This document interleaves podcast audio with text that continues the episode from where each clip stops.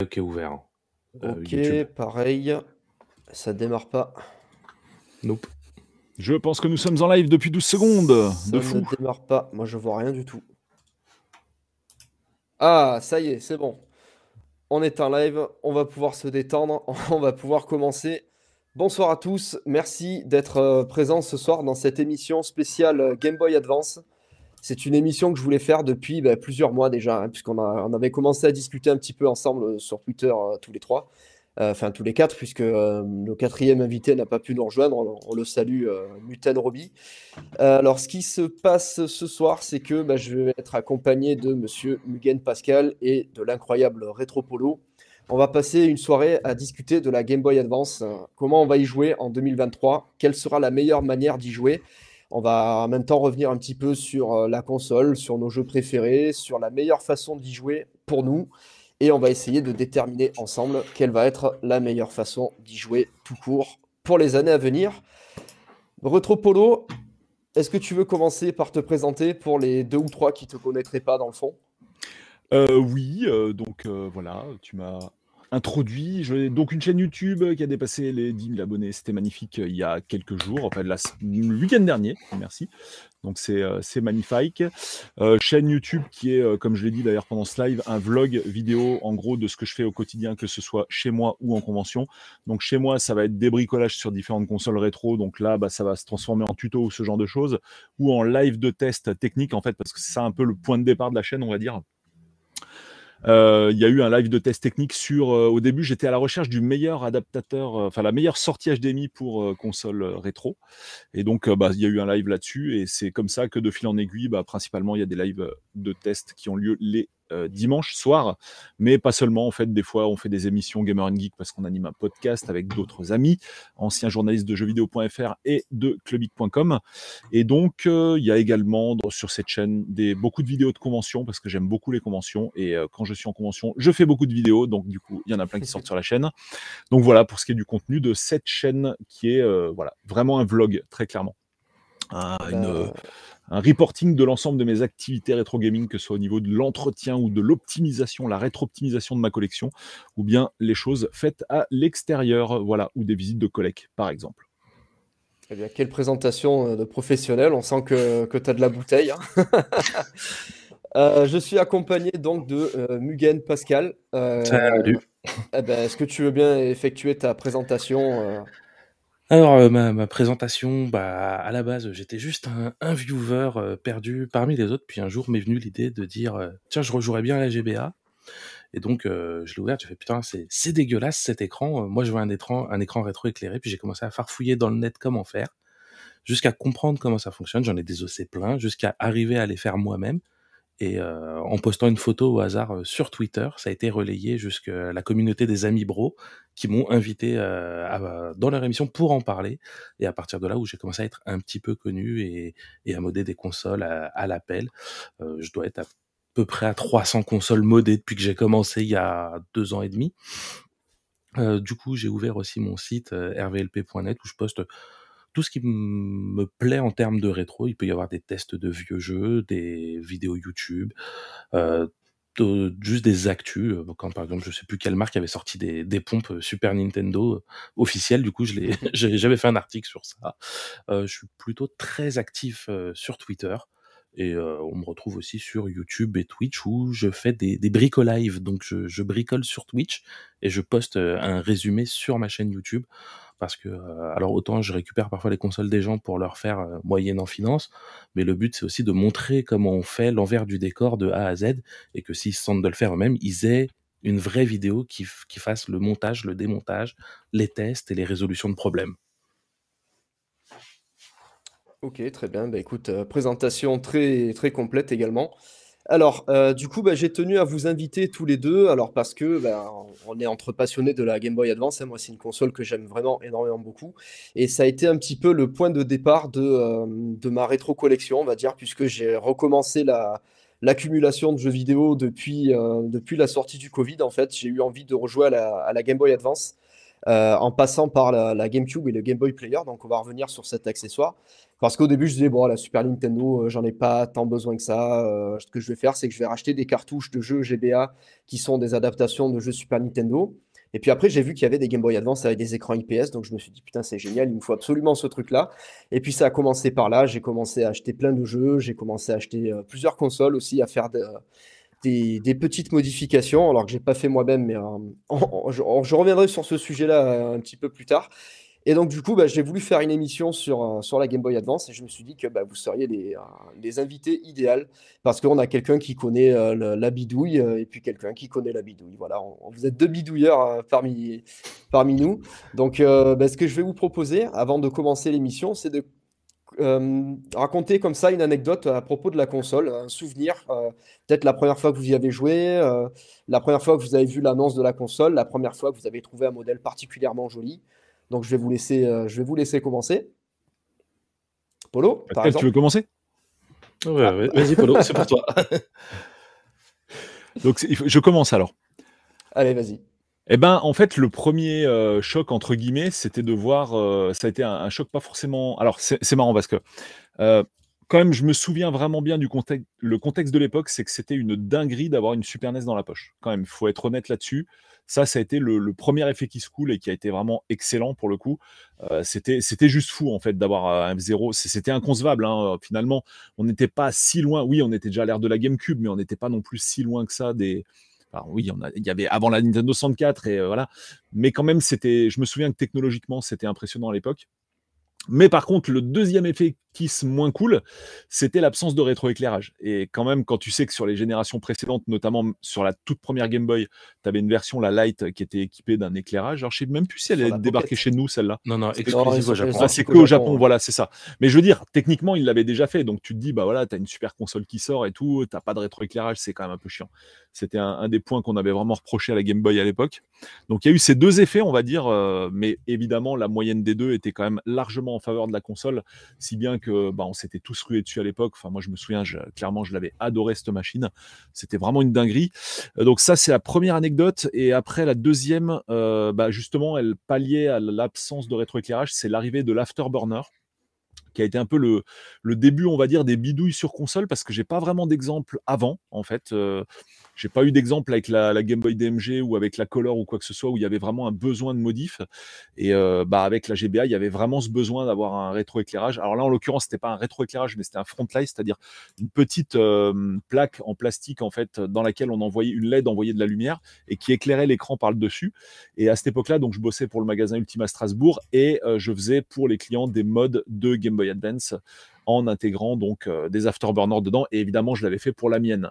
Donc ça marchait super bien. Évidemment, ton autonomie, elle prenait une bonne baffe dans la tête, mais c'était vraiment super cool de pouvoir, euh, bah, de pouvoir jouer en pleine nuit comme ça avec l'écran. En plus, quand tu avais la console transparente, ça la lumière diffusait ah, dans la coque de la console, c'était magnifique, quoi. C'était vraiment magnifique.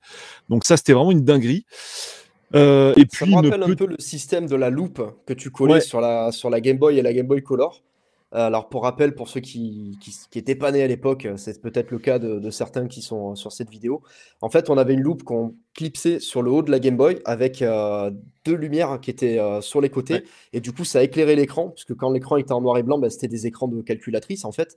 Donc on voyait rien quand on jouait le soir, à moins de jouer vraiment à proximité d'une lumière. Et du coup, cette loupe-là permettait de grossir l'écran et en même temps d'avoir de, de l'éclairage pour, pour voir ce qu'on ce qu'on faisait ça restait parfaitement illisible quand même. Hein. Tout à fait.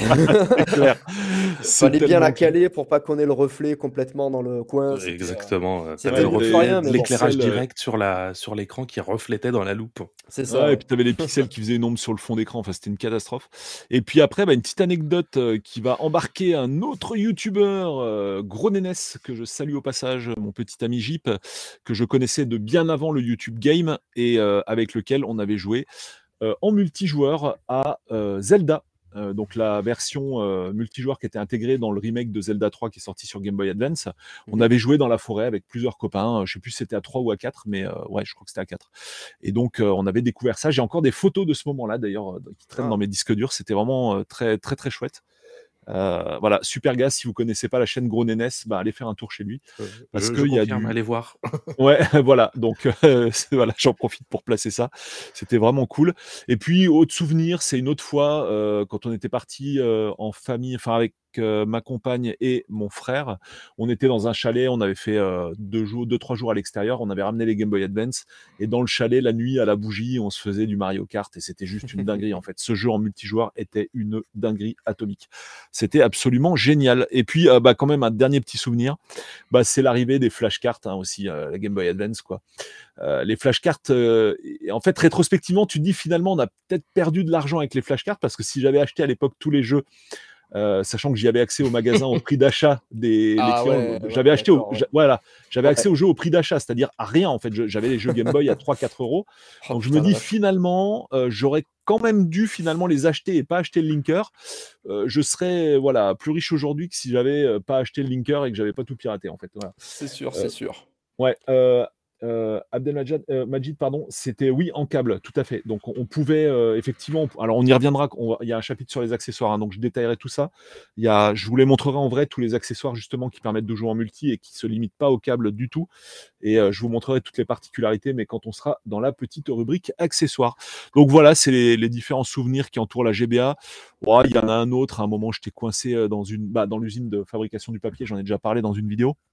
Il y avait un énorme problème, j'ai dû rester 12 heures dans la boîte. Il fallait juste surveiller un truc d'un œil et tout le reste du temps, tu pouvais être cool. Et là, j'ai fait du F0 pendant quasiment 12 heures. voilà. Dernier souvenir de la Game Boy Advance. C'était bon. C'était payé, payé pour jouer à F0 sur la Game Boy Advance. Ah, il y a des métiers comme ça, des fois. On, est touché par la grâce, on arrive à choper des travails où on peut faire euh, pas mal de choses. C'est beau. Sans être surveillé. ah, euh, dernier souvenir, je vais pas monopoliser la parole, je vais m'arrêter après, mais qui est quand même excellent, qui est vraiment excellent.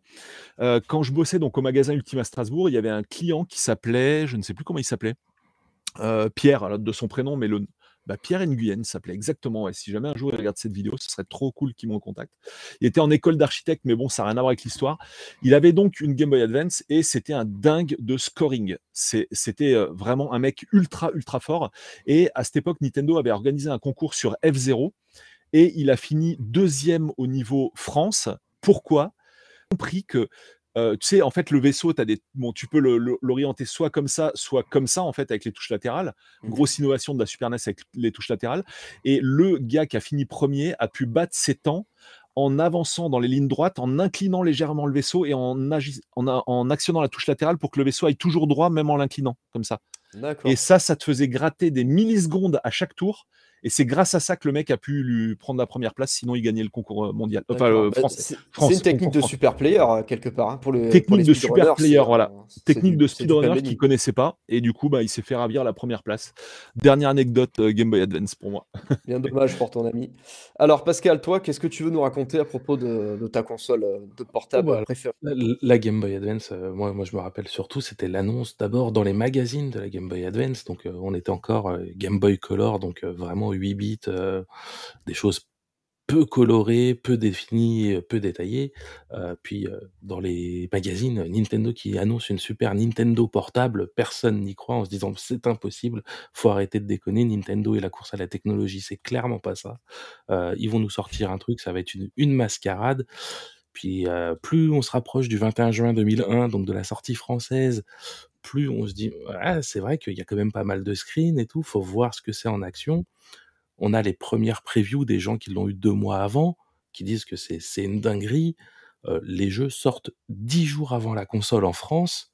Donc moi, j'avais quand même acheté plusieurs jeux avant d'avoir la console, avant sa, sa release euh, publique. c'est ouf, ça, je me souviens pas de ça. C'était sorti à partir du 14 juin. Et la console le 21. Ok. Et du coup, en fait, avant d'avoir la console, j'avais déjà Circle of the Moon, Crazy Racer, Rayman, et je sais plus lequel autre, peut-être F0. Euh, et on je bavais devant la notice. tu devais baver devant les notices, c'est clair. en me disant, mais si c'est vraiment comme ça, ça va être génial, je veux voir ça animé. Et puis les screenshots des notices qui sont faits à partir de DevKit où tout est éclairé, c'est super, machin. Quand on achète, qu'on a la boîte, on est tout content, on regarde les screenshots derrière, tout est allumé, tout est beau, tout il est joli. Tu mets ta cartouche, tu allumes, tu cherches le bouton de l'allumage de l'éclairage et tu ne l'as pas. Et là, tu, tu, tu, te sens un peu trahi. tu te sens un peu trahi. Mais quand tu vois que Crazy Racer F0 tourne à 60 FPS, euh, jamais plus tu rallumes ta Game Boy Color euh, à cette époque-là. En tout cas, Ouais. euh, j'ai été soufflé une vraie baffe technique. La seule autre baffe de la même ampleur que j'ai pris, c'est le passage de la SNES à la PlayStation, quoi. Pour moi, le gap entre la Game Boy Color et la Advance, il est aussi fort. Avoir ça dans la poche, c'était juste pas, pas, pas possible, quoi. Et on a été abreuvé de tellement de bons jeux très rapidement. Euh, chaque mois, il y avait, il y, avait un, un, un jeu majeur qui sortait, qui, qui défonçait tout. Euh, ça a été vraiment une grosse, grosse euh, révélation à la Game Boy Advance pour moi. Surtout que quand je l'ai eu, c'était l'époque où je n'avais pas de console de salon disponible à porter. Ah ouais. Euh, donc euh, la, la Game Boy Advance, j'ai j'ai mis des milliers d'euros dans les piles et qui duraient pourtant 20 heures. Hein. Hmm. Il y, y a des jeux où j'ai collé 4 ou 500 heures euh, sans problème euh, et il y en a pas qu'un seul. Et euh, voilà. Après côté côté anecdote, il y a y a pas grand chose. J'ai été j'ai extrêmement suivi euh, ça. Euh, j'ai eu les, les premières grosses révélations en faisant du Mario Kart Super Circuit à une seule cartouche. Oui. C'était la Ouais. première Oui, fois que, ouais. que on disait on pouvait faire du multi où il n'y avait qu'une seule personne qui était censée avoir l'équipement. Donc moi j'avais le jeu et des amis avec qui je jouais avaient donc leur console et j'ai dit moi j'ai acheté le jeu, vous achetez le câble 4 joueurs. Et ça évitait ce que tout le monde se paye, se paye un jeu et c'est clairement plus la philosophie maintenant, c'est tout le monde devrait avoir son câble et son jeu quoi. Ouais. Et encore, ils ont essayé de nous faire un Mario Kart où il faut en plus de ça la vraie petite voiture. hein, C'est parce ça. que le, Et, le jeu se joue en, en réalité augmentée. et en poussant plus loin, euh, il y a eu un autre jeu qui a proposé du multi avec une seule console, c'est Advance Wars. Et quand le, le jeu Ah, propo- propose de jouer à plusieurs avec une seule console, une seule cartouche, on s'est dit mais, mais c'est génial. Donc ça, j'en ai fait des, des heures et des heures en cours. C'est une dinguerie, c'était une dinguerie ce jeu. C'est Parce que c'était, j'étais en quatrième ou troisième, donc euh, c'était l'époque où, où j'a- j'amenais ma console à l'école genre tous les jours et on jouait pendant les pendant pendant, pendant les cours quoi. Et vu que Advance Wars c'est un jeu lent au tour par tour, on pouvait donc jouer, suivre un peu le cours, être assez discret et c'était euh, c'était vraiment super. Bon, bah cool. Ah. Cool, cool, cool. Ben moi, je vais raconter deux petites anecdotes. La première, c'est la première fois que j'ai pu jouer à la console. En fait, c'était euh, c'était un cousin à moi qui, a- qui, qui avait eu la console à son anniversaire avec euh, Super Mario Land, euh, enfin Super Mario Advance, qui était le Super, le Super Mario euh, Bros 2 sur NES euh, remaké. Euh, Enfin, en fait, c'était un remake du remake de la version euh, Super C'était la version. SNES, ouais. Voilà, c'est la version SNES, mais quand même un tout petit peu euh, modifiée. Et avec, il avait eu Rayman, et il faut savoir que c'était chez lui que j'avais découvert Rayman la première fois sur PC. Et donc moi, ben, moi je rêvais d'avoir la, nouvelle, euh, la nouvelle portable de Nintendo. Malheureusement, ben, c'était pas possible euh, financièrement pour moi d'avoir les, toutes nouvelles consoles. Donc du coup, ben, ce qui s'est passé, c'est que ben, on a joué toute la journée à Rayman parce que moi, j'en revenais pas d'avoir d'avoir le jeu PC et PlayStation euh, sur une console portable. Je trouve que le jeu était vraiment magnifique. Puis à l'époque, moi, je faisais pas attention à, la résolution d'image de, l'écran parce que ben, forcément, vu que l'écran est plus petit, ben, le jeu était, euh, la caméra était beaucoup plus proche de Rayman que ce qu'elle l'était euh, dans la version PlayStation. Mais pour moi, c'était vraiment une, journée que, que, j'oublierai pas parce que de, voir un concentré de technologie comme ça dans la main, c'était c'était assez incroyable. Surtout l'ergonomie de la console, elle était assez proche de la, de la Game Gear qu'on appelait Game Gear à l'époque. Et pour le coup, d'avoir une console Nintendo comme ça, moi j'aimais euh, bien. Donc ça, c'est la première anecdote. Et la deuxième, bah, c'est quand j'étais au collège, euh, j'avais la, la GameCube avec le Game Boy Player et Tekken Advance. Et du coup, avec un ami, je me souviens qu'on avait, euh, on avait bidouillé un truc pour faire en sorte de jouer en coop à, Tekken Advance. En fait, lui, il jouait avec la manette de GameCube qui était branchée, et moi, j'avais la GBA qui était branchée sur la console avec un câble spécial qui permettait du coup d'utiliser la Game Boy comme une manette. Et en fait, on avait fait une équipe de trois personnages contre trois personnages, et en fait, à chaque fois qu'on changeait de personnage, bah, c'était l'autre qui jouait. Donc, on est arrivé à faire de la coop sur, euh, sur Tekken Advance. Voilà, c'était euh, c'était assez rigolo. Tekken Advance, Euh, c'était très impressionnant. hein. Euh, Oui, tout à fait. Ouais, ouais. Tout à fait. Alors, du coup, est-ce que vous avez souvenir du premier jeu auquel vous avez joué et le premier que vous avez acheté? Oui. Euh, premier jeu joué, Mario Kart. euh, bah non, même pas Mario Kart Super Circuit qui est sorti après, donc c'était Circle of the Moon. De Castlevania Ouais. Qui, qui était. Enfin, Circle of the Moon, c'est son nom euh, mondial, mais Ouais. en France, il s'appelle juste juste Castlevania. Castlevania. ouais, Tout à fait. Je sais pas pourquoi, mais c'est bel et bien Circle of the Moon. Toi, Polo, tu as souvenir de ce que c'était ton tout premier jeu que tu as acheté sur GBA Je pense que c'est F0 de mémoire. Et le Maximum Velocity que j'avais trouvé mais absolument génial avec une jouabilité qui frisait la perfection. Ah, c'était ouais, c'était vraiment au pixel près quand tu réussissais tes courses. C'était euh, c'était euh, formidable. Vraiment, ce jeu était formidable. Je l'ai adoré. Je l'ai surponcé. Euh, c'était c'était génial d'avoir ça au creux de la poche. C'était fou. Et mmh. effectivement, hein, comme ça a été dit, hein, il y avait vraiment des jeux qui s'approchaient de la Play 1. Quoi. Je pense par exemple à Verali 3 qui était intégralement en 3D.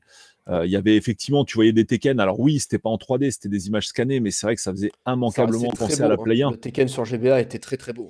Ah oui, il était très beau, vraiment. Hein, c'était, c'était très, très, très impressionnant. Il y avait plusieurs jeux comme ça qui mettaient une grosse claque. Le Tony Hawk aussi, qui était en 3D.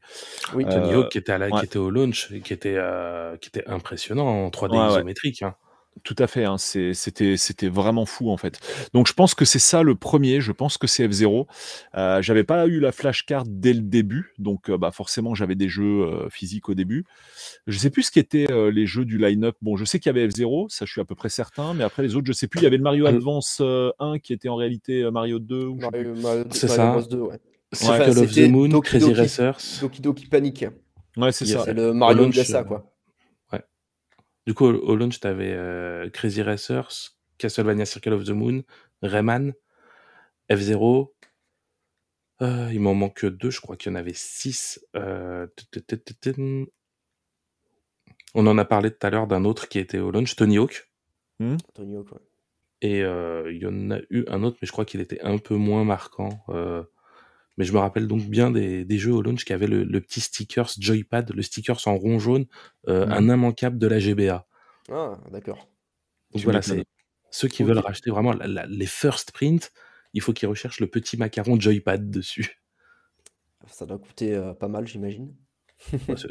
Surtout que le, macaron était placé de façon aléatoire, donc tu as certains jeux ah où tu as la gueule du, perso qui se retrouve avec un macaron sur la tronche. du coup, il y en a plein qui ont dû avoir retiré l'étiquette. Et, arraché la moitié de la boîte. Eh ouais, forcément. La bonne trace de carton, nickel. Alors, me concernant, euh, j'ai pas souvenir du premier jeu que j'ai acheté sur GBA. Je pense que pendant un moment, j'ai dû, euh, j'ai dû garder. Parce qu'en fait, je crois que la Game Boy Advance, c'est la première console que j'ai payée moi-même avec mon, mon propre argent de poche. Et, euh, ou alors c'était la Game Boy Color. Enfin, en tout cas, j'ai échangé ma Game Boy Color contre la Game Boy Advance et quelques, quelques petits euros supplémentaires. Euh, donc le premier auquel j'ai joué, c'est Rayman sur DS. Ça a été euh, bah, pour moi une, une, une, claque monumentale, vu que j'adore cette expression. Et deux souvenirs, le premier que j'ai acheté, c'est celui-là. Wario Land 4 qui excellent, exceptionnel, partie des meilleurs jeux vidéo jamais sortis pour, ceux qui sont sur le live et qui l'ont jamais fait, euh, foncez hein, les mecs. Hein.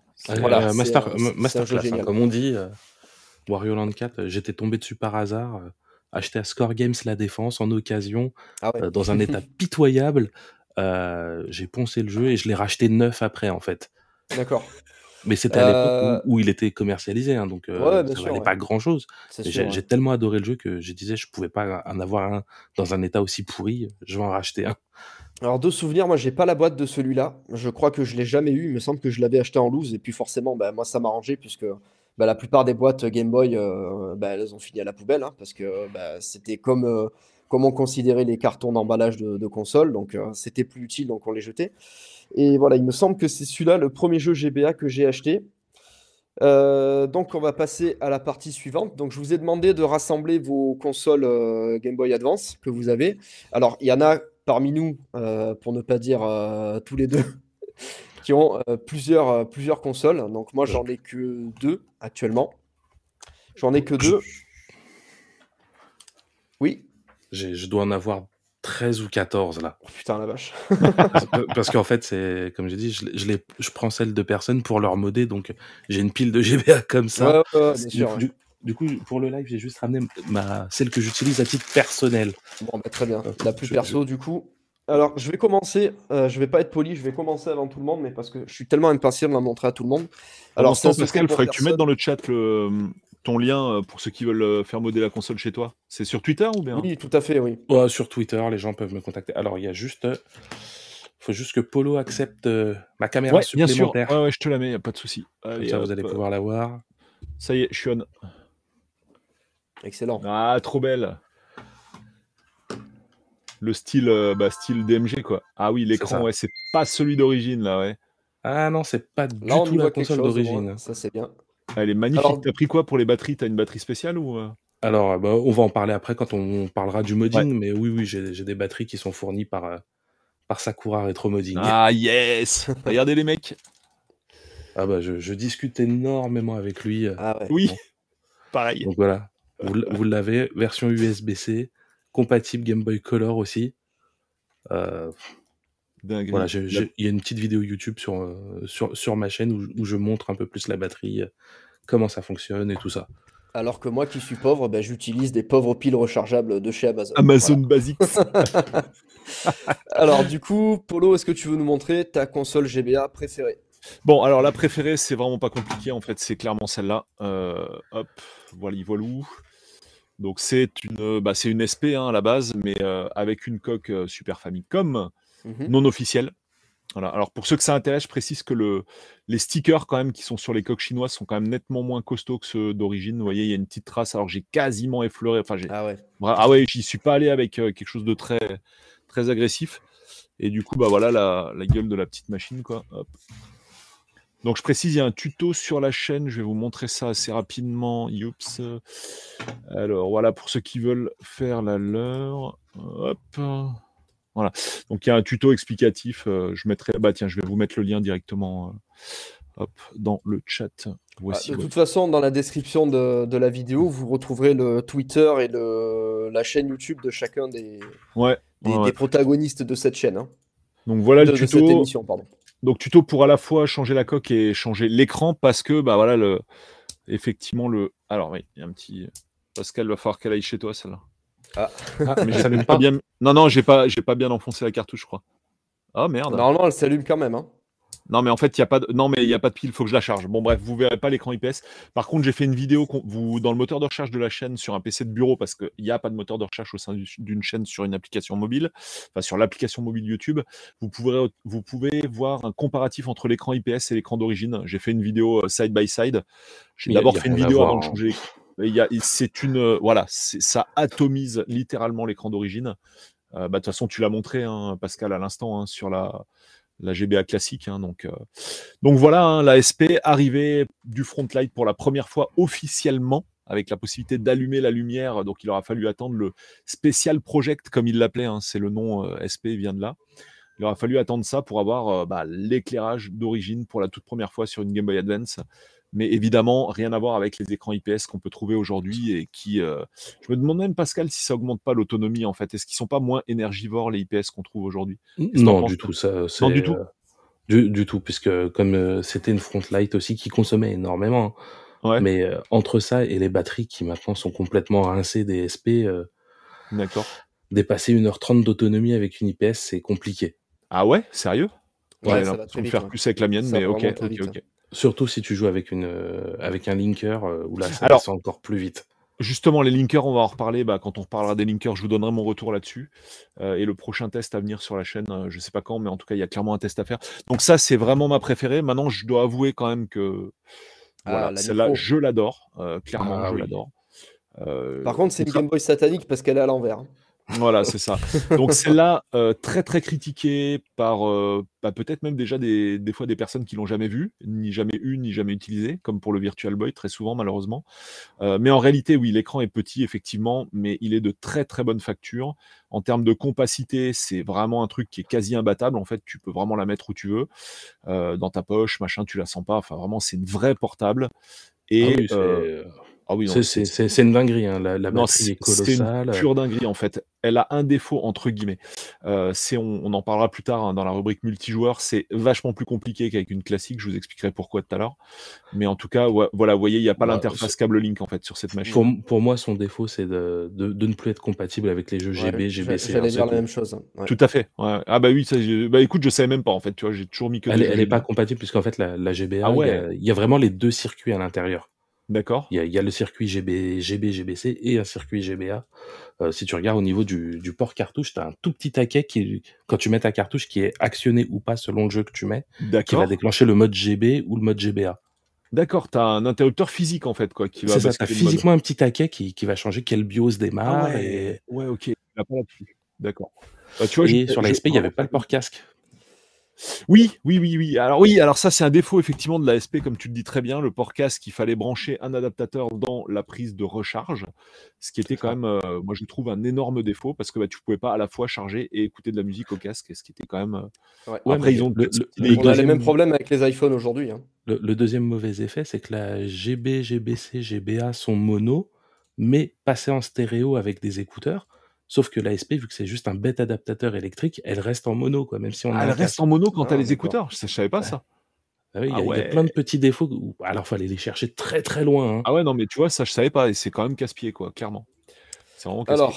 Alors, avant voilà, de ça reste quand même préféré. euh, Après, bon, voilà, ça là tout le monde Avant connaît. de reprendre la parole, j'ai envie de saluer un petit peu le, le chat parce que bah, il y a des copains qui sont arrivés, des copains, des copines. Donc on a Sam Yeshani qui est avec nous. Euh, bah, salut Sam. Ça m'a envoyé un message. Ah, tu dis pas bonjour et tout. Euh, merci à Mehdi d'être là aussi. Merci à Saïs. Merci à Abdelmajid. Merci à Didier. Merci à tous. Euh, merci à Ney, voilà, merci à tous. Vraiment, je suis très content de faire cette soirée et qu'il y ait tout le monde. J'ai loupé certaines personnes. Je suis désolé, on teste Restream ce soir pour faire la vidéo. Et euh, du coup, il n'y a pas tous les messages du chat qui s'actualisent. Donc, euh, étant donné que j'étais un petit peu concentré à regarder par-ci par-là, j'ai pas eu le temps de, saluer tout le monde personnellement. Mais merci beaucoup d'être euh, là ce soir. Alors, me concernant, moi, ma GBA préférée, c'est celle-là. Un modèle custom euh, Castlevania avec bien entendu un écran IPS qui est extrêmement euh, lumineux. En plus, avant de commencer l'émission, j'avais monté la luminosité à fond. Et donc, pour montrer la différence par rapport à la Game Boy Advance SP, donc ça, c'est le modèle que ma sœur a acheté il y a plus de 20 ans. Voilà, au niveau du rétroéclairage, on est quand même bien loin de l'écran IPS. Et du coup, on n'avait qu'un seul niveau de, euh, de luminosité. Donc ça, c'est allumé et ça, c'est éteint. En sachant que il me semble bien que la GBA de base, sans, sa luminosité, bah, c'était celle-là. quoi. C'était la même que l'écran hein. éteint. J'ai une petite trivia, si vous voulez, sur la, la GBA de base. Alors, déjà, je vous montre Ah bon, après. voilà, une, Ouais, c'est une- ouf, la différence est ouf. une classique contre la contre une IPS. J'ai encore ma classique que j'ai achetée en 2001 aussi, que j'ai modée. Euh, donc une euh, Ah ouais. petite trivia, euh, trois quatre mois après euh, la sortie, il y avait euh, alors je, je vais plus m'avancer sur le nom du magazine qui a diffusé l'info parce que je suis pas certain et je veux pas dire de bêtises, qui avait dit que derrière l'étiquette de garantie, il y a une petite vis à tourner qui augmente fortement le contraste. Ce qu'il faut savoir, c'est que c'est un potentiomètre qui, oui, augmente le contraste, mais flingue tous les pixels. Donc, Ah, euh, putain, donc juste après la sortie, il y a eu masse de consoles qui ont cramé. Et vu que c'était derrière le sticker de garantie, ce n'était pas pris en charge ni par Nintendo ni par les revendeurs. Et le magazine, trois mois après, a publié un erratum en disant Bah, en fait, euh, faites pas ça parce que ça nique vos consoles. Et au au fait, c'est pas de notre faute. C'est ça. Donc, euh, quand, euh, voilà, derrière les étiquettes de garantie, faut pas, faut pas trifouiller quand on sait Ah ouais, pas. bah C'est- c'est c'est- c'est un bête potentiomètre, on peut le tourner, mais vous flinguez l'écran instantanément, quoi. Ok. Alors du coup, on va passer à la partie bah, présenter le top 5 de vos jeux. Euh, bah, je vais commencer. Voilà, je vais commencer en, en premier. Alors euh, l'ordre, il n'est pas spécialement euh, choisi d'une manière. Voilà, on va pas dire que celui-là est meilleur que celui-là, que meilleur que celui-là. Alors du coup, Si, si, si, dans si. mon On, on va dire que ceux qui sont meilleurs. Alors, en fait, j'en ai pris 7 de jeux. Bah, c'est pas grave. Alors, très brièvement, alors, je l'ai présenté récemment dans une vidéo que j'ai fait euh, qui s'appelle euh, Les top 10 des licences qui sont absentes de la Nintendo Switch. Et j'avais parlé de Tekken Advance. Donc, le voilà. Alors, celui-là, je l'ai eu parce que c'est la dernière dent que j'ai perdue. Donc, ma mère, elle m'a dit bah, la souris, elle va t'offrir un beau cadeau. Et il était à, à 10 euros ou 15 euros euh, à Carrefour Grand Littoral à Marseille. Et vu qu'on n'était pas loin, ben, on est allé l'acheter et j'ai pas regretté parce qu'à l'époque, j'avais pas la PS2, j'avais pas Tekken, Advan- euh, Tekken Tag euh, Tournament. Et du coup, pour moi, c'était une manière d'avoir Tekken Tag dans la poche, donc j'étais très content. Ensuite, bah, il y a le fameux Wario Land 4 dont j'ai parlé tout à l'heure. Le fameux. Un de mes Metroid préférés, en sachant que je rappelle que euh, ma licence Nintendo préférée, c'est celle-là, c'est Metroid Fusion. Alors celui-ci, c'est pas un officiel, hein, c'est un carte mode, donc voilà, si on regarde ici dans le circuit primé, il n'y a pas marqué Nintendo, il y a marqué Niheldel. Mais voilà, ça fonctionne euh, comme, euh, comme une cartouche euh, originale. Si vous voulez, on fera un Ensuite- petit encart bootleg parce que j'ai créé un tuto que vous pouvez retrouver sur mon site, sur Gameopat et ailleurs où j'essaye de lister toutes les façons de reconnaître les bootlegs parce que c'est vraiment une plaie sur GBA, ce genre Ouais. de choses. En sachant que bah, quand vous achetez des jeux sur Vinted ou sur euh, Le Bon Coin ou des trucs comme ça, bah, il y a beaucoup de, de contrefaçons qui sont en circulation. Alors pour ceux qui savent pas, au niveau du... Bah, je fais un petit aparté vite fait à, à ce niveau-là. Euh, on différencie les consoles parce que bah, quand on met la cartouche dedans, vous verrez que eh ben là, en fait, ça dépasse un tout petit peu d'un millimètre. Donc on, re- on peut reconnaître les cartes mode euh, comme ça. Par contre, au niveau du jeu qui est à l'intérieur, en général, c'est la même chose. Et si je ne m'abuse, je crois même que c'est un petit peu plus fiable au niveau de la sauvegarde parce que les piles de sauvegarde sont neuves à l'intérieur. Euh, pas pour Metroid. Metroid, c'est une mémoire flash. Merde. Ok. Bien essayé. Bah tant pis pour moi. C'était l'occasion de faire de ma gueule. non, non, mais il y, en a d'autres où c'est de la mémoire euh, à pile et oui, voilà, où tu perds ta sauvegarde, ça fait chier. D'accord. Mais la plupart des jeux GBA, ils, ils sont passés sur mémoire flash. Par exemple, les, les jeux Pokémon, donc les plus connus, la pile ne sert que pour les événements et la- le RTC, le Real Time Clock, donc euh, les de- événements ouais, in-game. Donc tu enlèves la pile, il se passe rien, ta sauvegarde, tu l'as toujours. Ok, bon, ça c'est bien. Ça c'est bien. Ensuite, je vais enchaîner avec un de mes jeux préférés, et là vraiment, j'insiste, c'est le Dragon Ball Advanced Adventure, dont je possède toujours la boîte et la notice. Donc ça, je l'ai eu parce que j'ai eu mon brevet des collèges. Voilà, ma mère m'a dit, bah, choisis un jeu. Et alors celui-là, je l'avais fait sur émulateur, parce qu'à l'époque, euh, bah, l'émulateur Game Boy Advance était disponible. Donc euh, bah, il y a plein de jeux qu'on n'achetait plus du tout. Et celui-là, par contre, je voulais vraiment avoir la boîte euh, avec, parce que bah, le dessin sur la, jaquette est vraiment magnifique. Et vous savez à quel point j'aime Dragon Ball. Donc en plus, la chance que j'avais, c'est que la cartouche avait une sauvegarde avec le jeu fini à 100%. Donc j'avais pas dû me retaper tous les trucs à refaire.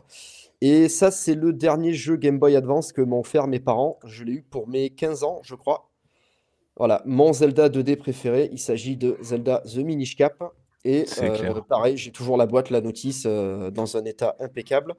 Et en mention honorable, je vais montrer ceci parce que euh, Nintendo s'est amusé à ressortir des jeunesses sur Game Boy Advance.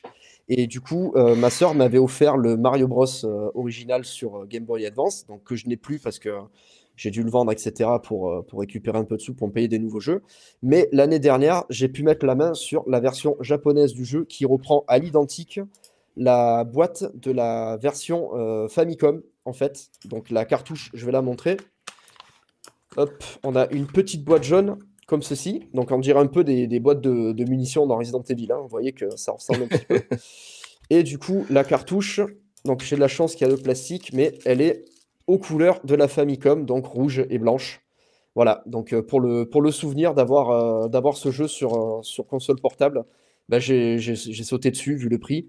Je crois que c'est des éditions limitées en plus. Euh, bon voilà, c'est un truc qui- que j'ai pu trouver pour pas trop cher sur, sur le bon coin, donc j'ai sauté dessus. Voilà, pour la mention honorable, et je passe la parole à qui veut la prendre. Ah, Vas-y, Polo. Allez, bah, j'y donc- vais, comme tu veux. Pour la petite liste des la petite liste des favoris, donc il y aura des redondances par rapport à ce que tu as dit parce que ben ouais, il y en a certains sur lesquels je me suis aussi bien arrêté. Euh, déjà, alors ouais, bon, par ordre de F0, ouais, clairement, je, allez, je vais quand même le mettre en numéro 1, quoi. Mais après, il y en a bien d'autres, hein, en fait, dans vraiment les, les gros préférés. Euh, Minish Cap, bien sûr, que j'ai trouvé vraiment génial. Capcom a fait un boulot de dingue, vraiment. euh, pas Oui, que là-dessus, d'ailleurs. En plus, c'est un jeu Capcom, donc pour moi, c'est. C'est un jeu les Capcom en plus, c'est ça, c'est ça qui est rigolo. euh, donc c'est vraiment, euh, c'est étonnant. Il y a beaucoup d'originalité dans, dans le jeu qu'on va pas forcément retrouver si, enfin, ou qu'on n'aurait peut-être pas retrouvé si c'était Nintendo qui l'avait fait. Euh, Capcom qui s'était déjà illustré avec les Edge, euh, Oracle of Edge et Oracle of Season sur euh, Game Boy Color, qui sont Color, aussi. Capcom était très impliqué dans la Game Boy Advance. hein. Ah ouais, non, franchement, c'est euh, c'est juste On génial. a eu du, euh, du Street Fighter dessus. euh, Ouais. Qu'est-ce qu'on a eu d'autre de Capcom? Les Megaman. Mega Bah, ouais, Final. Fight, Final Fight Fi- aussi. Final Final Fight. Fight, ouais. Final Fight Ouais. Un très, très bon portage. Ouais. Ouais, excellent. D'ailleurs, pour les fans de Zelda, on mettra le lien vers euh, la chaîne de Saria qui est en train de tous les enchaîner, qui connaît tous les Zelda par cœur, qui avait fait une émission avec nous sur le sujet qui est, euh, qui est vraiment super, et qui bien. a enchaîné bah, lui, du coup les versions euh, Game Boy Color, et euh, actuellement elle est sur la version GameCube, sur Wind Waker. Donc euh, ça, on- je vous mettrai ça dans le chat. Il y a, alors, il y a, alors évidemment Mario Kart, hein, forcément Mario Kart avec la capacité qui a été déjà donnée dans l'émission de pouvoir jouer à plusieurs avec une seule cartouche. C'était le cas avec F0 aussi d'ailleurs. Donc ça, c'était- hein. C'était vraiment formidable. Alors, on n'avait pas accès à F0 tous les F0 circuits. et Mario Kart étaient tronqués, ouais, voilà. Ouais, Il y avait ouais, que ouais. une coupe spéciale sur euh, Mario Kart Super Circuit et Ouais. F0, je sais plus parce que je l'ai pas fait à l'époque, mais euh, Je, c'était une version. Je crois qu'il y avait qu'un seul vaisseau de dispo ou deux. Oui, à chaque fois, tu pouvais pas tout faire parce que la taille de la mémoire permettant à accueillir les jeux lorsque la, la console ne possédait pas la cartouche était assez limitée quand même. D'ailleurs, ça, je vais, je vais y revenir parce qu'il y a eu un exploit de réaliser là-dessus et je vais tout vous expliquer quand on parlera des linkers un peu plus en détail. Dis-nous tout. Euh, euh, non, euh, chapitre, je, je tease, je tease. Chapitre linker, vous allez voir, c'est une dinguerie totale. Ah, on a plein de choses à dire.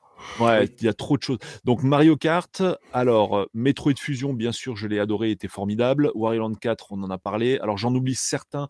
Euh, on a joué avec euh, euh, récemment, récemment avec Gang, Gang Geek Style sur son Mister. Ah. On a joué à Kuru Kuru Kurin que j'avais complètement oublié. Je l'avais totalement. Il était sorti de ma tête ce jeu, et alors que je l'avais connu à l'époque, et il était excellent en fait. Pour ceux qui connaissent pas, tu as un petit, euh, Le un petit bâton, bâton qui, tourne, ouais, sur voilà, le et tu dois le déplacer euh, dans des niveaux et sans toucher les bords, tu dois arriver jusqu'à la sortie. Et on peut jouer à deux. Et sur Mister FPGA, tu peux jouer à deux en simulant deux Game Boy Advance.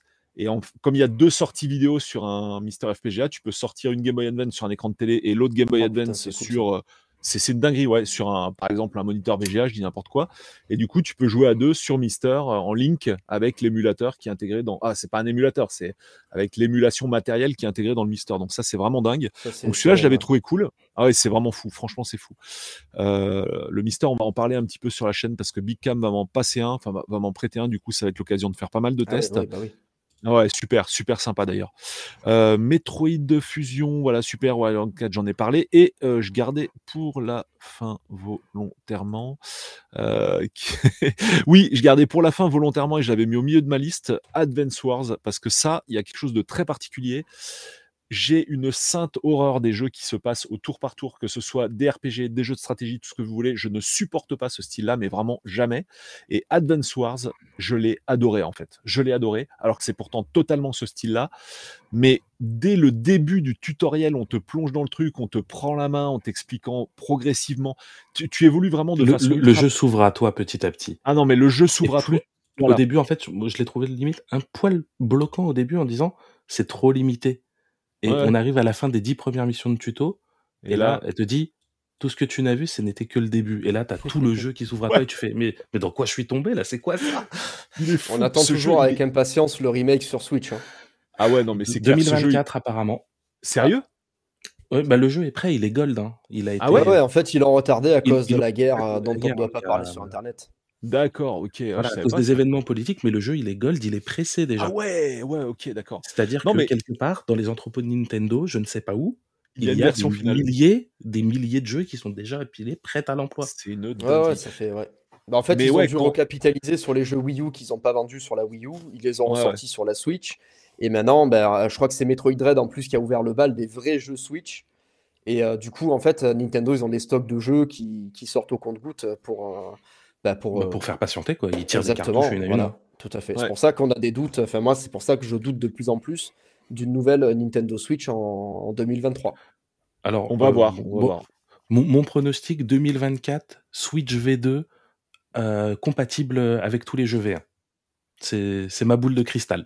Les jeux VR Avec les jeux V1. V1, les, jeux- les jeux actuels. Ah, les jeux V1, d'accord. Rétro-compatible. Ah, En fait, quoi. Une Switch rétro-compatible Ouais, avec moi dock crois de plus moins puissant. à cette histoire de rétrocompatibilité avec la Switch. hein. Je sais Il y a, pas. Oh, il y a pas tellement de millions de jeux qui ont été vendus. Ouais, ouais, ouais, bien sûr, mais je, je sais pas. Moi je sens la, la, la fourberie de Nintendo qui s'accentue euh, d'année en année, donc euh, bon, moi je pense que c'est pas va le sujet, je cas, veux pas mais, euh, dériver là-dedans. Exactement. Donc voilà quoi, c'est euh, c'est différents trucs. Non mais c'est vrai que quand tu as un jeu euh, qui te fait aimer un genre que tu détestes, là tu te dis il y a quand même quelque chose dans ce jeu en fait, quoi, quelque chose d'inhabituel. Et en fait c'est marrant parce que j'ai toujours été fan de jeux d'échecs, aux jeux de société. Euh, on avait des cours en CM2 de jeux d'échecs. On avait un prof, ah, pas un prof mais un instit qui était fan d'échecs et du coup il nous euh, il nous dispensait des cours de jeux d'échecs euh, bah, dans, dans les journées de de- d'école, de, travail. Et j'étais Pourtant, c'est du tour par tour, quoi, tu vois. Mais euh, et en fait, Advance Wars, c'est un jeu d'échecs puissance 10 000, quoi. C'est- Et donc, euh, et donc voilà, c'est très bien amené. Le tutoriel est très bien fait. Enfin, c'est formidable. Ce jeu est absolument formidable. C'est une, c'est un jeu génial. Voilà. Voilà, voilà pour ma section. Après, il y en a bien d'autres, hein, certainement que j'oublie. hein. Mais c'est quand même les, les principaux, quoi. Je, je vais enchaîner. Alors moi déjà, il y a un truc que j'adore, c'est que apparemment tous les trois on aime des genres de jeux complètement différents, mais on arrive tous à adorer la Game Boy Advance parce qu'elle a des excellents jeux dans tous les domaines. Donc, fait. on parlait d'Advance Wars.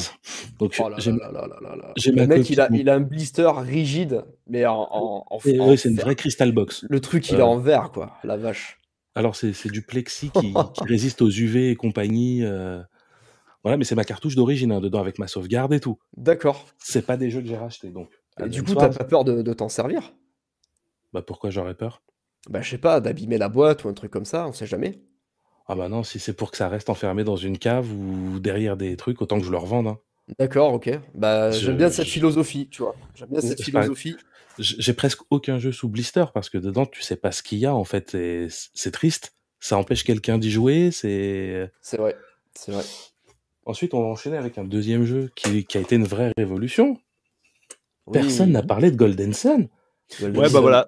Ouais, dans, dans le style des trucs que je déteste au tour par tour, mais que j'ai adoré, ben voilà, Golden Sun. Golden Sun. Et sa suite, Golden Moi, j'avais 2. celui-là. Je l'avais, celui-là. L'âge perdu. Alors, à la base, c'était qu'un seul jeu qu'ils ont scindé en deux, mais euh, voilà, donc là, c'est ceux que j'avais sous la main. Les autres, ils sont rangés euh, un peu plus loin. Mhm. Mais euh, dans, dans, les, dans mon top, je pourrais mettre Bomberman Tournament. Ils sont partis d'un d'un postulat en disant bah, Pokémon, c'est bien, on va en faire un à la sauce Bomberman. Donc, avec une petite aventure, machin. Donc, le jeu paye pas de mine à la base, et puis finalement, il se, re- il se révèle hyper profond aussi. Donc, euh, pour moi, c'est un peu une, une hidden gem de la console. Euh, on a aussi Metal Slug Advance qui est, qui est génial. Excellent, ouais. Excellent. Voilà. Un jeu où j'ai passé des centaines d'heures, Final Fantasy euh, Tactic Advance. Mhm.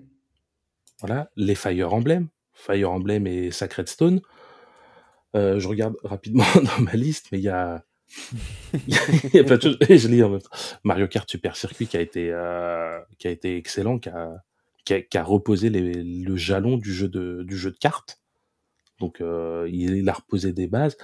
Euh, comme on disait, Capcom a été très prolifique sur la console. Les Mega Man Battle Network, j'ai passé énormément de, jeux, de temps dessus. Donc c'est un mix entre action et deck building.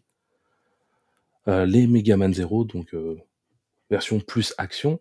Et les Sonic Advance, on n'en a pas parlé, mais euh, c'était aussi de sacrés jeux.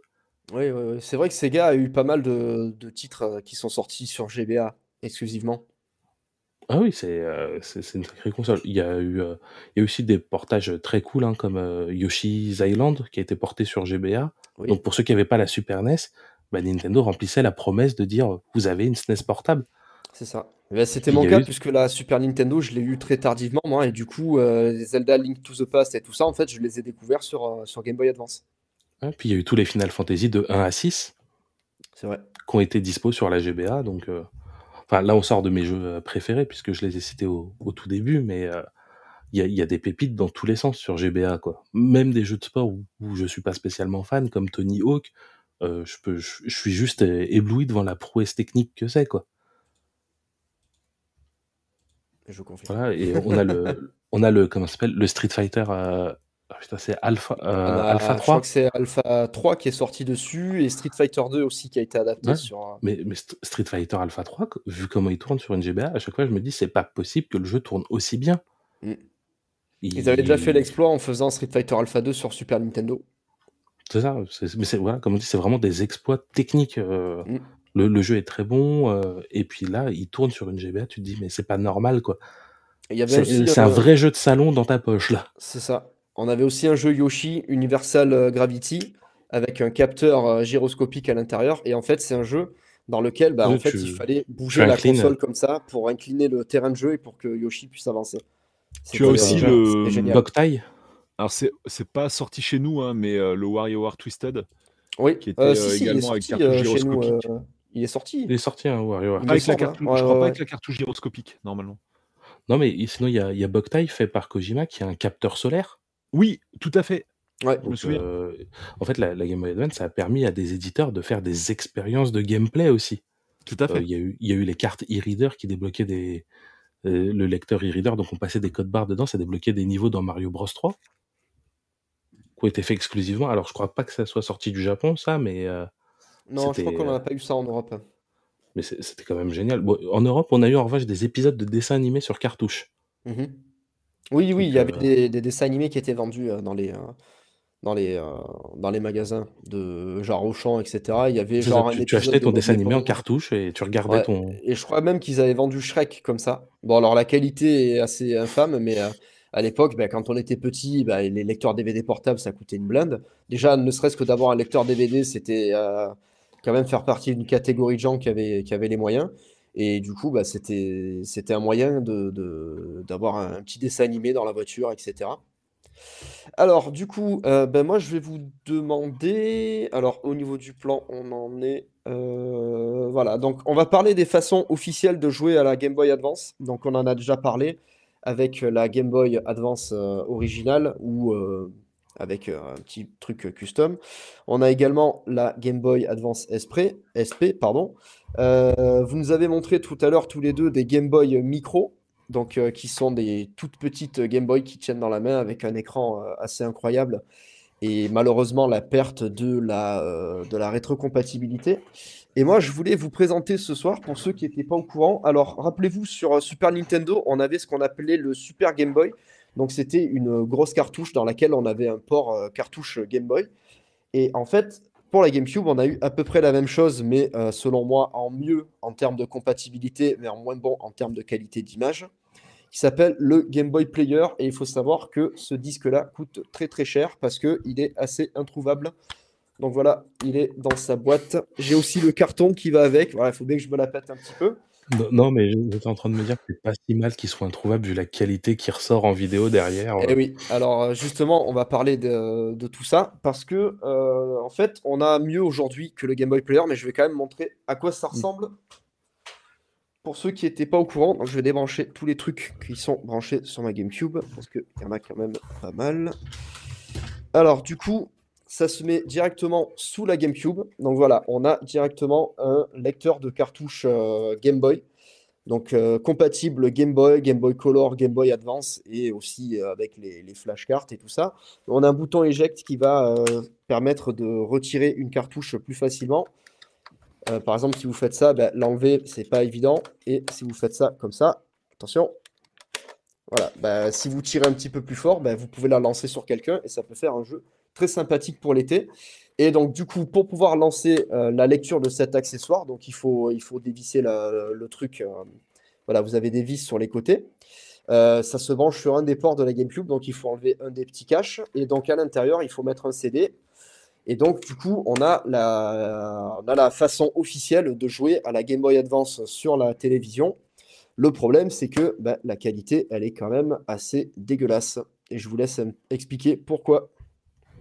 Parce que ça a été dev à l'arrache. Voilà. Il y a, il y a- enfin, de- moi, j'ai pas plus d'explications que ça, mis à part que ça a été dev n'importe comment. Il faut savoir que c'est pas des limitations hardware, parce que si on ouvre un Game Boy Player, à l'intérieur, c'est une Game Boy Advance sans la sortie vidéo. Ok. 100%. Ok. Euh, co- comme, le Game, comme le Super Game Boy, c'est une Game Boy DMG sans l'écran.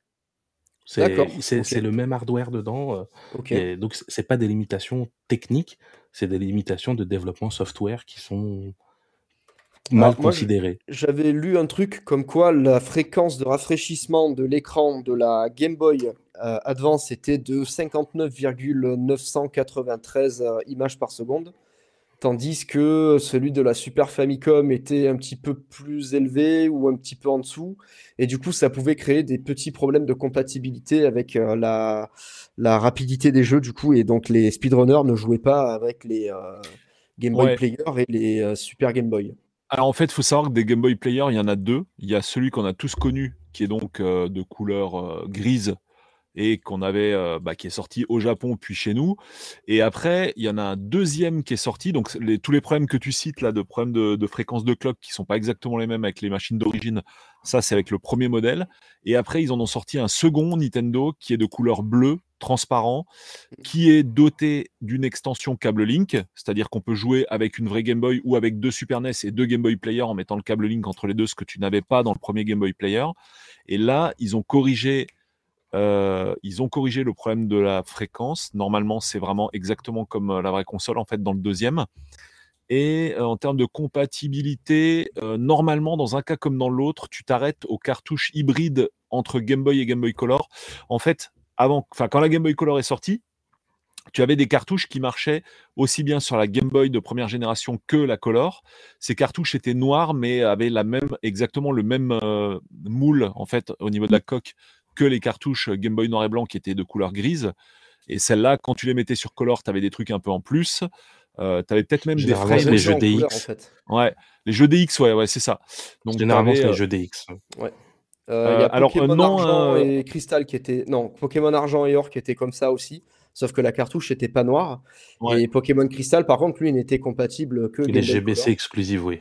Voilà, euh, je vais juste faire un petit coucou à Monsieur Fauzi qui est dans le qui est dans le chat, Gang Style. Donc je, ne m'entendais pas à l'avoir dans un de mes lives. Euh, dont on parlait il y a deux secondes. Voilà, donc pour pas deux secondes, pour, pour tous ceux qui sont abonnés à ma chaîne et qui ont vu la vidéo des chers players hier soir, ben, Fauzi fait partie des développeurs de TCK The Cursed Night que j'ai présenté comme étant l'un des meilleurs jeux que j'ai eu en 2022. Voilà, je pose les termes. C'est un jeu que j'ai vraiment adoré. Donc, c'est euh, bah, un honneur pour moi de le saluer euh, parmi nous ce soir. C'est clair. Et donc, je parlais de lui parce que bah, Kuru Kuru Kurin, euh, qu'on a, qui m'a fait redécouvrir, il m'a remémoré au bon souvenir de ce jeu que j'avais complètement oublié et qui est génial et qui se joue en multijoueur. C'était vraiment super cool. Voilà. pour l'anecdote. du coup, j'ai vu aussi qu'il existait une manière un petit peu détournée de jouer à la GBA sur la Super Nintendo avec un adaptateur de cartouche en fait qu'on peut mettre directement dans la Super Famicom. Le truc c'est que en fait il y a un câble vidéo qui sort de cette euh, cartouche spéciale. Voilà, bah, c'est exactement euh, ce que tu es en train de montrer. Donc pour moi, ça, c'est pas une vraie façon de jouer à la Game Boy Advance de manière officielle parce qu'en fait, j'ai l'impression qu'on se sert que de la Super Famicom pour avoir un port manette et un port d'alimentation. C'est tout à fait en ça. Fait, euh, voilà, bah, en fait, on utilise un autre, un autre outil pour, pour lire la cartouche. Euh, je suis en train, de, me demander si j'ai fait le live technique de cet appareil que j'ai. Donc je l'ai présenté en vidéo. Euh, j'en ai fait une vidéo, euh, pas un live technique, mais j'en ai fait une vidéo explicative. Donc bon, on va, on, va, on va aller droit au but. Hein, c'est de la merde de chez merde. la console, comme tu viens de le dire, ne sert uniquement qu'à avoir les manettes et l'alimentation.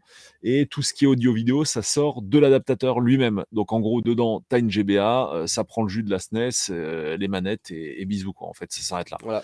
Voilà, c'est extrêmement limité en fait. Et c'est rigolo sans plus quoi. Voilà. En sachant qu'il existe aussi un adaptateur euh, comme ça qui permet de jouer à la, à la, Genesis, donc la Mega Drive, et que bah, pareil, il paraît que c'est de la grosse daube. Euh, j'ai lu, enfin j'ai vu récemment aussi qu'il était possible de jouer à la Game Boy sur la Nintendo 64. Euh, pareil, avec un moyen un petit peu détourné en utilisant l'adaptateur qu'on utilisait pour Pokémon Stadium fameux adaptateur dans lequel j'avais paumé mon Pokémon rouge pendant des années, au point que je pensais qu'il y avait un copain à moi qui était venu à la maison me voler ma cartouche. Donc euh, ça, ça m'a fait psychoter pendant, pendant quelques mois. Euh, du coup, donc voilà, ça c'est les façons officielles de jouer sur, euh, au jeu Game Boy Advance. donc on va passer aux façons non officielles. Alors à ce niveau-là, il va y avoir, ben, en fait, je pense que c'est la plus grosse partie de, de ce live parce qu'il y a énormément de possibilités de jouer à la Game Boy Advance de manière un petit peu euh, détournée. Donc pour cela, on a plusieurs façons. La première, la plus simple, ça va être forcément l'émulation, mais on a également des consoles qui euh, en fait acceptent les cartouches Game Boy Advance et qui ne sont pas des, euh, des consoles officielles mhm. Nintendo. Et là, voilà. Donc Pascal est en train de montrer, je pense, la Rolls-Royce des, des, consoles portables actuellement. Donc l'Analog Pocket dans lequel qui, qui possède un slot où vous pouvez mettre vos cartouches originales Game Boy, Game Boy Color, Game Boy Advance. Avec des adaptateurs, vous pouvez mettre vos, vos jeux Game Gear, euh, PC Engine et TurboGrafx, Lynx. Euh, PC Engine et Lynx. Voilà. Il, m'en manquait un. Et là, je suis en train de lancer euh, un, jeu GBA exprès pour vous montrer. Pardon, je vais te couper deux secondes. Polo, si tu peux me remettre à l'image. On a également la Nintendo DS. Merci Dark Hunter. Je ah oui, noté il y avait la DS. comme étant un des, moyens génériques, euh, enfin, pardon, un des moyens principaux de jouer à la Game Boy Advance. Alors ici, c'est une DS Lite, donc c'est le deuxième modèle de Nintendo DS, sachant qu'il existe quatre modèles de Nintendo DS et que celle-ci était la dernière à être dotée d'un port cartouche. Donc le port cartouche était un petit peu plus fin, ce qui fait que bah, les jeux du coup Game Boy Advance où est-ce que je les ai foutus? Dépasser un petit peu de la console. Alors forcément, c'était pas hyper joli, mais on ne boudra pas son plaisir de jouer avec un écran qui, euh, en termes de rétroéclairage, est bien meilleur que celui de la, de la Game Boy euh, Advance normale. Voilà, et celui de la Game Boy Advance SP. Tac. Et, Voilà. et il existe on des modes. avait euh, Le Il choix existe des modes où on arrache l'écran du haut aussi pour ne garder que l'écran du Oui, bas. tout à fait, tout à fait. Donc ça, ça demande euh, un petit peu de bricolage. Moi, j'aimerais bien avoir une, euh, une- un modèle comme ça. Ils appellent En ça la GBA macro. C'est ça. En sachant qu'on peut mettre une espèce de néon là pour faire joli. Et que euh, sur la GBA, euh, pardon, sur la Nintendo DS et DS Lite, vous avez la possibilité de choisir d'afficher l'écran du bas ou l'écran du haut. Donc soit pour jouer en mode un peu GBA SP, soit de jouer en mode GBA normal. Voilà, par rapport à la Nintendo DS. Et donc du coup, par rapport à la Nintendo DSi et la DSi XL, le seul moyen que vous avez de jouer au jeu Game Boy Advance, ben, c'est tout simplement de hacker la console. Alors ça se fait très facilement, puisque Nintendo a eu l'intelligence de mettre euh, un port euh, carte SD dans la, dans la console. Et tu dis avec l'eShop aussi il y a- l'eShop, on peut, euh, sur Wii U, on peut acheter ces jeux, euh, on pouvait acheter ces jeux Oui. GBA Voilà, par rapport avec Et la ça reste console un moyen. virtuelle. officiels. Voilà, la console virtuelle euh, Nintendo sur Wii et sur euh, Wii U, euh, qu'on attend toujours hein, sur, Nintendo Switch. Mais voilà, donc ça, c'était du coup les façons officielles, donc avec des vraies consoles Nintendo pour jouer à la, Game Boy Advance. Et donc du coup, bah là, on va passer sur la plus grosse partie du, live, en fait, puisque jusqu'à présent, c'était un peu... un petit peu l'apéro. Voilà, histoire de, euh, de créer du lien un peu avec, euh, avec le public. Euh, voilà, j'aime cette console, j'aime ci, j'aime ça. Donc, du Voilà, coup, donc, là, tu nous présentes la Analog Pocket. Est-ce que tu peux nous expliquer ce que c'est? Donc l'Analog Pocket, c'est une console euh, qui a été faite bah, par la société Analog, qui se base sur des puces FPGA, donc des circuits reprogrammables à la volée pour reproduire matériellement euh, le comportement matériel de la console d'époque. Donc euh, en gros, vous êtes presque sur une, euh, vous êtes sur une émulation hardware de la console, donc la compatibilité est maximale. Euh, sachant que c'est des produits qui coûtent assez cher, ils se permettent de faire des, des consoles haut de gamme, donc ils n'ont pas fait que la- l'Analog Pocket, mais là on va se par- parler de l'Analog Pocket. Donc on est sur un écran qui fait 10 fois la résolution de la Game Boy classique, donc on est en 1600 sur 1400, donc quasiment euh, du Full HD, sur Ouais. une taille d'écran qui est toute petite, donc ça fait un pitch hyper resserré, c'est super lisible. Euh, et matériellement, elle est compatible avec énormément de jeux. Euh, et l'émulation est donc quasi parfaite. Il, il y a peut-être 1% de titres obscurs japonais qui passeront avec des glitches. Euh, sachant que la société est très à cheval, euh, dès qu'on lui remonte des soucis, il y a régulièrement des mises à jour. On est euh, donc sur euh, la, la Rolls des, des portables euh, non validée par Nintendo qui permet de jouer à ces jeux. Hmm. La, la contrainte qui, qui était active jusqu'à mi-2022, c'était de devoir utiliser ces cartouches originales. Maintenant, ils ont ouvert aux développeurs externes la possibilité de jouer depuis des ROM euh, que vous avez mis sur votre carte SD, mais l'émulation est beaucoup moins bonne que via une vraie cartouche. D'accord. Et c'est dû à quoi ça, du coup? Puisque bah, on rappelle que, alors pour ceux qui ne le savent pas, euh, toi, Pascal, tu détiens un objet qui s'appelle le GBA Operator, donc qui est en fait un lecteur de cartouches que vous Oui. pouvez brancher en USB sur, euh, sur un ordinateur. Je crois que mar- ça marche aussi sur Mac. Et Oui. en fait, il vous permet de dumper à la fois la sauvegarde de votre jeu pour la sauvegarder éternellement dans, euh, dans les, les serveurs cloud et, et compagnie. Euh, et je crois aussi qu'il est possible de récupérer la ROM qui est à La la- ROM donc, du jeu. le jeu qui est à l'intérieur du- de la cartouche. Et je pense aussi qu'il est possible de le, de le remplacer par un- un- une autre ROM. Sur les, jeux, faisable, ça? sur, sur les jeux réinscriptibles, donc sur les copies vendues chez AliExpress par exemple. D'accord. Donc, par Les exemple, jeux- mon les jeux euh, officiels. Super Metroid. euh, C'est ça, tu pourrais mettre un Mario Kart si tu as envie. D'accord. Et le lendemain, remettre autre chose. Mais euh, concrètement, les jeux officiels Nintendo ne sont pas réinscriptibles. Ok. Donc, du coup, si vous voulez réinscrire un jeu sur une cartouche, il vous faudra un jeu de la marque Niheldel, puisque c'est ce qui est marqué sur le circuit imprimé. Alors, du coup, donc ça, c'était pour la rétroïde. euh, Non, pardon. Pour Non, la- pour l'Analog L'analogue, Pocket. pardon. Analogue, excusez-moi, ouais. Je perds un peu mes mots. L'analogue pocket. Donc, euh, je Le pense problème que... de l'Analog Pocket, c'est que, mettons que vous la commandiez aujourd'hui, vous l'aurez fin 2023. Voilà. Donc, euh, Ben, Ils précisent plus là actuellement quand tu vas sur leur site, donc on sait pas. C'est encore pire, on sait même plus en fait. Je sais pas s'il faut s'en réjouir ou le redouter, mais en tout cas, lorsqu'on avait commandé il y a un an, c'était clairement établi euh, le trimestre euh, pendant lequel tu allais recevoir ta console. Et là, par contre, euh, j'ai essayé de faire une commande, mais sans aller jusqu'au bout, et il y a aucun, Ah non, c'est groupe C 2023. Ah oui, tu as, essayé de faire une commande là actuellement et ah c'est marqué groupe C. Groupe C 2023 et aucune précision sur le. C'est traité de façon empirique, donc toutes les commandes qui datent de. Moi, j'ai commandé le mi décembre 2021 et j'étais tout à la fin du groupe B. Donc toutes les commandes bah, qui, ont, qui, ont, couru pendant 2022 seront avant, seront traitées avant. Donc, même si on commande maintenant, on ne l'a pas avant fin 2023. Quoi. On est optimiste. Parce qu'ils annoncent pas justement les trimestres là, actuellement. Donc du coup, je me dis, est-ce que peut-être sur un malentendu, ça pourrait venir avant Je sais pas. Ou peut-être qu'ils veulent pas décourager les gens de commander. En sachant que des fois, quand tu la reçois, ben, tu sais pas que tu l'as reçue et tu la retrouves dans la pluie. Tu la retrouves posée sur ta poubelle, euh, personne n'a sonné, euh, ça fait deux heures qu'il pleut sur ton carton et voilà. C'était ouf ça. C'est complètement fou. Anecdote de Polo. Oui, euh, sur Twitter.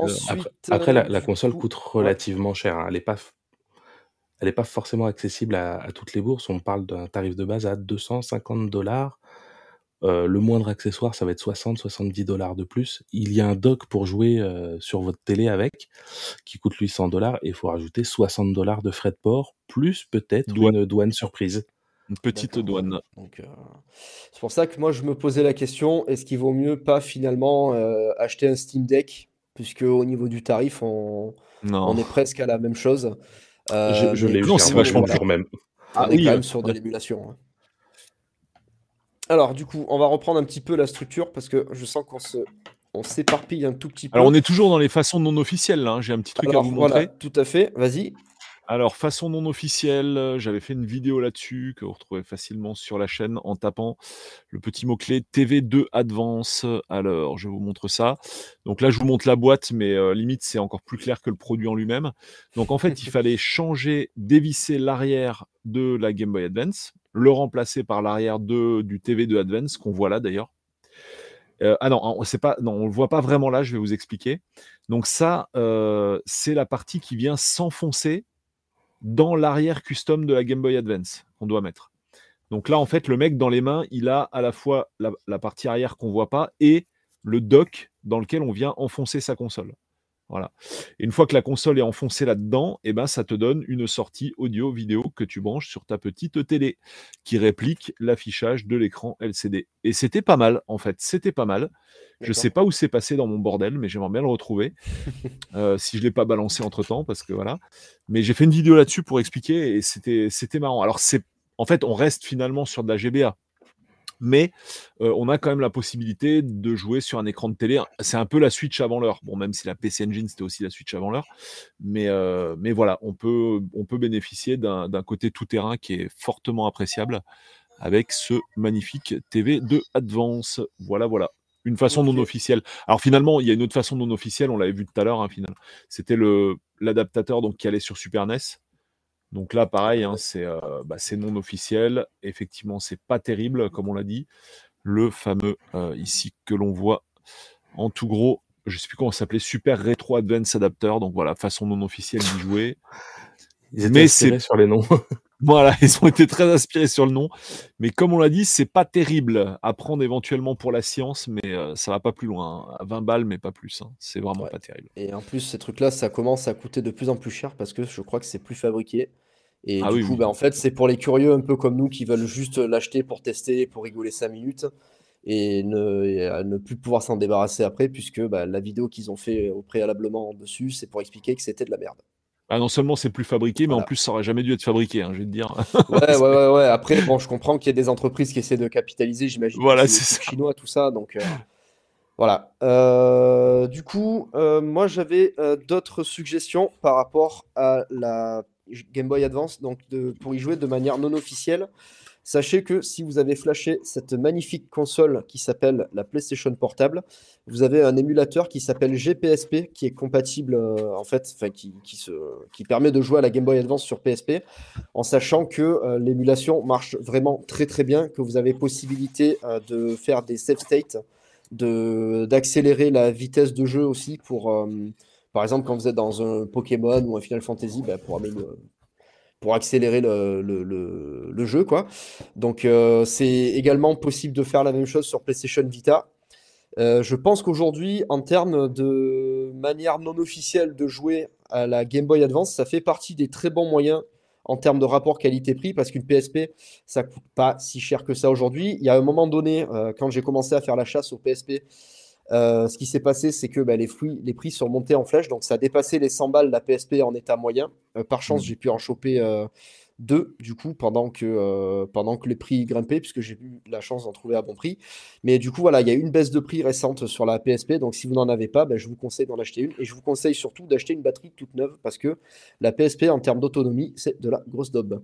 Ouais, ouais actuellement on tourne autour de 50, 60 euros la PSP d'occasion correct. D'accord, ouais. Alors en sachant aussi que ben, moi les deux que j'ai achetées, elles ont le lecteur du MD qui est en panne. Voilà, donc bah, forcément, euh, je les ai flashés histoire d'utiliser mes backups de jeu euh, bah, dessus. Quoi. Euh, donc ça évite les temps de chargement trop lents, ça évite le bruit infernal du lecteur UMD et surtout ça permet, parce qu'aujourd'hui on a des, des, adaptateurs que j'ai laissés dans ma PSP qui est là-bas. bon, tant pis. on a des adaptateurs de cartes micro SD qu'on peut mettre dans la console et comme ça on évite d'acheter des cartes mémoire propriétaires qui coûtent une blâme. C'est ça. Après, faut pas aller trop non plus dans les jeux Game Boy Advance émulés parce que, par exemple, Golden Sun, c'est injouable hein, dessus. Ah ouais? Golden Sun, Golden Sun 2. Euh, je crois que le deuxième F0, c'est un peu moyen. Les, gros jeux ont un peu de mal à passer. D'accord, ok. Mais euh, pour la plupart des jeux, ça ira. Hein. On me demande dans le chat si le rendu sur PSP est bien. Oui, franchement, l'écran de PSP est très bien. Euh, d'autant que bah, sur les premiers modèles de PSP, alors, donc sur celui-là, par exemple, euh, l'écran, euh, enfin non, sur tous les modèles de PSP, euh, l'écran, il y a un petit quadrillage en fait qu'on voit parce que la définition de l'écran n'est pas non plus en HD. Et en fait, moi j'aime beaucoup jouer avec des pixels qui sont un petit peu décollés sur l'image. Donc la, PSP, pour le coup, moi je trouve que c'est un moyen assez fiable en plus puisque les émulateurs ont été mis à jour régulièrement de jouer à la, la GBA. Donc voilà, par les problèmes dont tu viens de parler, Pascal. Parce que euh, c'est une, méthode que j'ai pratiquée pendant plusieurs années. Hein. D'accord, ok. ben, voilà, donc en gros, sur, ça sur PSP Go, le rendu est magnifique. Ah ben j'imagine bien. Si vous avez une PSP Go, le rendu est vraiment beau. Hein. Ok. Euh, du coup, un autre moyen officiel aussi, alors c'est... Non officiel Officiel euh, Oui, pardon, non officiel. Enfin, non officiel, mais un petit peu officiel aussi, puisque c'est une console Nintendo, c'est la Nintendo 3DS. Donc ça, c'est la New 3DS XL. Donc c'est pareil pour la 3DS normale et la, la, 3DS XL. Voilà, puisque c'est la même console. Donc vous avez possibilité en, alors, euh, d'acheter les jeux qui sont sur la console virtuelle. Il me semble que euh, la console virtuelle a fermé, enfin le shop a fermé sur la 3DS, vous me corrigerez, je ne sais plus.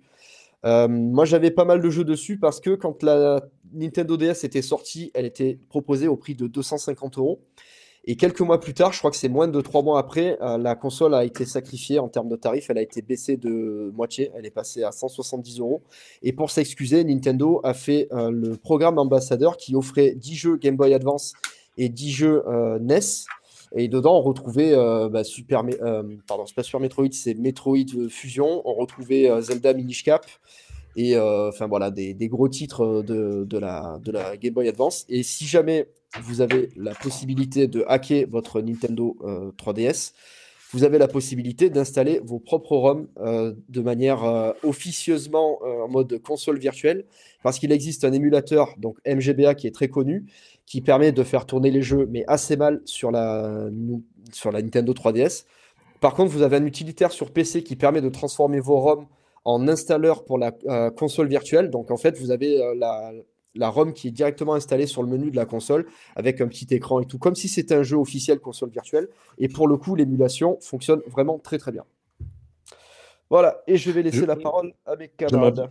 juste revenir parce qu'on est passé un peu rapidement sur, la, sur le GB Operator que j'ai, parce que donc, ça vous permet de faire les backups, machin. Ça vous permet aussi de jouer sur votre PC à votre cartouche officielle. Cependant, c'est pas magique, en fait, ça lance juste un fork de MGBA. Voilà, parce qu'il y a des gens qui disaient c'est du propriétaire. Non, ça lance MGBA et ça lit votre ROM. Donc même sans le matériel, vous pouvez faire exactement la même chose, voire mieux, puisque vous aurez des versions updatées de, de MGBA. Voilà, c'est revenir sur le point parce que il y en a qui pourraient se dire bah attends, le, le matos permet peut-être d'y jouer de façon parfaite. Non, c'est encore un petit peu compliqué en termes de développement software pour eux. Ok, non, mais c'est quand même intéressant de savoir qu'on joue avec euh, l'émulateur MGBA, qui sur PC, avec euh, Visual Boy Advance, euh, fait partie des, des- des émulateurs références. Ah, Visual Boy a été arrêté, il me semble. hein. Ouais, c'est ça. Mais MGBA, je crois que c'est celui qui a encore mis à jour, et il me semble que c'est celui qui est euh, inclus de base avec RetroArch. Donc RetroArch que vous pouvez retrouver dans Bateau Serra, dans, dans Recalbox, etc. Et que... Tac, tac, tac, attends, j'oublie un truc. Euh, bah, j'avais un truc sur le bout de la langue, mais du coup, j'ai oublié. Voilà. Et ah oui, vous l'avez sur OpenEmu euh, sur Mac, notamment. D'accord. Voilà, donc c'est un émulateur référence pour la Game Boy Advance.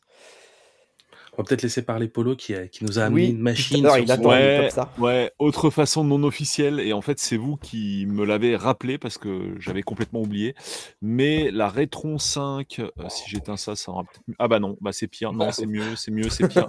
C'est un bon, bon, je sais pas, on va essayer de gérer. Voilà. Donc ah, tiens, il y a peut-être ça aussi qui va être encore mieux même. On le voit, le port avec marqué GBA. Voilà, donc sur Retron 5, qui est un petit peu l'ancêtre, on va dire, de- des consoles d'analogue, puisque c'est pas de l'émulation matérielle, hein, pour le coup, c'est vraiment de l'émulation logicielle. Mais c'est un peu, mais en fait, mine de rien, c'était quand même un peu les précurseurs de ces consoles euh, qui prennent en charge les cartouches officielles de rétro gaming, hein, parce qu'à l'époque où ils ont fait ça, bah, il n'y avait pas grand monde qui le faisait, voire personne. Enfin, moi, j'ai pas Ouais, crois d'exemple avant. Je, je crois que c'était les seuls en fait hein, à faire ça. Ah bah c'était c'était les seuls et les premiers, hein, Parce quand qu'après, leur- Alors, euh, Retron 5, je sais pas, je crois pas que ce soit Hyperkin qui s'en occupe. Ouais. Je sais plus quelle marque Si c'est, si, mais. euh, si si c'est ça. hein. D'accord. Alors, il y a une ça. autre marque qui est un peu concurrente, mais qui fait à peu près les mêmes choses. Je sais plus comment ça s'appelle. Ouais, c'est Hyperkin. Donc Euh, voilà, il on pouvait mettre les cartouches autre de, marque, hein. Je sais on peut plus, mettre les cartouches de, de GBA. Et alors, euh, bah, petite. euh, Oula, tout s'écroule. Petite page de publicité pour un prochain live. Euh, Lorsqu'on avait testé ça, quelqu'un avait. Quelqu'un quelqu'un m'avait parlé de ça, hein, qui est l'adaptateur pour le coup bah, Master System et Game Gear, qui n'est pas, bah, c'est pas pris en charge en standard en fait par la Retron, Retron 5. Et ça, on se le testera lors d'un live technique du dimanche, forcément, puisque euh, oh, ça doit faire euh, six mois, un an que je l'ai reçu, mais euh, il y a toujours d'autres sujets un peu plus prioritaires que ça, hein, j'avoue. Donc euh, voilà, la Retron 5, on l'avait testé, je l'avais trouvé bah, pas si mal que ça. Dans le titre, j'avais mis est-ce qu'il s'agit vraiment de l'Etron 5 parce que c'est le pseudo de la console pour les intimes qu'il avait trouvé dégueulasse et en fait moi je l'ai trouvé pas si mal que ça cette machine. Bah, moi, pour la petite anecdote, j'en avais acheté une il y a, bah, il y a un mois à peu près. euh, sur le Bon Coin, je l'avais trouvée à 50 euros. J'étais tout content. Et en fait, je l'ai reçue et elle ne marchait pas. Oups. Voilà, donc euh, la grosse deg, parce que du coup, bah, je comptais m'en servir pour, euh, pour m'amuser, pour rigoler un petit peu, pour streamer avec. Et puis, bah, du coup, non. Donc, euh, pour ceux qui étaient contents de se dire, ah, bah, on va faire un- je vais faire un test de la Retron 5 pour tout le monde, bah, ce ne sera pas possible pour l'instant. Voilà, Dommage, dommage, dommage. très dommage, en effet. Je crois qu'on avait noté pas mal d'autres trucs dans les façons non officielles d'y jouer. Euh, oui, euh, est-ce que ça serait pas le moment de parler du euh, Game Boy, Alors, attends, du GBI. Ouais, si c'est quand même un peu le moment, ouais, quand même. Ouais. Voilà, parce que bah, Ah. du coup, euh, parce que moi j'ai d'autres trucs à, à montrer aussi par rapport à la GameCube. Alors, du coup, Ouais, donc rapidement là le Ops. Donc le ici le Game Boy Player dont on a déjà parlé tout à l'heure en fait, hein, qui permet d'insérer des jeux Game Boy dans sa GameCube et même de jouer en multijoueur puisqu'on a le Power Link qui est directement intégré dedans. Euh, donc celui-là a été fourni, cet accessoire a été fourni avec un disque. Euh, la console est un poil poussiéreuse, avec un disque qui n'était pas très bien optimisé. Disons qu'à l'époque Si on trouvait ça bien, mais en même temps on n'avait pas le choix. Il y avait que ça. Ouais, je te, je te rebalance. Vas-y, vas-y. Et euh, voilà, le disque, hop, on va le montrer en tout gros. Bim, voici le disque d'origine. Qui Game aujourd'hui Boy coûte Player. plus cher que le Game Boy Player lui-même. Je sais pas pourquoi. Apparemment, il y a des gens qui le paumaient. Enfin, je vois pas comment on peut paumer une boîte euh, aussi grosse. Alors que Voilà. justement, en fait, on va le voir tout de suite, il ne sert strictement plus à rien, ce, ce disque. Tout à fait. Puisque, voilà, lorsque la console euh, est hackée, d'une manière ou d'une autre, il y a plusieurs techniques pour ça. Vous trouverez des tutos un peu partout sur Internet. J'en avais fait un, c'était euh, 4 euros et 0 soudure, en fait, ça s'appelait le tuto. Ça, Mm. on, peut- on peut vraiment hacker la console pour rien, en fait, pour quasi rien. Et bien, du coup, on a tous les jeux qui sont sur carte SD en dessous. Alors, bah, forcément, en dessous du, enfin, derrière le Game Boy Player.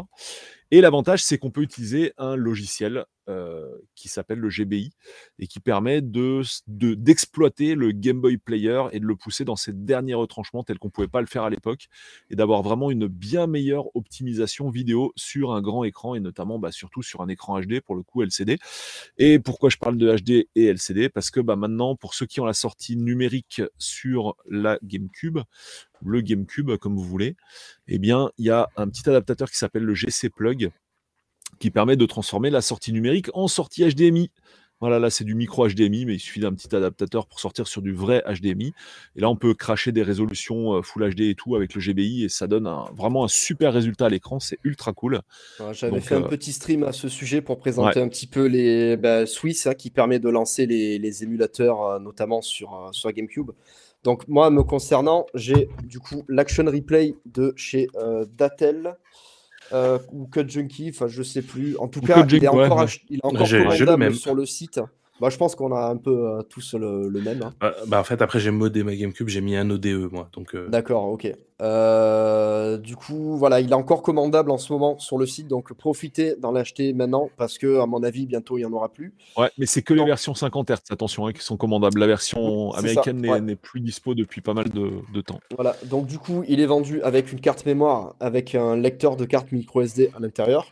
Donc en fait, ce qui va se passer, c'est que vous allez booter sur l'action replay. Et si vous avez fait la manip euh, de renommer le, le, le comment s'appelle le c'est un point d'ol je crois le, truc. Le boot, ouais, le boot les sont des points d'ol voilà vous l'appelez euh, launch start euh, vous l'appelez launch.elf je crois un truc comme ça. Et du coup vous arrivez sur l'homebrew launcher qui s'appelle Swiss. Et à ce moment là vous avez la possibilité de lancer vos jeux qui sont directement sur carte micro SD alors moi j'ai un petit adaptateur, voilà, l'adaptateur micro SD il est là, donc du coup vous pouvez mettre dedans bah, tous vos backups de jeux GameCube, sachant qu'il y a un utilitaire dedans qui permet de dumper ses propres jeux. Alors moi j'ai fait ça parce que bah, j'ai des jeux un petit peu collector sur, sur euh, GameCube et que bah, j'ai peur de rayer mes CD en sachant que on va remontrer quelque chose pour les gens comme Polo qui n'étaient pas au courant, mais quand vous sortez un jeu de la GameCube, vous avez un bouton là-dessus qui fait que, hop là, le disque ressort comme ça. voilà, le problème c'est que moi, sur mes jeux euh, Resident Evil, par exemple, bah, euh, à force de jouer avec, bah, à force de clac, de faire comme ça, bah, j'ai le milieu du, des disques qui commence un petit peu à se casser. Donc comme je tiens beaucoup à mes disques parce que je les ai eu à Noël quand j'étais petit, eh ben, je veux pas les abîmer, donc j'ai dumpé euh, quasi. Bah, en fait, j'ai dumpé tous mes jeux GameCube. Donc pareil, on a la sortie euh, avec le GC plug. Alors ce que j'ai fait, moi, au lieu d'acheter un câble HDMI euh, vers micro HDMI, j'ai acheté un, truc qui sert de rallonge en fait. Comme ça, bah, j'ai ma GameCube qui est directement branchée à côté de ma PS3. Et quand je veux passer d'une console à l'autre, bah, je branche le câble HDMI dessus directement. ce que ça permet aussi, ce truc-là, c'est de lancer des émulateurs directement. Et avec le GC Plug, vous avez la possibilité d'ajouter des scanlines sur l'image. Et selon moi, c'est un des meilleurs moyens de jouer à la Super Nintendo, à la Mega Drive ou Mega CD et je crois même à la PlayStation, j'ai pas testé, euh, sur un écran HD avec des scanlines. Puisque, ah, c'est euh, intéressant bah, ce que tu dis, j'ai pas fait le test. Hein. ça, c'est un truc que j'ai testé. Alors, j'ai pas testé le, comment s'appelle, le RetroTink 5X parce que bah, ça coûte une blinde et que je suis pas blindé d'argent. Euh, j'ai pas testé non plus l'OSSC parce que j'ai l'impression que c'est hyper fragile. Et du coup, bah, je me suis dit que pour moi, c'était pas utile d'acheter un OSSC ou un autre upscaler parce que bah, ce truc-là coûte euh, entre 60 et 80 euros en fonction d'où vous l'achetez. Euh, si vous avez vos émulateurs qui sont installés sur la console, bah, vous pouvez y jouer en Full HD, en fait en 720p aux émulateurs, avec la possibilité du coup de faire du rewind, de faire des save states, de faire même du choix de palette de couleurs pour la NES c'est très intéressant parce que la NES, en fonction de si vous la sortez en RGB, en euh, RF ou en RCA, vous n'avez pas du tout la même palette de couleurs. Donc vous pouvez euh, restituer les couleurs de la NES grâce à ça. Et du coup, par contre, il existe un émulateur GBA euh, qui est aussi compatible sur la, la Wii. par contre, sur Wii, il fonctionne bien, mais sur GameCube, je ne sais pas pourquoi, il fonctionne très mal. Donc vraiment, le meilleur moyen de jouer à la GBA sur la GameCube, c'est de passer par le Game Boy Interface dont vous parlez, Polo, tout à l'heure. Voilà. GBI, donc le fameux logiciel euh, qui, qui remplace le logiciel, enfin qui remplace le disque de l'époque. Alors l'astuce aussi, je profite d'être en gros plan, c'est que euh, la plupart du temps sur internet, vous pouvez trouver des Game Boy Player pour vraiment euh, pas trop cher, on va dire. Je crois que c'est entre 40 et, 60 euros. Bah voilà, si vous avez de la chance, un petit peu en traînant sur eBay, vous trouverez peut-être même un modèle japonais avec euh, de nouveaux coloris, puisqu'en Europe, on n'avait que celui-là qui était noir. Euh, voilà, si vous avez une console bleue, vous pouvez en trouver un bleu, polo par exemple, là en orange. Et du coup, bah, si vous n'avez pas le disque qui coûte une blinde, celui-là, le disque officiel Game Boy Player, eh ben, ça vous coûtera moins cher d'acheter un Action Replay et de faire la manip dont on vous parlait tout à l'heure, et d'installer le Game Boy Interface qui de toute façon a une meilleure qualité d'image et je crois même une meilleure qualité de son. Une meilleure qualité de tout. Voilà, tout à fait. Tu peux me remettre en petit, s'il te plaît? Yes, je peux vraiment en même temps je tweet, en même temps je. Euh, je vais montrer autre chose aussi en profitant. Ah bah voilà. Euh, alors j'ai ceci, un adaptateur de manette, voilà, puisque je suis euh, Dars Adaptator, les gens me connaissent pour ça, parce que j'ai un adaptateur pour tout et n'importe quoi. Là j'ai un adaptateur de manette Saturn pour Xbox Series X par exemple, entre autres, j'en ai parlé hier soir dans l'émission de Share Players que je salue évidemment. Euh, donc voilà, ça c'est un truc que j'ai acheté il y a longtemps, donc qui permet de brancher euh, tout ce qui est manette PS1 et PS2 sur GameCube. Donc par exemple, pour l'émulateur Super Nintendo, bah, c'est idéal parce que bah, la manette de PlayStation 2, en fait, c'est quoi? C'est une manette de Super Nintendo, mais un petit peu optimisée. Donc bah, du coup, pour jouer à la Super Nintendo, ça c'est vraiment génial. Et j'ai aussi autre chose pour la, pour la Game Boy que j'ai acheté spécialement. Alors ça, par contre, ça va être plus compliqué à trouver parce que je crois que c'est fabriqué à la main et euh, la puce est, taillée à la dent. C'est l'adaptateur de chez Rafnet qui permet d'utiliser une manette classique euh, Wii, une manette classique Super Nintendo Mini et NES Mini. Donc il se branche d'un côté euh, pour la... Donc en fait, ça c'est la prise de la... des, des manettes Wii. Et de notre côté, le port de manette GameCube qui permet, entre autres, d'utiliser la manette Super Nintendo Mini. Donc moi, celle-là, c'est la manette de la, la, console, euh, comment ça s'appelle euh, Le truc Nintendo, là, le club Nintendo. Donc ça, c'était vraiment pour jouer avec la manette Super Nintendo sur la Wii à la console virtuelle. Donc c'était pas encore la manette de, NES, de Super NES Mini. Je savais pas qu'il en a fait une. Et t'as la connectique NES Mini, quoi, du coup. Euh, la connectique, oui. La oui, bah oui, c'est pas... de Wii, quoi. et pour moi, une des meilleures manettes pour le rétro gaming, c'est celle-ci, la manette classique Wii euh, Pro. Euh, donc euh, voilà, donc c'est basé sur le, la, sur le layout de la, de la Super Nintendo. Sauf qu'en plus, ben, vous avez deux gâchettes, là où le premier modèle avait deux petits boutons ici et là. Et en plus, vous avez deux petites branches. Alors, il n'y a pas de bouton L3 et L3. Mais par contre, vous avez euh, un truc euh, comme sur la GameCube, là, au niveau du joystick. Donc, pour, les, pour certains jeux, bah, c'est idéal. Par exemple, si vous êtes un gros fan de Resident Evil comme moi, bah, c'est vraiment le meilleur genre de stick qu'on peut trouver sur une manette. Et la croix directionnelle est absolument euh, parfaite. Voilà. Et les boutons sont à peu près les mêmes que sur Super Nintendo. Mais celle-là, tu peux l'utiliser sur GameCube, du coup Alors, celle-là, je peux l'utiliser sur GameCube grâce à. Tac, tac, tac. L'adaptateur Rafnet, donc qui coûte pas très cher, il coûte une trentaine d'euros. Non, mais il est encore trouvable cet adaptateur C'est pas le plus eh ben, En fait, il les fabrique euh, au compte-goutte. Donc en fait, il faut vraiment être à l'affût. Et bah, si vous avez un peu de chance, bah, vous pouvez trouver. Moi, j'ai galéré pendant six mois à mettre des alertes un petit peu de partout pour. Euh, oh la vache, dinguerie, quoi, il m'en faut. Et en fait, j'ai acheté cet adaptateur parce que ce que je voulais faire, moi, c'est acheter la manette euh, Ori qui s'appelle, je sais plus comment. Il y a une manette Ori qui a été faite spécialement pour pour le, Game Boy Player. Et en fait, cette manette-là, elle coûte plus de 200 euros aujourd'hui.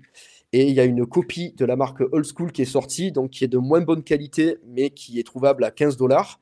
Le problème, c'est que les frais de port coûtent 60 dollars. Donc moi, je mets pas 70 balles dans une manette de basse, euh, basse qualité. Donc du coup, j'ai préféré acheter l'adaptateur de chez Rafnet. Ouais, c'est cool, hein. franchement, super compromis, hein, vraiment. Euh.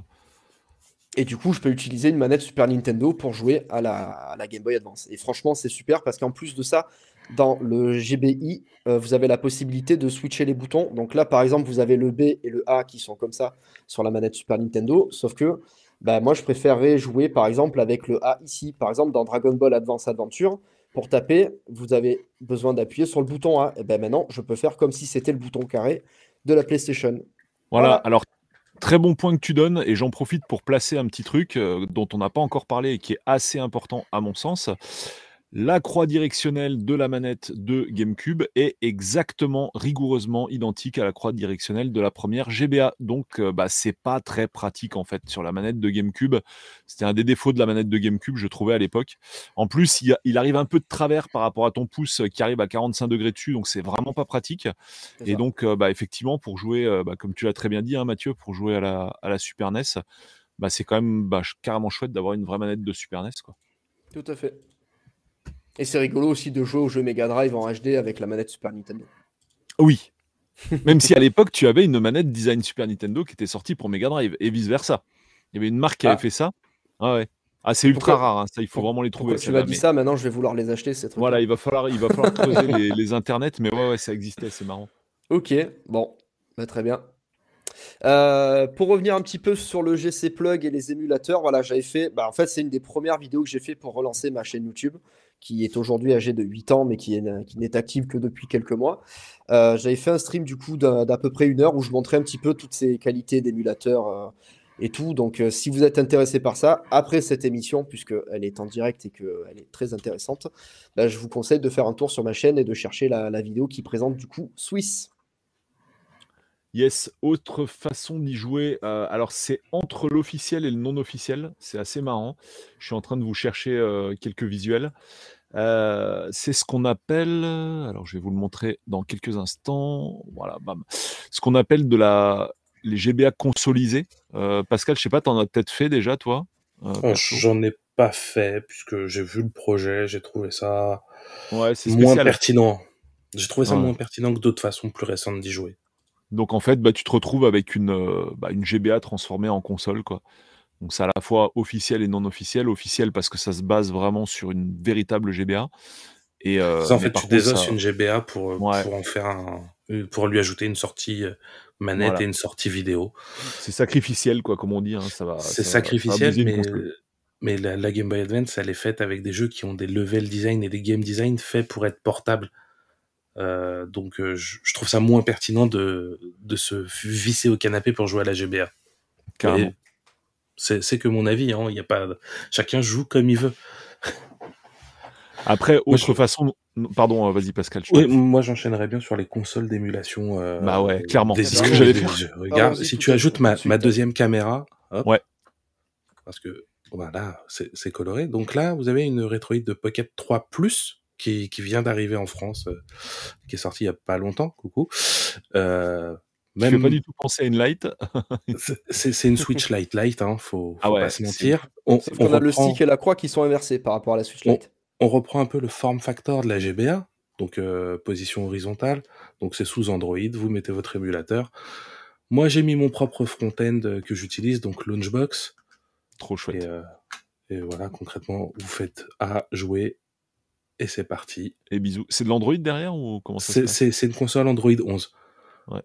Début de semaine prochaine, je reçois la la la AYN euh, Odin. Odin. Donc euh, qui apparemment elle permet d'émuler jusqu'à jusqu'à la GameCube. Ouais. Et là on, on se retrouve. Là oui même. Ouais. Enfin bon, c'est à peu près pareil, mais on en avait parlé. Ouais, j'en avais parlé dans le guide d'achat Noël, donc j'ai fait pour ceux que ça intéresse un guide d'achat rétro gaming de Noël en vidéo. Que je euh, conseille absolument à tout le monde. Il est exceptionnel. Il est, assez superbe ta vidéo. Elle est bah, superbe. quitte à faire son placement, il y a 15 jours, j'ai sorti un podcast justement sur le guide Noël aussi. Hein. vous, pouvez, vous pouvez aller écouter ça après la vidéo aussi. Exact. Et eh ben n'hésite pas à la partager du coup, Pascal, dans le chat. Je suis en train de mettre la. Et nous, on l'a fait hier soir chez les chers players aussi. Donc, euh, comme ça, tout le monde sera content. Tout le monde aura fait sa vidéo recommandation de Noël. C'est ça, exactement.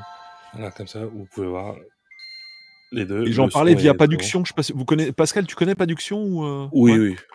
Ouais, il est très très calé en matière de pareil console chinoise et tout. Je te laisse repasser en caméra. Yes, ça roule. Euh, je remets le classique, voilà, l'affichage classique et même je désactive celle-là. C'est ça. Alors, euh, il n'y a pas besoin d'aller acheter une Retroid Pocket 3 Plus si vous voulez faire juste de la GBA. Vous pouvez prendre une, une, console type Ambernic RG350 à 50 euros. Hein. Ça suffira largement si vous voulez vous limiter à la GBA mais c'est pas le même form factor. Là, c'est histoire d'avoir le qui peut le plus peut le moins. Exactement, ouais. Non, il y a vraiment en matière de chinoise, il y a console chinoise, il y a vraiment un choix énorme. Ouais, bah, surtout depuis qu'il dit on prend des socs euh, Android. Euh, là, Ça, ça a ouvert les vannes parce qu'avant, on Mm. avait des émulateurs Linux euh, retaillés pour leur système.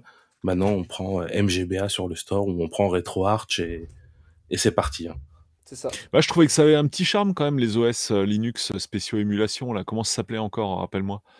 Ah, oui, j'ai le nom sur le bout de la langue. Alors ça, ça avait un charme, mais c'était c'était très très très roots hein, finalement. Ouais, ah oui, Sur c'est quel, clair. ouais. euh, sur quel système, pardon? Il y a mon chat qui vient d'arriver, du coup, j'ai pas trop suivi. Bah, t'avais sur un les- OS spécial émulation. euh, je sais pas si ça va peut-être me revenir, mais euh, là, je l'ai sur D'accord. le bout de la langue. Moi, j'avais une autre console à vous présenter aussi, alors qui est un petit peu plus ancienne, puisque c'est. En fait, il y a 4-5 ans, il y a commencé à y avoir une mode tous les 3 mois. Il y avait une nouvelle console émulateur qui était la meilleure console de tous les temps. Euh, ce qui fait qu'en fait, j'en ai acheté deux et puis après, j'ai arrêté d'acheter parce que. Bah, Open nouvelle. Open Dingus, ouais, c'est ça. Merci. Ça, pour ça, ça. c'est- Alors, il s'agit de la Pocket Go. Donc, qui, euh, alors pour la, pour la Game Boy, à la limite, ça va, c'est plutôt pas mal. Euh, qualité de fabrication assez, euh, discutable, mais euh, honnêtement, voilà, pour, pour 50 euros à l'époque, c'était quand même assez pratique. Donc, il y a des jeux Game Boy Advance dedans. Game Boy, on peut jouer à la Super NES, mais ça rame. On peut jouer à la Mega Drive, mais ça rame un petit peu. On peut jouer à la PS1, mais ça rame. Mais voilà, pour les, petits trajets, voilà, si vous voulez jouer à la première Game Boy dessus, bah, franchement, ça, ça fonctionne pas mal. Alors, ça fait des années qu'on l'a pas allumé, donc du coup, je sais pas si elle a de la batterie. Si, elle a de la batterie, donc l'écran est quand même assez de Pas mal l'écran. d'assez d'assez bonne qualité. Ouais, franchement, j'ai été assez surpris. Le problème, c'est que bah, sur beaucoup de jeux et sur beaucoup d'émulateurs, on a des déchirements d'écran euh, liés à la synchronisation verticale. Et du coup, bah, il y a des jeux que même si on enlève, euh, même si on, euh, en fait, si on active la synchronisation verticale, bah, en fait, on a des grosses chutes de framerate. Donc, euh, du coup, je vais montrer un Castlevania, histoire de montrer un petit peu euh, comment ça tourne. Tac, donc c'est pas, c'est pas évident, évident. Euh, en soi, c'est Il y a à beaucoup de rémanence hein, sur l'écran, j'ai l'impression. euh, je pense que c'est la, la vidéo qui fait ça, parce que là, quand je joue... Non, quand je joue, c'est Non, assez, assez propre. hein. Bah, le rendu vidéo, je sais pas, il, il avait l'air beau d'avoir une forte rémanence. Alors, par contre, la croix ne fonctionne plus, donc c'est gé- c'est génial. C'est magnifique.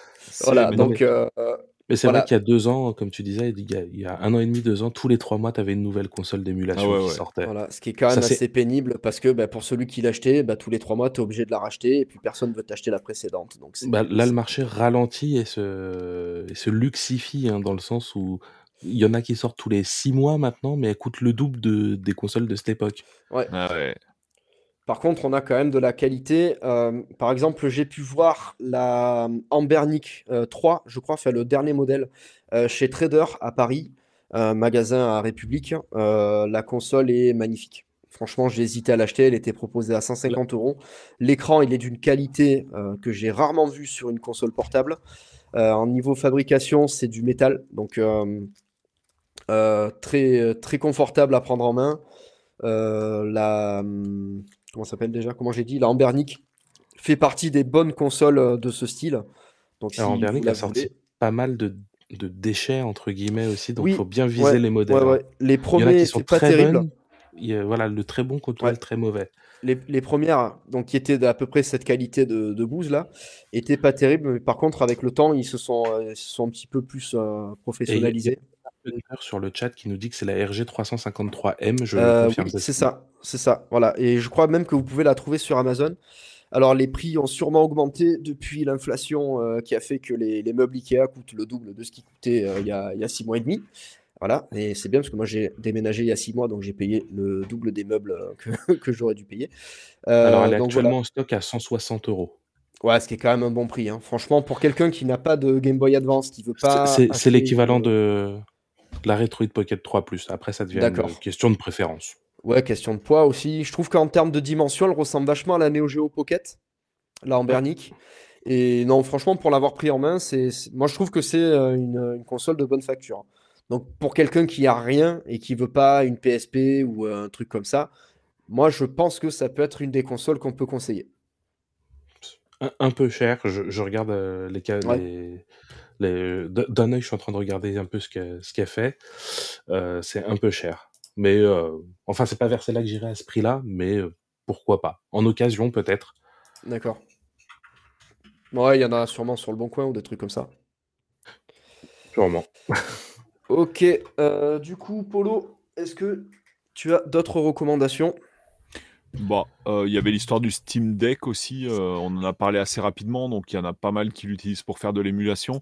Petit mot au sujet de cette machine, donc c'est une machine sortie par Steam, qui est la première réussite matérielle de Steam à mon sens, parce qu'il y a eu pas mal de tentatives au niveau de ce qu'on appelait les Steam Machines, et finalement ça s'est transformé en des Alienware avec le logo Steam collé dessus, en fait, en gros, pour faire simple. Un Voilà, j'avais Alienware fait- avec une moustache. voilà, c'est ça. J'avais fait pas mal de vidéos là-dessus à l'époque. C'était quand même. euh, ce branding Steam euh, des PC a été un foirage total. Euh, à l'époque, il y avait eu vraiment la rumeur comme quoi ils allaient faire leur propre console, etc. Et donc là, il y a eu une hype de dingue. Et au final, les Steam Machines, ça a été bah, simplement des machines euh, de constructeurs lambda avec le logo Steam collé dessus. Donc c'était vraiment pas terrible, terrible. Le soufflet est très vite retombé à l'époque. Et euh, il n'y a pas eu que ça comme ra- foirage total. Il y a eu leur manette qui était euh, Steam nullissime, en controller, fait. ouais. Ouais. Contrôleur avec un espèce de pad tactile qui n'était pas fonctionnel du tout. En fait, finalement, on revenait à quelques 15 ans en arrière, à l'époque où, euh, comme il n'y avait pas le standard des manettes Xbox sur PC, chaque constructeur y allait de son utilitaire que tu devais paramétrer pour chaque jeu, euh, faire un profil pour chaque jeu pour que tes boutons, tu retrouves ta config et tout.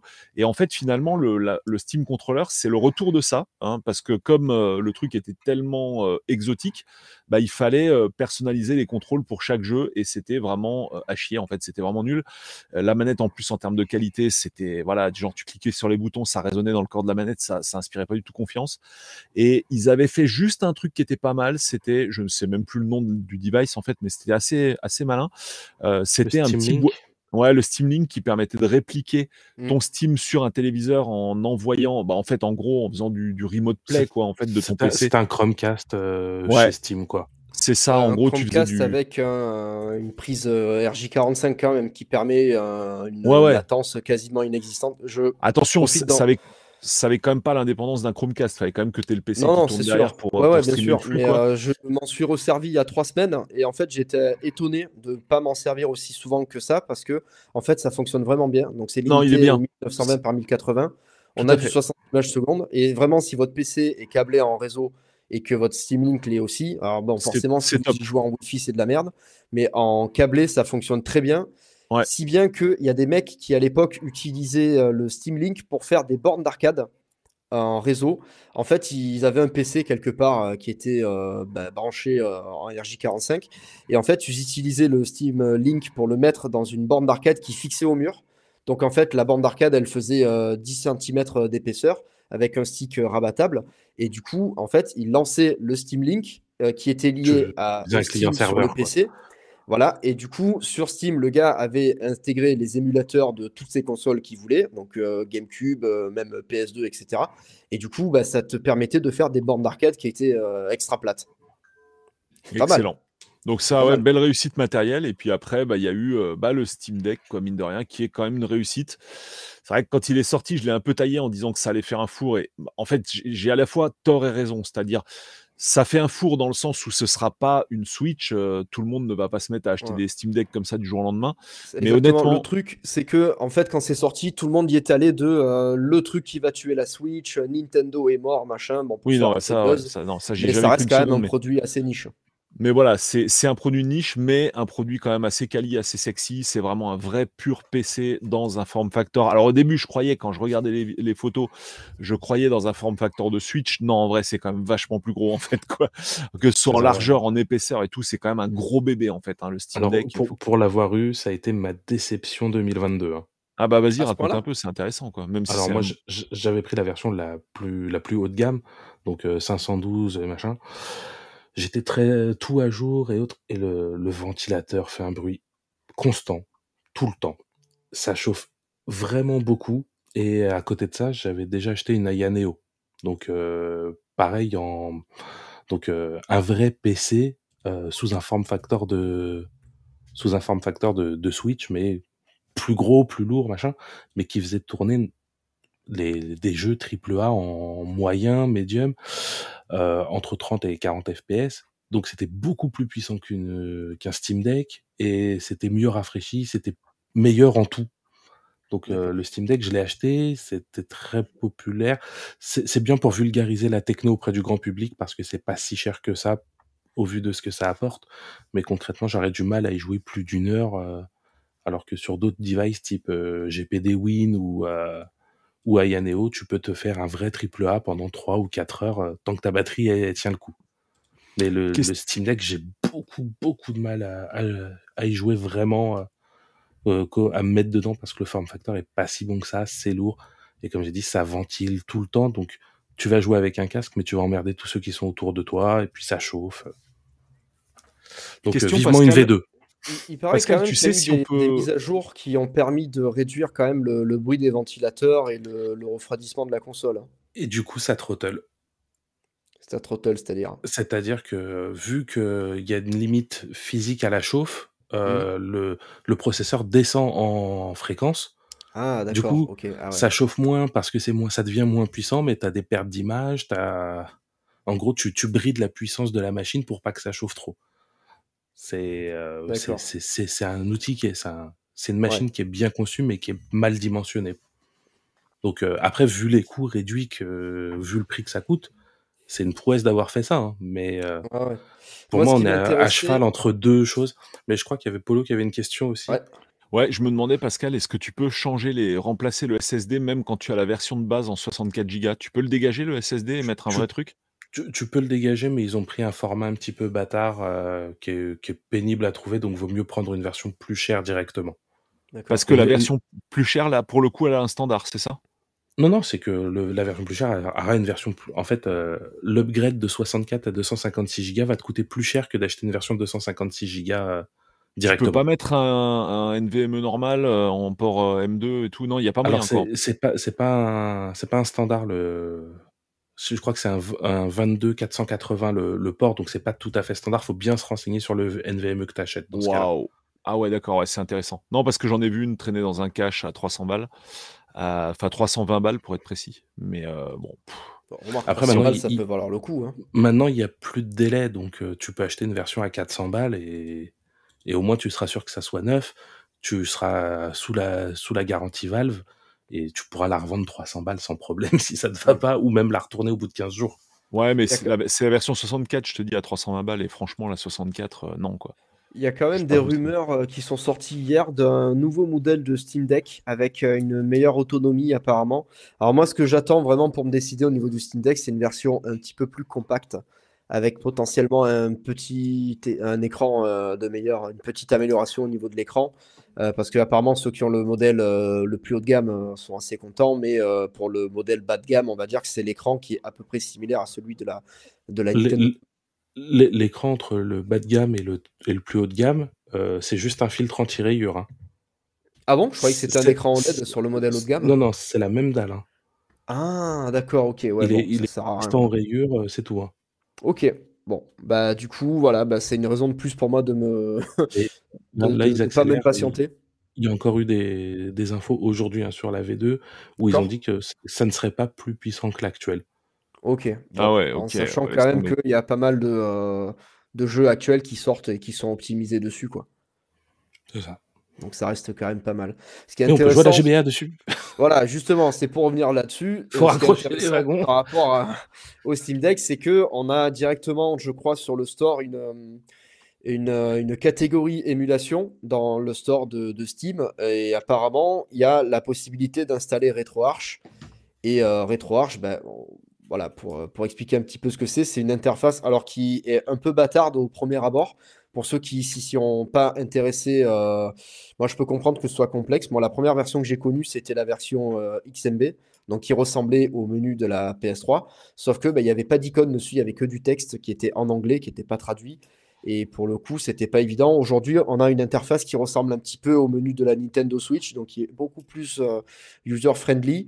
ça demande quand même un investissement pour comprendre un petit peu comment ça marche. Moi, j'utilise toujours la version XMB. Ah ouais, C'est resté une habitude en fait maintenant. donc. Euh. D'accord. Bah, moi, j'utilise la version. Euh, enfin, quand je m'en sers, j'utilise le Fontaine qui fait ressembler au menu de la Nintendo Switch.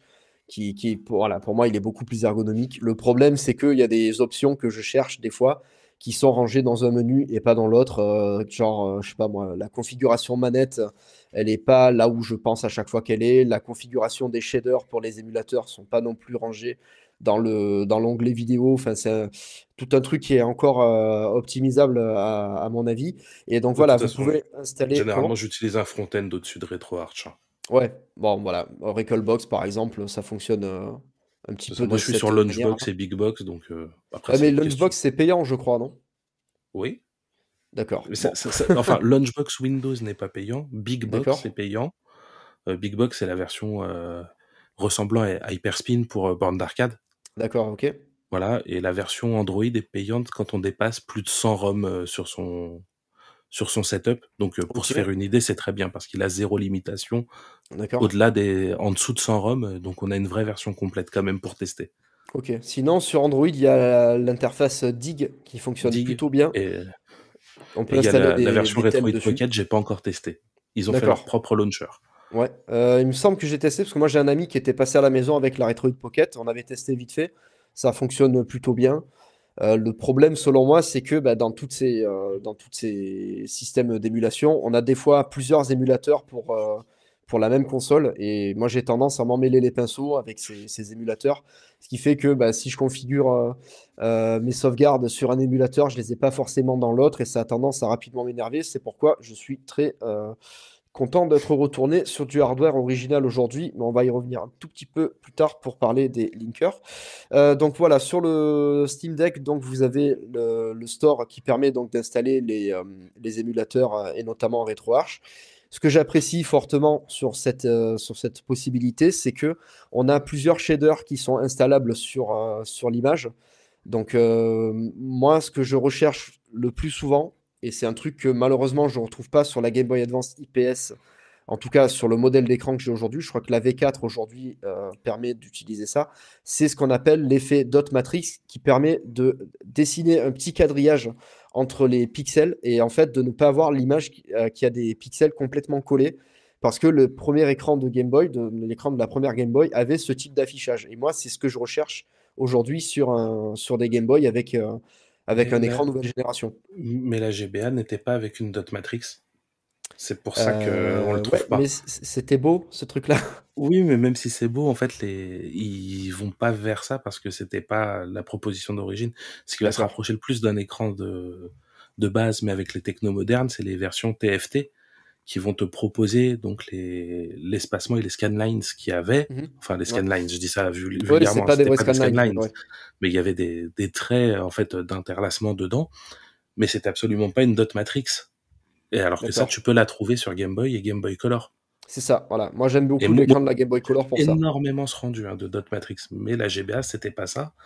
Et euh, si tu forces, tu verras que ton affichage va être vraiment dégradé si tu le forces avec un émulateur ou autre. D'accord. Ok. Ah, donc du coup, sur les jeux. Euh, alors, du coup, est-ce que pour moi, le meilleur moyen de jouer à la Game Boy Advance, ça serait pas de relier ma GameCube sur mon écran cathodique? Moi qui suis cathodique pratiquant. Mmh, non, puisque, bah, fait, les jeux n'ont pas été développés euh, avec une techno cathodique. On, si tu veux, je peux, je peux en parler. Par exemple, quand ils ont développé les jeux GBA, les mmh. couleurs sont très saturées parce qu'ils devaient pallier le manque de rétroéclairage. Tout à fait lors de l'ASP, ils ont changé les palettes de couleurs. D'ailleurs, euh, Aria of Sorrow se lance avec deux palettes de couleurs différentes selon si on est sur une SP ou si on est sur une GBA classique. Et ça, c'est très euh, intéressant ce que tu dis parce que c'est très rarement entendu. Donc, euh, merci de préciser ça. Et du coup, en fait, les jeux GBA ont été développés pour des technos d'écran TFT plates. Si tu vas le mettre sur une cathodique, tu vas avoir des déformations d'image pas possibles. Et mm. c'est pour ça que, par exemple, quand tu prends ta, ta PS5, tu veux jouer à Final Fantasy VII, le rendu est, extrêmement beau sur un, je me comprends, hein, extrêmement beau sur une télévision cathodique parce que ça a été fait avec les scanlines et c'était fait pour. Alors que si tu le mets brut sur un PC, un écran 4K, tu vas te dire mais les artworks ressemblaient pas du tout à ça dans mon dans mon inconscient et dans mes souvenirs. Et ben en fait c'est parce que ça a été développé avec le hardware euh, sur lequel ça doit être utilisé. Donc euh, jouer à une GBA sur une cathodique, techniquement c'est faisable, je ne l'ai pas fait, mais je pense que dans la pratique, ça doit pas être beau. Ben, tu veux que je te rassure? J'ai essayé et en fait, je trouve que le rendu est vraiment très joli. Ah vraiment, vraiment très joli. Ouais, j'ai fait tout Dragon Ball Advance Adventure comme ça. J'ai fait tout Metroid Fusion comme ça. Et euh, si tu as l'occasion de tester, moi je te conseille d'essayer. Alors, bien sûr, avec euh, GBI et pas avec euh, le Game Boy Player. Ouais, moi j'ai, ouais, j'en ai- Euh, c'est c'est top. hein, Et en fait, en, en faisant la manip de zoomer ou dézoomer dans l'image, d'agrandir ou réduire la taille de l'image, ça permet quand même de, de, bah, de régler la, la, la- bah, la taille de l'image. Et pour le coup, moi je trouve que franchement, ça, ça passe très bien sur écran cathodique. D'accord. Alors moi, j'ai j'ai pas d'écran cathodique, donc je pourrais pas tester. Mais euh, sur le principe, déjà moi, ça me paraissait pas euh, est est une bonne idée. Mais si tu l'as testé, que tu me dis que c'est beau, oui, bah, Ouais, pourquoi pas. c'est joli. Après, Si je suis quand même d'accord pour dire que euh, bah, le jeu doit être, euh, doit être euh, lancé sur le type d'écran pour lequel il a été prévu à la base. C'est comme pour la peinture, par exemple, la peinture, vous pouvez pas juger, selon moi, la qualité d'une peinture si vous regardez bah, une photo de la peinture sur un, iPad ou un truc comme ça. Pour juger une peinture, il faut la voir en vrai, donc au musée. Et pareil, c'est pareil pour les jeux vidéo. Quand, euh, bah, pour, le, pour les films, pareil. Si vous voulez voir un film, pour moi, il faut le voir au cinéma. Il faut pas forcément le voir à, à la télé. Après, c'est pratique de l'avoir à la télé, mais euh, le cinéma, c'est créé à la base pour la vidéoprojection. Donc, euh, on rejoint un petit peu là ce qu'on est en train de dire par rapport à l'écran cathodique et les consoles rétro. Bah, moi, sur l'écran, la, la GBA sur écran cathodique, j'ai testé du coup avec le fameux adaptateur pour Super NES, parce que là, bah, ça te sort une image, euh, voilà, en, en, en RCA en fait. hein. Tu as un RCA pour la vidéo et puis deux autres pour l'audio, euh, ou un autre pour l'audio, je sais plus. Enfin, on s'en fout. Euh, là, c'est surtout de la vidéo qu'on va pour parler. le son. Ouais, là- alors le, le problème en fait, c'est que bah c'est le format quoi. Le GBA c'est un espèce de 16-9, je sais pas, c'est peut-être même du 16-9. euh, Pascal, tu dois pas savoir du 16-9, non. Non, mais ça, en, en tout cas, c'est clairement pas du 4 tiers. En tout cas, on est bien d'accord. du, du 3 je crois. Ouais, et en tout cas, bah c'est quand même un format qui se rapproche plus du 16-9 que du 4 tiers. Et quand tu le mets sur une télé cathodique, bon, moi en général les miennes sont 4 tiers. Alors oui, il y en avait aussi en Je, 16-9 à je l'époque. confirme, c'est- du 3 1300. Voilà. Mais 240 du coup, euh, y 160. avait, moi j'avais donc j'avais mis sur mes télé, j'avais mis donc la GBA sur des télés cathodiques en 4 tiers et là la déformation d'image était dégueulasse quoi. C'était euh, c'était juste pas possible quoi. Faudrait voir sur une 16-9 peut-être que ça déforme moins. Mais du coup les 16-9 Non, souvent c'était des juste monstres. pas jouer en plein écran, faut jouer avec les bandes noires et Ouais, voilà, c'est garder l'aspiration de base. bas. hein.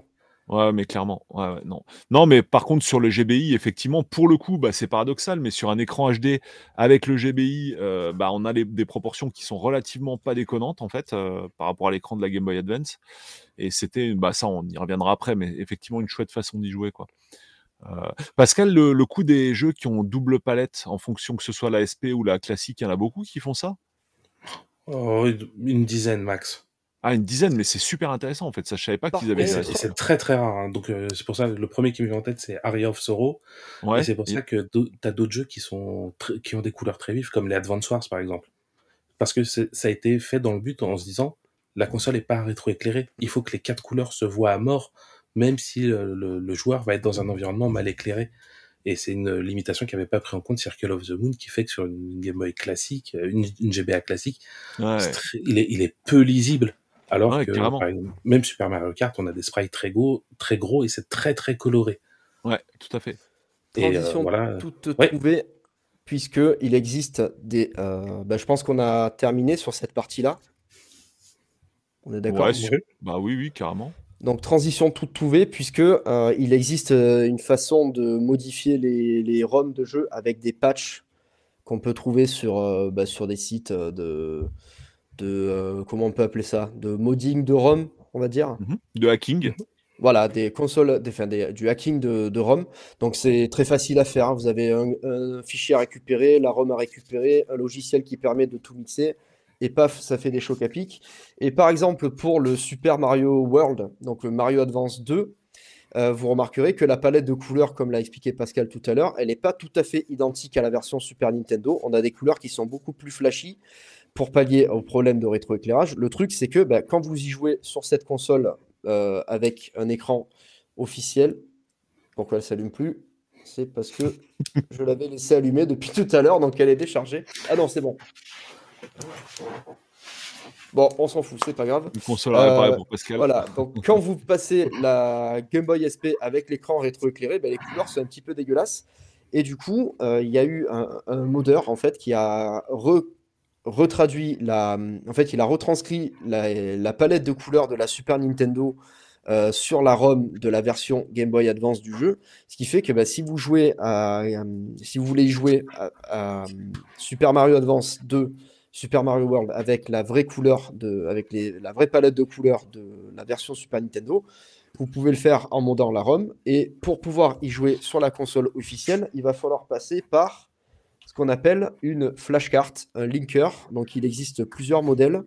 Euh, j'en ai quelques-uns euh, de qualité plus ou moins bonne.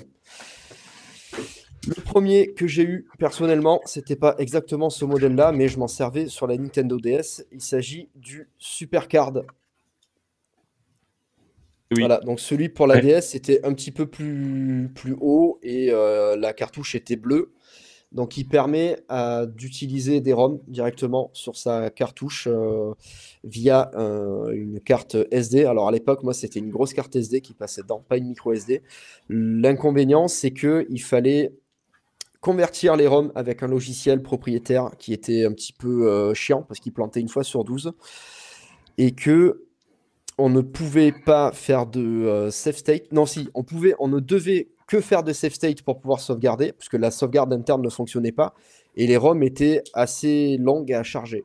Voilà. Donc pour le premier, est-ce que vous l'avez connu ce modèle-là? Non. Enfin, je, l'ai connu après coup, mais euh, on avait déjà des, des lingers plus plus efficace. Ben en fait, ouais, il fallait patcher les ROM pour que les sauvegardes soient prises en compte. Donc ça, c'était assez chiant ouais, sur les premiers linkers. Euh, ça, c'était assez chiant. D'ailleurs, le logiciel n'est pas évident à trouver actuellement.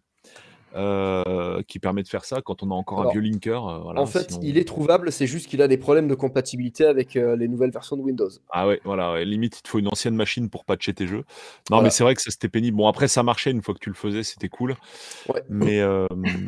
Par contre, la qualité de, de, fabrication est assez discutable, ce qui fait que bah, une fois sur. En fait, ça fonctionnait une fois sur cinq. Il fallait éteindre la console, débrancher, rebrancher, ressouffler, enfin faire plein de trucs.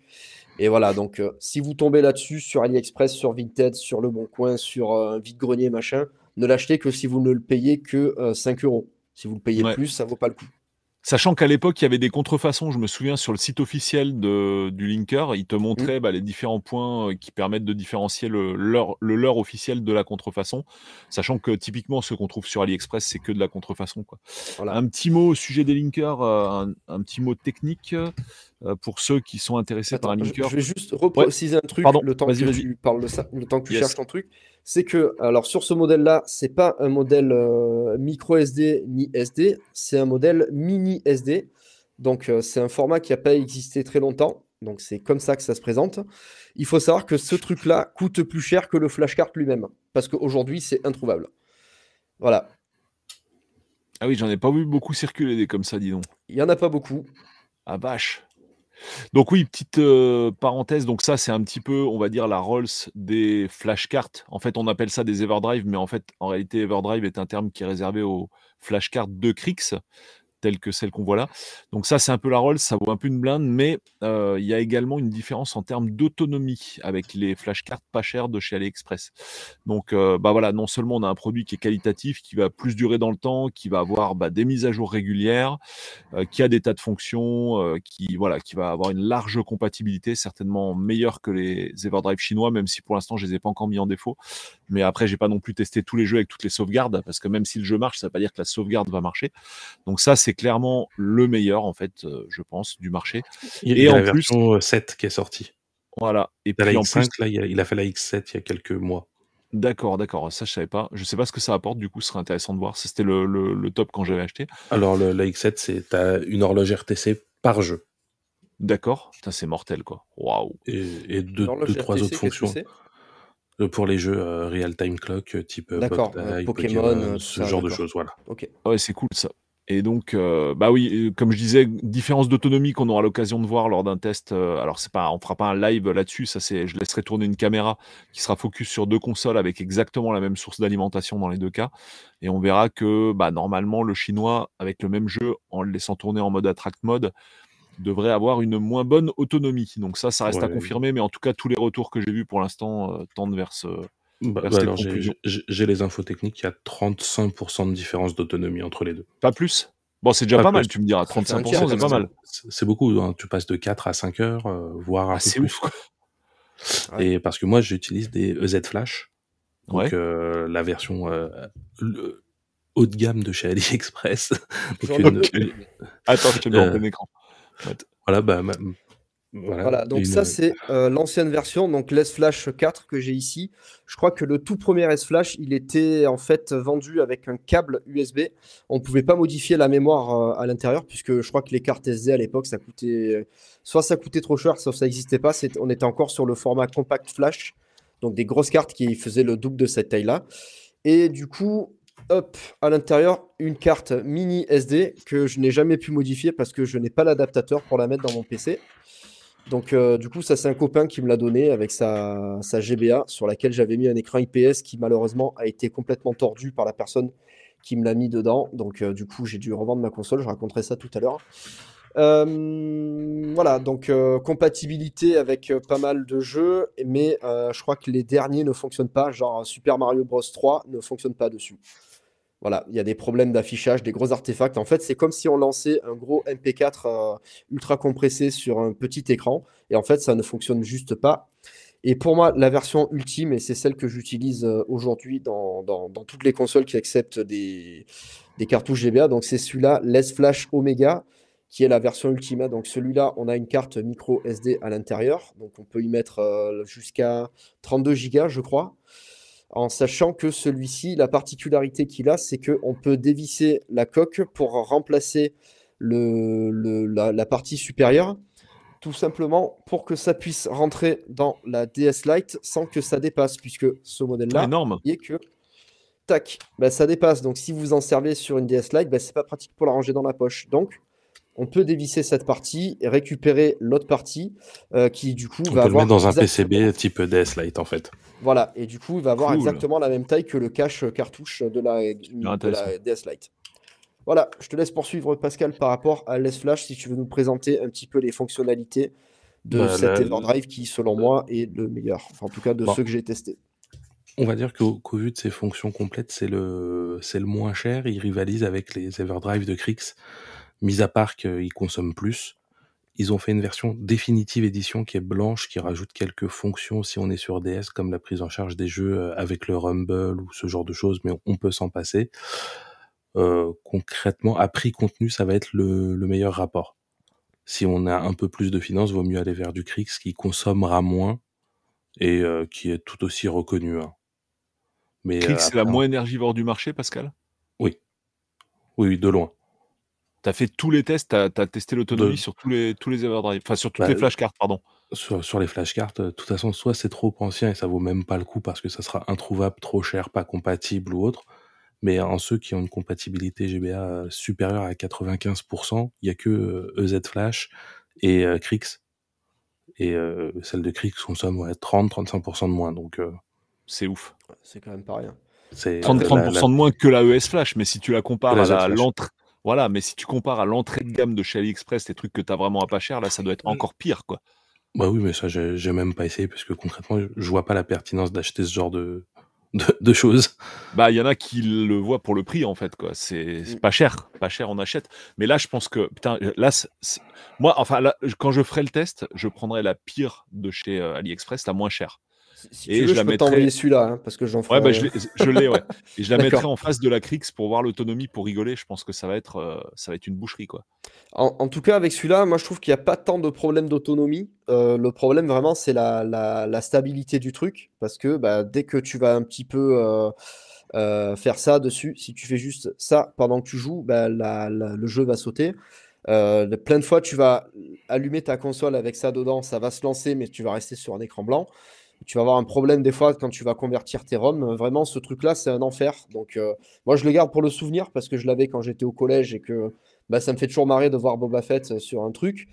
Mais en soi, euh, c'est- c'est c'est de la merde. hein. C'est vraiment de la merde. Voilà. Ça me fait marrer de voir Boba Fett, ouais, c'est ça, exactement. Alors, euh, bah, moi j'ai un petit euh, mot à placer au sujet des Everdrive. Euh, c'est un petit souvenir aussi. C'est- j'aurais presque pu le mettre dans la rubrique anecdote tout à l'heure, mais c'est, une pure dinguerie, les amis. Honnêtement, c'était vraiment de la folie. C'est la première fois de ma vie les flashcards sur GBA pour lesquels j'ai vu des émulations de consoles qui tournent sur une autre console, c'est-à-dire pas sur un PC mais sur une console. Du coup, sur flashcard on avait un émulateur, enfin il y avait plusieurs émulateurs, hein, mais notamment il y en a surtout un qui m'a marqué qui s'appelait Pocket NES. Donc un émulateur de NES sur Game Boy Advance.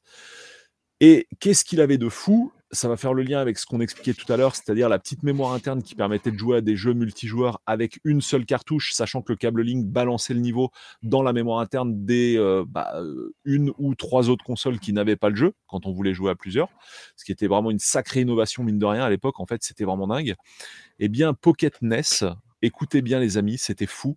Il y avait une liste de compatibilité sur le site de Pocket NES de jeux qui étaient compatibles deux joueurs. Et quand je dis deux joueurs, c'était avec un seul, une seule flashcard. Donc en fait, qu'est-ce qui se passait? On avait une flashcard avec Pocket NES dedans, avec bah, tous les jeux compatibles deux joueurs. Ce qui se passait, c'est qu'on branchait le câble Link dans une deuxième Game Boy Advance et l'émulateur balançait une copie de lui-même plus du jeu NES dans la deuxième console et synchroniser les deux via le câble Link et ça permettait de jouer bah, par exemple à double, double Dragon à deux et euh, avec Pocket NES en ayant deux Game Boy Advance et en jouant comme si on n'était que sur une seule NES. Et ça, c'était complètement fou. Ah c'est super stylé. C'est complètement fou. Et c'est tellement fou. Le mec avait poussé le truc jusque dans la dernière version de Pocket NES. En fait, quand tu étais sur la console haute, pas la console haute, la console client, on va dire, enfin celle qui avait pas les, enfin celle qui avait pas la flashcard, tu avais les 1 et les 0 qui coulaient à partir du câble Link au niveau de l'écran. Pour l'écriture, une animation de 1 et 0. Ouais, avais, carrément au, loading, tu avais une animation de 1 et 0 qui coulait, l'écran qui se remplissait de 1 et 0, et quand il était à 100% rempli, bah, le jeu était euh, démarré, les deux consoles étaient synchronisées, et puis euh, c'est une folie. Ça fera vraiment que je fasse une vidéo là-dessus que je ressorte cet émulateur. Et, euh, et donc, bah, là, je parlais de l'émulateur NES. Donc, déjà, c'était quand même fou à l'époque de dire, bah, tu as tout le catalogue de la NES quasiment sur ta carte mémoire. Euh, parce que, en gros, le, allez, on va dire les full set NES à l'époque faisaient à peu près 700 mégaoctets. Donc, maintenant, bah, j'imagine qu'il y a beaucoup plus de clones, de versions qui sont ajoutées euh, dans le full set. Donc, je pense que ça pèse peut-être un poil plus lourd, mais on pouvait avoir énormément de jeunesse. On pouvait avoir, allez, les 15 ou 20 ou 30 meilleurs jeux de la NES au creux de la main sur Game Boy Advance. Et ça, c'était vraiment dingue. Parce qu'il y avait des sur NES qui était exceptionnel, voilà, comme chacun le sait. Bah euh, et, rien que pour ça, voilà, ouais, mais rien que pour ça, c'était euh, d'avoir ton vrai Mario 2. Bon, même s'ils ont sorti le remake, mais moi je préférais le, la patte graphique de la version NES pour le coup. Euh, enfin bref, il y avait Batman sur NES aussi qui était génial. Enfin, il y avait Tortue Ninja si tu avais envie de te, prendre la tête en déplacement, Kirby, voilà, il y avait tout, tout plein de jeux, bah, Mario, Castlevania, etc. Et donc, euh, voilà, d'avoir euh, une NES portable au creux de la poche, c'était dingue. Et il y avait également euh, émulateur Master System, Game Gear. Donc, on pouvait, on pouvait faire des tas de trucs avec sa GBA. Et toujours sur le sujet des flashcards, mais euh, en s'éloignant un peu des émulateurs, il y avait aussi un OS sur GBA qu'on pouvait installer dans sa flashcard qui s'appelait euh, Pogo Shell, si je me souviens bien.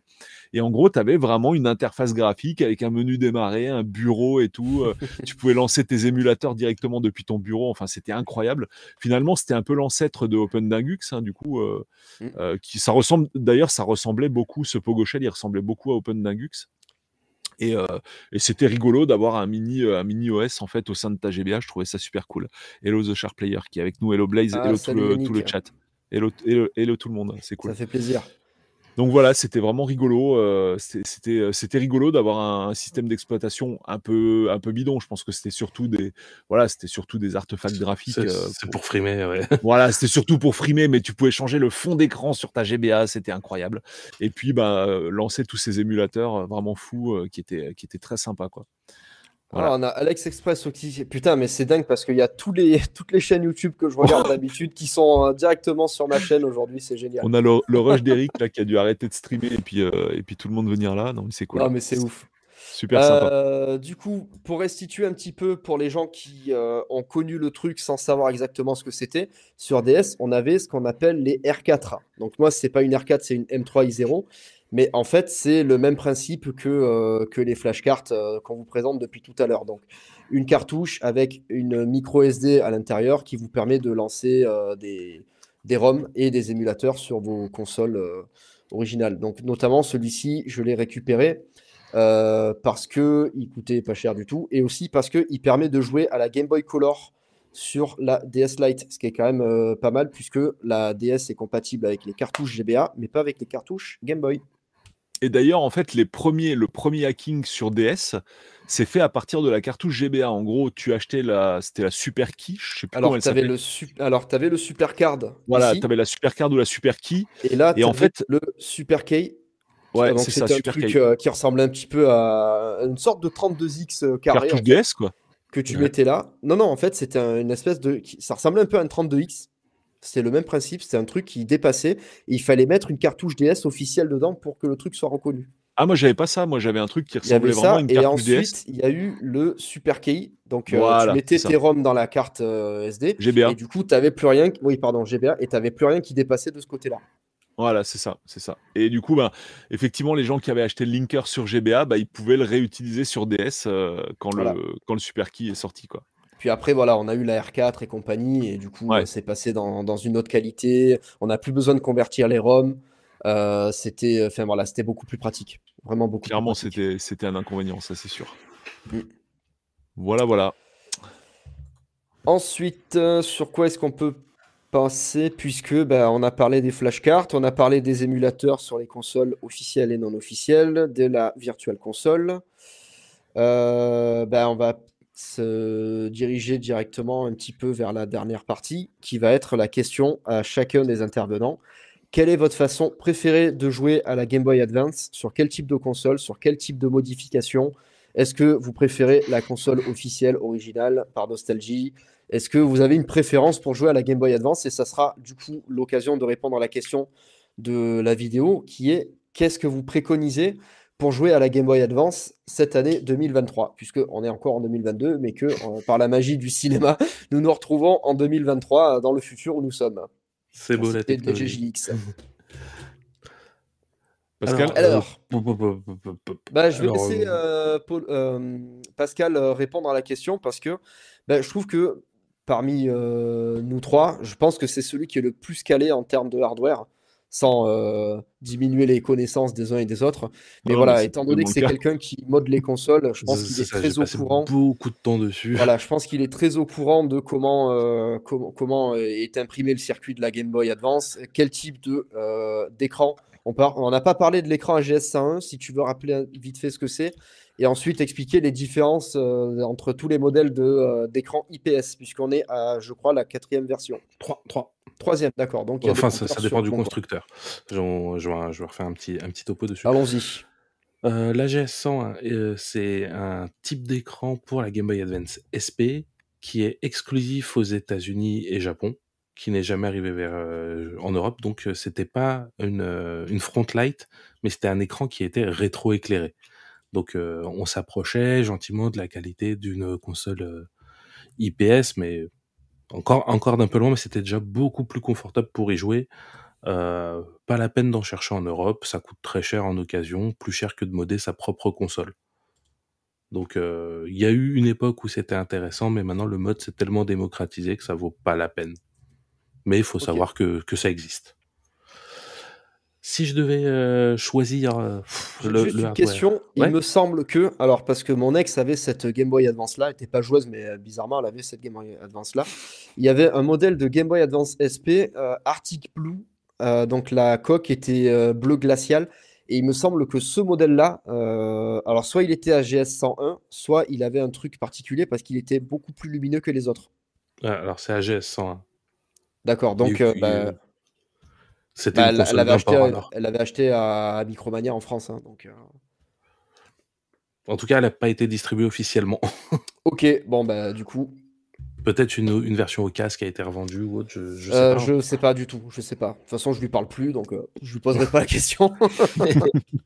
Euh, alors, du coup, la, la meilleure façon d'y jouer, si on veut se rapprocher au plus de l'expérience originale, ça va être la Game Boy Advance avec un écran, avec les derniers écrans TFT laminés de chez euh, Funny Playing. ok, Donc euh, TFT, c'est-à-dire on a la ré- on est résolution pixel perfect 240 x 160, très bonne luminosité, très peu énergivore. euh, on va être euh, sur euh, le, le meilleur ratio confort euh, endurance de la batterie. euh, donc c'est c'est le plus proche de l'expérience originale avec le confort d'aujourd'hui. ok, Si on veut quelque chose qui pète, on va rester bah, du coup sur la Game Boy Advance, mais avec de l'écran IPS. L'écran IPS, c'est quatre fois la résolution de la, de la Game Boy Advance, c'est plus lumineux, plus énergivore et les couleurs sont vachement plus euh, saturées.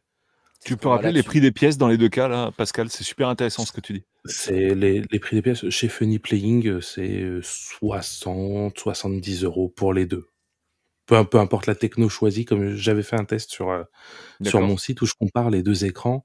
Et en conclusion, je dis, il n'y a pas de mauvais choix. C'est vraiment une question de préférence. Celui qui veut vraiment se rapprocher de, du hardware d'origine, faut aller vers le TFT. Celui qui veut quelque chose qui, qui est plus impressionnant, plus beau, plus lumineux, il va aller vers de l'IPS. Hmm. Les techno IPS évoluent régulièrement. Là, ils viennent de sortir l'IPS V3. Hmm. Euh, donc, qui, qui, avant, il y avait une différence en termes de taille. Il fallait changer absolument la coque. Là, sur l'IPS V3, on revient sur un écran qui fait exactement la même taille que, ah. que la coque de base. Du coup, on peut garder son hardware d'origine et juste changer l'écran. Ce qui, n'était, ce qui était difficilement réalisable avant. Euh, mais à titre personnel, maintenant que je l'ai reçu, si je dois jouer à la GBA, je vais me tourner vers l'Analog Pocket. Qui, qui est, euh, le, qui a l'écran le plus impressionnant malgré les modes. Hein. Comme j'ai dit, on est sur un écran 1600 sur 1400. Mmh. Du coup, là, pour, euh, pour l'histoire de ratio, on va avoir des bandes noires en bas, en haut. Ah merde. Mais bah, mmh. bah non, pas merde parce que c'est ça, c'est un écran carré, pas merde parce que s'il était en plein écran, ça serait déformé. Oui, bien sûr, mais bon, c'est dommage d'avoir des, des bandes sur, les, sur un écran, bah, je pré... ouais, euh, oui, c'est dommage. Moi, je suis toujours pour avoir le ratio original, mais c'est vrai que, d'avoir des bandes sur le. Est-ce que le noir est bien noir justement au niveau de ces bandes là où est-ce qu'il est Ah oui, oui, c'est les pixels ne sont pas allumés les pixels ne sont pas allumés, donc il n'y a pas de problème. je, vais, refaire le test. Ouais, je veux bien si tu peux faire le test, là, c'est top, là, si tu peux nous montrer ça. Histoire d'être sûr, mais euh, il me semble bien qu'on est sur une dalle OLED dessus. Ah ouais Et euh, dis-moi, euh, en termes de surface d'affichage de diagonale par rapport à la GBA de base, ça donne quoi? Si tu peux nous mettre les deux côte à côte à l'image, je, je, suis en train de t'agrandir. Hop. Donc là, voilà, l'analog pocket, la Rolls et euh, bah, la console. C'est peut-être avec l'écran IPS, hein, Pascal, celle-là, je crois. Oui, oui, euh, tant, qu'à faire. On va mettre les. Hop. Donc la surface d'affichage est, est globalement. Ouais, tu gagnes pas. Ah ouais, tu gagnes pas en surface, quoi. Hein, c'est pareil. Tu, tu gagnes pas en surface, mais ta résolution est beaucoup plus élevée. D'accord. Donc ça peut ça peut valoir le coup, sachant que l'Analog Pocket propose les save states en natif. Ouais. C'est-à-dire que quand on appuie sur euh, off, hop, bah, en fait, il, fait une save state. Il fait une veille, quoi, c'est ouf. Comme, comme, euh, comme, sur DS, quoi. C'est ça, il fait, il fait une veille où on peut reprendre sa partie exactement où est-ce qu'on en était. Euh, il permet les screenshots, il permet les...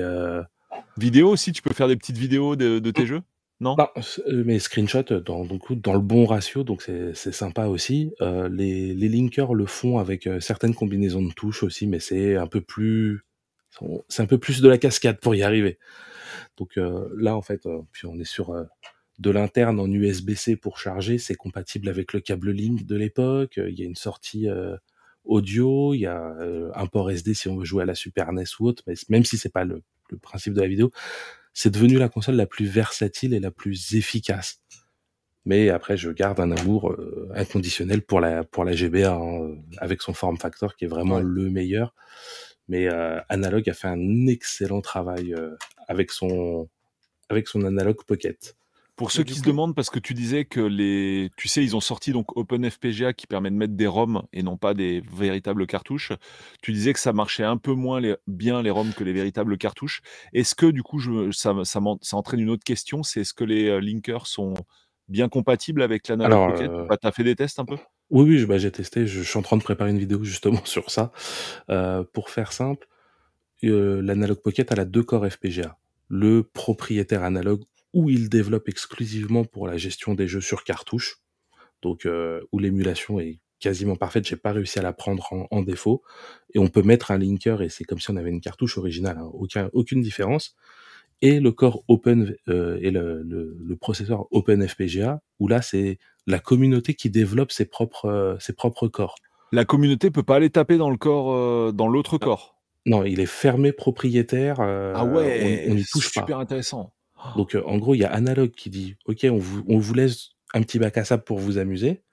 Nous, Serious Business, on fait notre boîte en notre, notre propre corps en tant que pro, système fermé. Et euh, là, l'émulation est quasiment parfaite. Enfin, j'ai pas réussi du tout à la prendre en défaut. Je vois pas de différence avec le matos d'origine. Et pourtant, les jeux GBA, j'y ai joué des heures et des heures et des heures. Je suis Mhm. extrêmement pointilleux dessus. Euh, pour moi, l'émulation, elle est, euh, ouais, elle est parfaite, quoi. Mais Ouais. euh, donc, euh, par exemple, si on va jouer, euh, on va prendre le corps Open FPGA de GBA, là, bah, je sens que bah, parfois j'ai des chutes de framerate. Par exemple, sur F0, où- auquel tu as passé énormément de temps, si tu mets ta vraie cartouche, tu joues une heure, tu passes sur le corps Open FPGA avec F0, c'est-à-dire il y a un truc qui va pas. Tu mettras peut-être pas la main dessus tout de suite, mais tu vas sentir que, les- qu'il y a- de l'émulation. Super intéressant. Parce que c'est ouvert à la communauté qui développe elle-même de son côté. En termes de puissance, nombre de portes logiques quoi, gérées par l'un et l'autre des FPGA, ça donne quoi? J'ai pas la, la réponse, mais euh, là, je sais que le, le corps Open FPGA, pour le moment, il monte jusqu'au 16 bits. euh, donc euh, on- là, on peut jouer. bah, Il y a Dark Hunter qui nous a mis la, les, les infos. Il y a Neo Geo, NES, GBA, Mega Drive. On arrive jusqu'à la Super NES. et L'émulation est quand même de qualité. Hein, mais, Il n'y a pas vu qu'on PS1 Non, il y a PS1, Non. il y a. Non, pas a- du tout.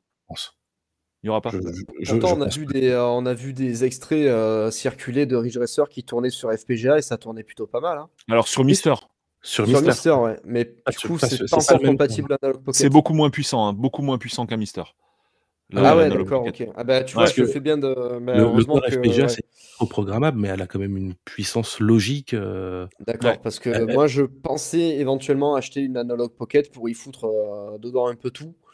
Et euh, bah ouais, du coup, si la PS1 est pas compatible dessus. euh, Non. Je, je- concrètement, je pense pas qu'elle soit, mais je pense qu'on va arriver euh, à ce que les corps Open FPGA jusqu'au 16 bits soient peaufinés à l'extrême pour que ça donne une émulation quasi parfaite. hein. Ce déjà C'est une, hein. question de temps, ça a été ouvert il y a 4 mois. hein.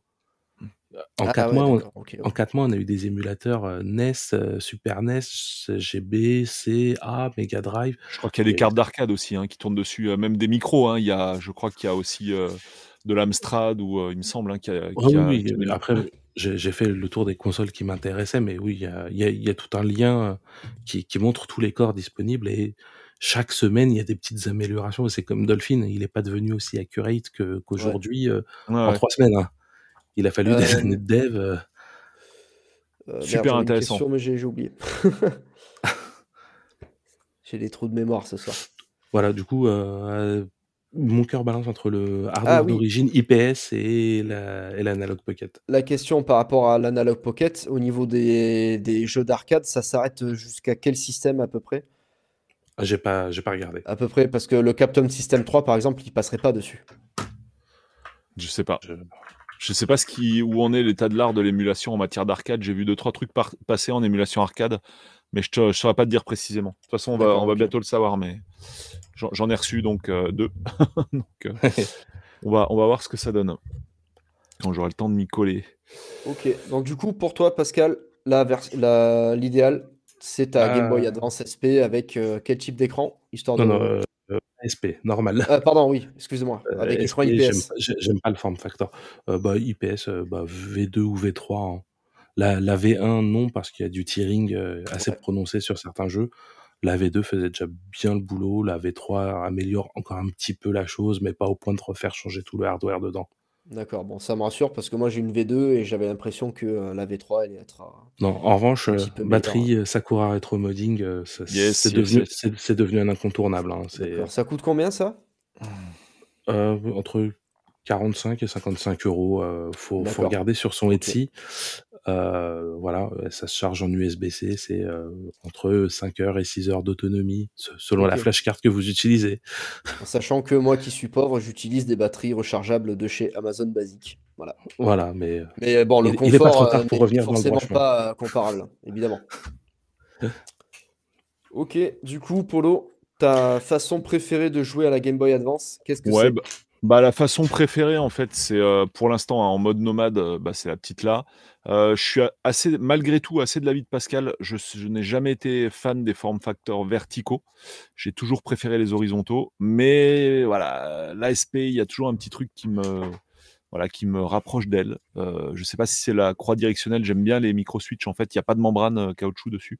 C'est vraiment des petits switches et je trouve le contact assez agréable. J'aime bien le côté pouvoir la fermer, la fermer pour protéger l'écran. Ça, je trouve ça sympa.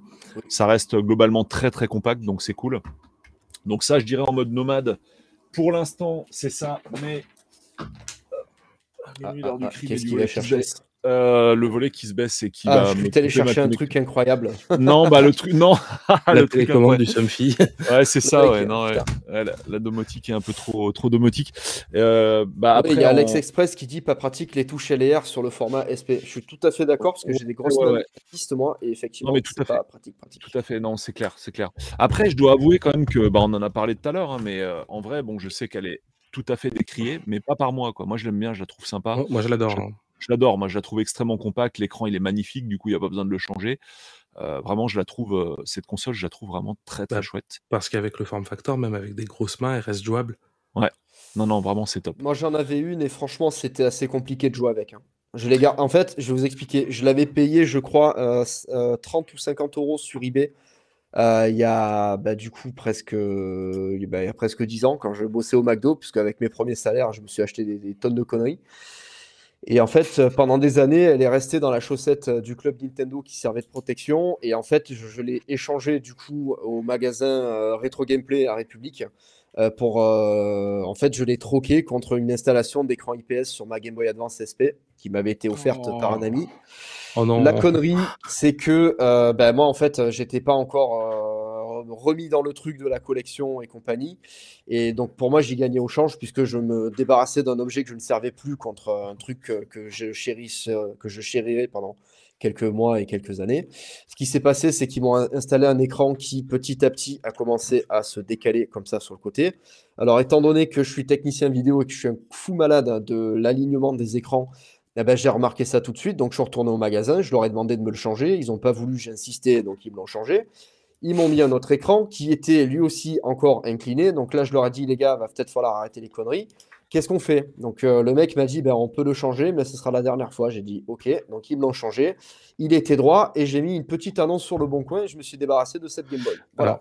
je ne veux pas tirer sur République, mais concrètement, j'ai 5 à 10% des gens qui reviennent vers moi en me disant, j'ai fait installer, j'ai fait modder ma console à République, ça me convient pas.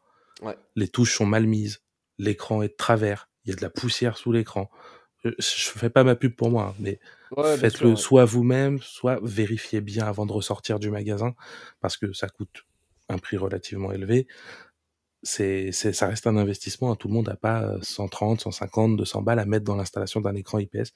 Faites bien gaffe à ce que ça soit, à ce que ça vous convienne avant de sortir du magasin, parce qu'après c'est compliqué de revenir là-dessus et euh, moi, j'ai eu plein de gens qui m'ont dit, écoute, j'ai été là-bas, ça me va pas. Je donne pas le nom des magasins qui le font parce que voilà, c'est pas mon but. Mais ils m'envoient leur console en me disant, bah écoute, change-moi tout ça parce que repart de la carte mère à zéro parce que mmh. finalement, c'est, j'ai payé, je m'attendais à avoir un bel objet, je me retrouve avec un truc. Euh, si on a un poil tatillon, c'est, c'est juste pas possible.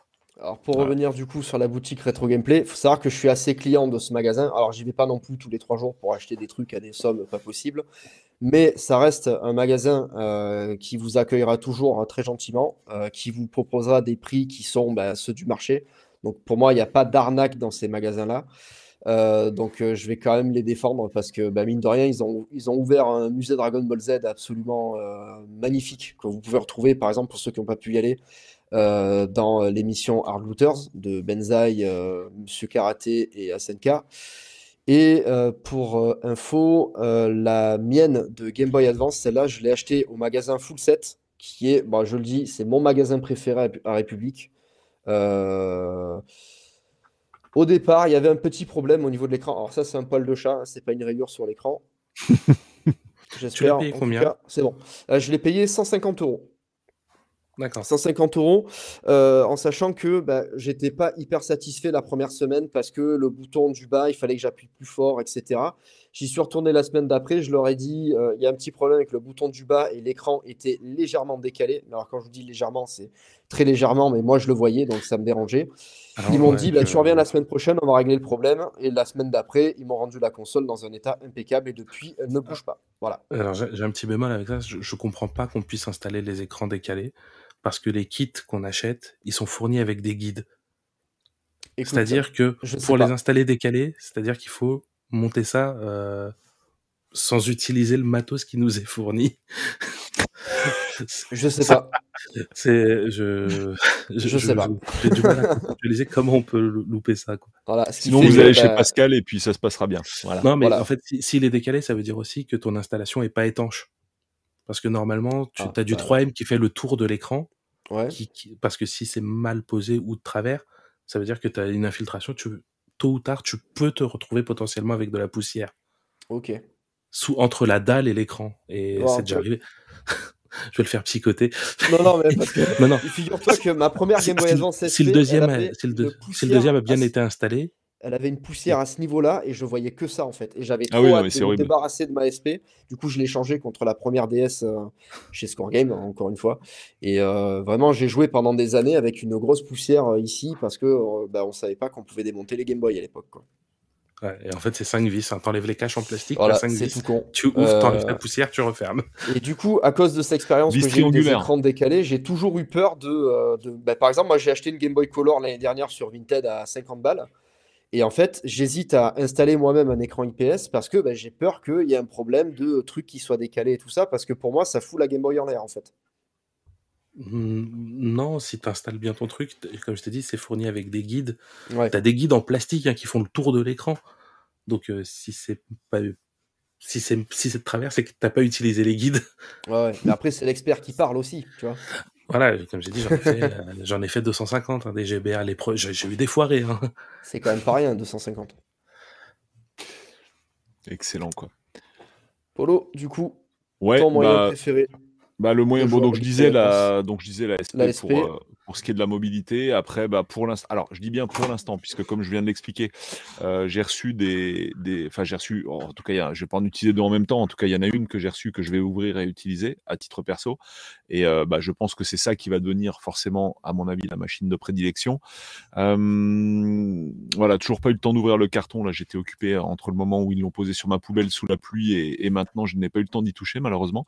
Mais ça va certainement migrer là-dessus, même si finalement l'Analog Pocket est quand même un form factor quand même qui est plus gros. Donc euh, je sais pas, on verra. Mais je pense oui que ça, ça risque quand même de terminer avec ça quoi. Après en situation de, en mode bureau on va dire entre guillemets. Là, ça reste quand même là. Là, pour l'instant, c'est la GameCube. Mais même si, pareil, avec l'Analog Pocket, bah, ça va être l'Analog Pocket avec le dock puisque l'Analog Pocket, on l'a dit tout à l'heure, est fourni avec un dock qui permet de sortir bah, sur une télé HDMI, quoi, tout simplement. En option, le dock, hein. il n'est pas fourni. Alors ouais, je l'ai pris avec, hein. je l'ai pris avec, ça c'était pour moi une évidence, parce que le côté euh, tout terrain, le, côté à la Switch, quoi, était vraiment indispensable pour moi, donc euh, ça faisait vraiment partie des, des prérequis. Mais pour l'instant, voilà, pour l'instant c'est GameCube avec, on l'a montré tout à l'heure, donc le fameux GC Plug qui permet de sortir en HDMI de sa GameCube quand on a la sortie numérique, donc c'est-à-dire uniquement les premières GameCube, hein, donc faites gaffe. Si jamais, le si jamais le GC Plug vous intéresse, il faut impérativement avoir une GameCube qui est dotée de cette sortie qu'ils ont fait sauter sur les modèles euh, qui ont suivi, malheureusement, pour des raisons d'économie. et aussi parce que, bah, il faut le reconnaître, à l'époque, personne n'a jamais utilisé cette prise en Europe. Hein. Enfin, je crois pas. Hein. Voilà, par ma connaissance. C'était assez compliqué euh, parce que c'était disponible que sur certains modèles de téléviseurs qui étaient très haut de gamme. Et en fait, euh, le temps que ça sorte en Europe, euh, enfin en tout cas en France, et qu'on passe sur les, les, nouveaux téléviseurs dotés de, de port HDMI, ben en fait, le, la sortie composite, en fait, on s'en sortait, on, on l'utilisait jamais quoi. C'est ça. Donc voilà, ça c'était la, la, méthode actuelle. Parce qu'effectivement, clairement, le côté tout-terrain, pour moi, est un critère euh, vraiment de, choix. Je veux vraiment pouvoir euh, bah, à la fois bénéficier du confort de la télé dans le salon et puis euh, bah, voilà, le, console portable en déplacement. Et sur l'Analog Pocket, il y a un truc aussi qu'il faut préciser qui est super important, c'est que le dock a la particularité outre la sortie HDMI, normal, c'est un dock, mais surtout, il va déjà être doté de deux prises USB, donc on va pouvoir utiliser des manettes USB si nécessaire, mais aussi et surtout, il est équipé d'une compatibilité à la fois 2,4 GHz pour les manettes 8 bits d'eau, donc qui sont compatibles nativement. On n'est pas obligé d'acheter le fameux dongle 8 bits d'eau 2,4 GHz en USB ou je sais pas quoi. Là, c'est directement, la compatibilité directement intégrée au cœur même du dock. Et deuxièmement, le dock est également compatible, euh, également compatible manette Bluetooth, donc on a double standard euh, sans fil sur le dock, ce qui, explique aussi son prix. Alors c'est cool de l'avoir mis, mais c'est vrai que je vous avoue que j'aurais bien aimé avoir cette compatibilité-là directement au sein de la console au niveau de la prise en charge des, contrôleurs sans fil, parce que bah, ça aurait permis de, pouvoir jouer en déplacement, pourquoi pas avec une autre euh, personne, euh, ou d'utiliser une manette euh, facilement comme ça. Mais cette fonctionnalité est réservée au dock pour l'heure. Voilà. Mais en tout cas, c'est quand même cool de l'avoir mis. Donc voilà, on peut vraiment faire absolument ce qu'on veut avec cette machine, et je pense que ça va, ça va finir avec ça, hein, clairement. Les GBA risquent de finir au placard lorsqu'il y aura la, la Pocket qui sera en service. Quoi. Très probablement. On est sur une période de transition, on va dire, me concernant, concernant le, le, bah, les, appareils que je, préfère utiliser pour cette plateforme. Ok, très bien. Ben, merci beaucoup. Euh, bah, du coup, moi, je vais répondre à cette question. Alors, euh, bah, pour moi, la meilleure façon, en tout cas, bon, à partir de tout ce que j'ai expérimenté, avec des modèles écran IPS, euh, des modèles SP, des trucs, des machins, eh ben, à ma plus grande surprise, moi, ce qui me convient le mieux, eh ben, c'est ça, la DS Lite. La DS Lite parce que euh, je trouve que la croix de la console est encore une, bonne croix. Je trouve que celle de la DSi est bien inférieure à celle-là. Le seul petit reproche que j'ai, bah, c'est au niveau du placement des boutons, puisqu'ils sont un petit peu plus euh, en tranche que, euh, que sur une Game Boy Advance normale. Donc ça, c'est le petit bémol. Par contre, au niveau de la qualité de l'éclairage de l'écran, bah, je j'ai pas de j'ai pas de j'ai pas de critique à faire en fait. Pour moi, c'est vraiment euh, un écran de très très bonne qualité. Euh, j'ai l'impression avec l'écran IPS que ça donne un petit côté émulateur en fait. Je je ressens pas j'ai pas le même ressenti de la qualité de l'écran de Game Boy Advance avec un écran IPS euh, malgré ce que tu as expliqué tout à l'heure Pascal et qui est, qui est très juste. moi, je ressens plus une Game Boy Premium avec une DS Lite qu'avec un, modèle à écran IPS. Donc en plus, on peut avoir l'écran. Peut-être te diriger vers le TFT alors. Bah sûrement, ouais, peut-être. Donc il faudra que je vois euh, comment, euh, comment faire installer ça, les prix que ça coûte, etc. En tout cas, en termes de rapport qualité-prix, euh, puisque moi je pense toujours aux gens qui veulent des belles choses et ne pas devoir les payer trop cher. Voilà, c'est pour ça que j'ai lancé notamment Jeux d'occasion sur ma, ma, chaîne YouTube qui permet de montrer des jeux qui sont qui sont un petit peu oubliés aujourd'hui et qui sont encore euh, bien potables. Donc pour moi, en termes de rapport qualité-prix, par rapport à la qualité de l'image, le fait qu'il y ait euh, une batterie rechargeable, le fait qu'on ait une prise casque, qu'on ait euh, le son en stéréo, puisqu'on a deux petits haut-parleurs sur la, DS Lite, pour moi, avec tout ce que j'ai expérimenté, la Game Boy Advance, l'idéal, c'est la Nintendo DS Lite. Voilà. Et pas la 3DS avec... parce que la 3DS, le problème pour moi, ça va être au niveau des contrôles, puisque on a un Circle Pad. mais la 3DS, elle n'est pas compatible GBA nativement? Euh, Nativement, non, mais tu peux bidouiller avec les, la console virtuelle. en tout cas, il y a des jeux console virtuelle qui sont dessus, et si jamais ils ne sont pas dispo dessus, tu peux bidouiller un petit peu. Mais voilà, moi, de jouer à la Game Boy avec le pouce complètement tordu comme ça, ben, ça ne me convient pas, je me fais une tendinite. Avec ça, pour moi, c'est pas fait pour, donc c'est bien, mais c'est pas fait pour. Voilà, donc euh, l'idéal pour moi, c'est la Nintendo DS Lite, qui en plus, bah, vous en trouverez plein parce que bah, tout le monde l'a, cette console, tout le monde l'a eu. Donc euh, d'occasion, euh, ce qu'il faut essayer de trouver, c'est une avec la charnière qui n'est pas pétée. Mais voilà, à 30 balles, vous pouvez trouver une Nintendo DS Lite avec pas mal de jeux.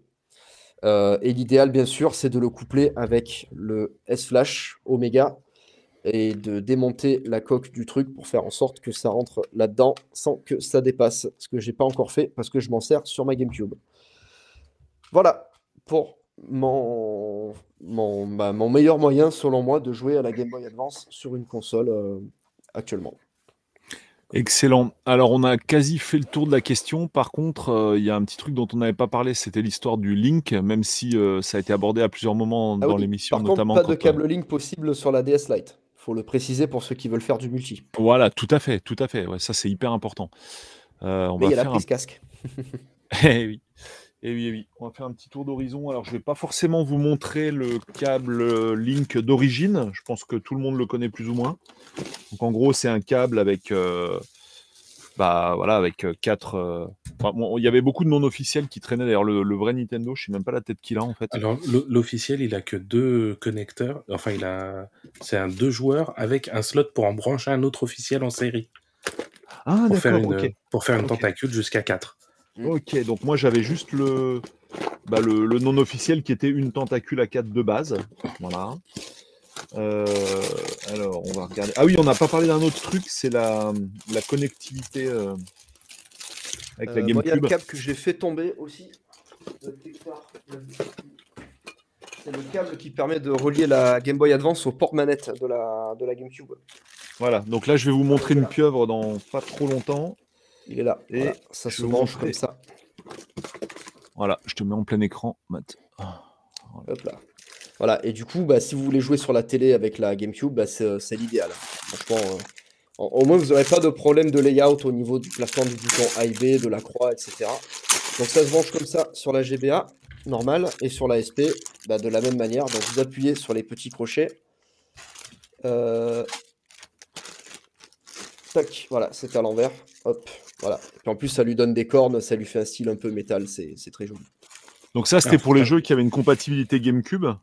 Ouais, alors euh, par exemple pour Splinter Cell, je sais qu'il y avait ça. Alors histoire de pas parler que de jeux Nintendo, euh, si vous mettez Splinter Cell dans votre euh, Game Boy Advance et sur votre GameCube avec le CD, il y a une connectivité qui débloque euh, un truc ou deux, je sais plus quoi. Euh, sur Super, euh, sur putain, j'arrête pas de l'appeler sur Metroid, sur Metroid Fusion et Metroid Prime, vous pouvez débloquer la tenue de Samus Metroid Fusion dans Metroid Prime grâce à ça. Et je crois même que ça accélère la possibilité de jouer au Metroid 1 version NES sur la cartouche de Metroid Fusion. Et sur Swiss, sur Suisse, ça permet aussi d'utiliser la Game Boy Advance comme une manette. Oui, tout à Ouais, fait. excellent, Ouais. excellent sur la GameCube, excellent. Alors, je vais vous montrer des trucs un poil plus exotiques. Putain, il y a la chaîne qui déboîte qui arrive. Non, mais c'est un truc de fou. Yeah, Il y a mais il y a toutes les chaînes monde. auxquelles je suis abonné qui viennent sur, euh, sur la vidéo ce soir. C'est trop Hello bien. Julien, on salue au passage. Donc voilà, au niveau du tour des possibilités de jouer en multijoueur, donc bon, ça c'est la pieuvre non officielle, donc directement le câble ah, qui permet de jouer à 4. Voilà, donc on peut brancher 4 Game Boy Advance là-dessus. Du coup, euh, Pascal, un- une info intéressante, le câble Link, euh, la prise que tu as sur la Pocket, c'est une prise de Game Boy normal ou de Game Boy Advance ou de les deux? Comment ça Euh, se passe? normal. Game Boy. Et donc t'as pas le câble Link Game Boy Advance qui est géré sur la Pocket? Euh, avec un adaptateur, si. Ah, d'accord. Tu, tu avais des adaptateurs normal vers Advance À l'époque? À l'époque. Attends, D'accord. pas- tu peux répéter J'ai pas compris. Ah voilà, c'est super intéressant ce que tu dis. Alors euh, la, la- la Game Boy, Game Boy, euh, la Game Boy DMG avait un port euh, Link qui était plus gros que ce qu'il y a eu sur Pocket, sur Ad- et du coup, Color sur le et câble Advance. officiel, il y avait un adaptateur. Ça, je me Non, on pouvait acheter un adaptateur qui passait du donc du de la fiche DMG vers la fiche Advance. Et, mais ça servait à quoi en fait? Ça servait pour Bah, quel ça, jeu? ser- ça, ça servait pour Pokémon parce que tu pouvais jouer à la Game Boy classique et Color sur ta Advance. Et on Oh la pouvait déformer l'image d'ailleurs, ça c'était bien. Et du D'accord, donc en gros, tu des peux faire un adaptateurs Tetris. pour Tu peux faire un Tetris en Link ou un F1 Race en mettant la cartouche Game Boy DMG dans la euh, GBA, par exemple, et en linkant les deux avec l'adaptateur. C'est ça l'idée? Bah en fait tu peux avoir quelqu'un avec une DMG et l'autre avec une Advance. Et Voilà. avec un Et- jeu de câble Link et d'adaptateur, tu peux arriver à ton résultat. Voilà, et un jeu évidemment de première euh, Game Boy, quoi, en fait, dans les deux cas, forcément. C'est ça. Oui, oui. Ah parce bah que- excellent. Et tu, on les trouve facilement ces adaptateurs là, c'est super intéressant ce que tu dis. J'ai pas cherché. Je sais que ça existe, mais j'ai pas cherché. Ok, bon bah à voir s'ils ont ça sur AliExpress. Peut-être notre ami euh, de la chaîne qui déboîte, Julien, à l'info, il connaît pas mal euh, les, les chinoiseries. Il en commande un ster. Alors du coup, on a bon ça, c'est ça tout le monde le connaît. Alors un truc que tout le monde connaît un peu moins, par contre, c'est ça. Euh, est- L'adaptateur euh, RF. C'était avec euh, Voilà. Pokémon Rouge, ça. Donc ça- ah non, alors ça c'est un câble Link mais sans fil. Ouais, c'était Voilà. vendu avec Pokémon Rouge Feu. Alors peut-être. feu, vert feuille. C'était un D'accord. Everfeuille, ouais. D'accord, d'accord. Bah, tu vois, je savais pas du tout, tu me l'apprends. Donc là, en gros, bah, on remplace le câble Link euh, par euh, du- une interface euh, RF quoi, pour la première fois. Infrarouge, ouais. Ah, c'est infrarouge ou c'est euh, radio? Sûr, Non, infrarouge. T'es Ah sûr ouais, que c'est infrarouge infrarouge, c'était aussi sur la Game Boy Color et pour le coup, ça marchait jamais. Ou, sinon c'est du RF, mais je crois qu'il est vraiment pourri parce que Ah, moi, je pense que c'est du RF, parce que mais- ça bougeait pas quoi. Il Ah fallait ouais? pas bouger. Ouais. Ah, c'est super intéressant. Donc du coup, ce truc-là, il va. Bon, là, je le montre euh, en mode utilisation dans la. Je vais péter en live directement dans la SP. Alors évidemment, c'est la même connectique pour le coup sur celle-là. Voilà, donc on peut jouer en A4 en multijoueur euh, sans utiliser de fil, donc ce qui est plutôt cool. Alors vous allez me dire, oui, mais comment ça se passe dans la micro? Parce qu'elle n'a pas du tout le même connecteur. Alors, dans la, et, d'ailleurs, remarquez qu'elle n'a pas non plus de connecteur euh, câble Link euh, filaire. Voilà, on peut pas du tout utiliser le câble Link filaire sur la micro, c'est pas possible. et là, il y a... voilà. Alors là, il y a quelque chose d'assez un peu plus rare, qui est euh, le câble, enfin le pas le câble, pardon, l'adaptateur sans fil, mais pour la micro, qui est propre à la micro uniquement. Donc finalement, voilà la gueule que ça, va avoir. Ça, je l'ai jamais vu par contre. Hein. Voilà. Donc là, ouais, ça c'est un truc que c'est pas souvent que vous allez le voir, ce genre de truc. Je sais même pas si c'est sorti chez nous, pour être franc avec vous. je sais, je crois pas, hein, je l'ai jamais vu.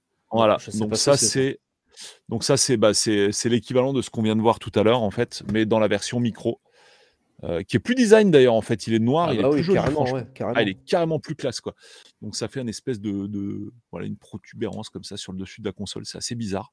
À voir si c'est sorti en Europe, mais j'ai quand même d'énormes doutes. Et donc euh, bah, sur le site de Nintendo, tu as tout un tuto sur comment jouer en multijoueur avec tous les modèles de console et euh, en limite il te faut un CAP en fait pour comprendre toutes les possibilités. mais au final, la possibilité la plus simple, clairement, c'est de passer en RF et puis. donc je confirme, c'est bien, c'est bien du RF et pas du de l'IRDA. Ah, ah, oui, non, pour moi, c'était du RF. Donc au final, quand tu veux avoir un réseau mixte avec des micros, euh, un conseil, regardez le tuto de micro, enfin déjà regardez le tuto de Nintendo juste pour vous marrer, et rapidement vous allez vous rabattre euh, sur cette solution parce que c'est clairement ce qu'il y a de plus simple en fait. Le reste c'est c'est usine à gazesque. Et puis voilà, on a fait le tour des bah, des différentes solutions permettant de bah, d'exploiter le, le, mode euh, multijoueur en fait sur la console. Et on rappelle pour ceux qui sont arrivés en cours de route que c'est la première fois sur une console portable Nintendo où tu as la possibilité de jouer en multijoueur avec un seul jeu. Alors, on a le jeu multijoueur en version diminuée. Par exemple, dans Mario Kart, on n'a pas tous les circuits, on n'a pas tous les personnages, etc. Mais en attendant, on peut jouer avec une seule cartouche, ce qui était vraiment extrêmement cool à l'époque. Quoi.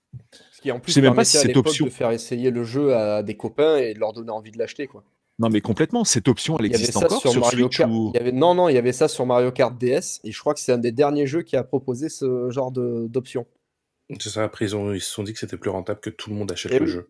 Parce ah que on avait le truc, si vous vous souvenez bien, alors je vais rallumer ma, ma DS. Euh, tac, il sort de les fameuses, euh, ce qu'on appelle les, fameuses mises à jour récessives, quoi. C'est vraiment insupportable, quoi. C'est-à-dire mises à jour dans lesquelles on, on va t'enlever des trucs, quoi. on en parlait tout à l'heure avec le port euh, de la GameCube là que j'avais montré. On avait ça, qui, regarde bien. Qui a sauté. Voilà. Le truc qui s'appelait téléchargement DS. Yes. En fait, ça permettait d'envoyer euh, une partie du jeu euh, que tu avais dans ta cartouche vers une autre DS. Et du coup, bah, tu, pouvais, tu pouvais faire du multi comme ça dans Mario Kart notamment. Tout à fait. Un autre truc qui a disparu et que je supporte pas vraiment sur Switch, ça vraiment c'est un truc qui m'énerve.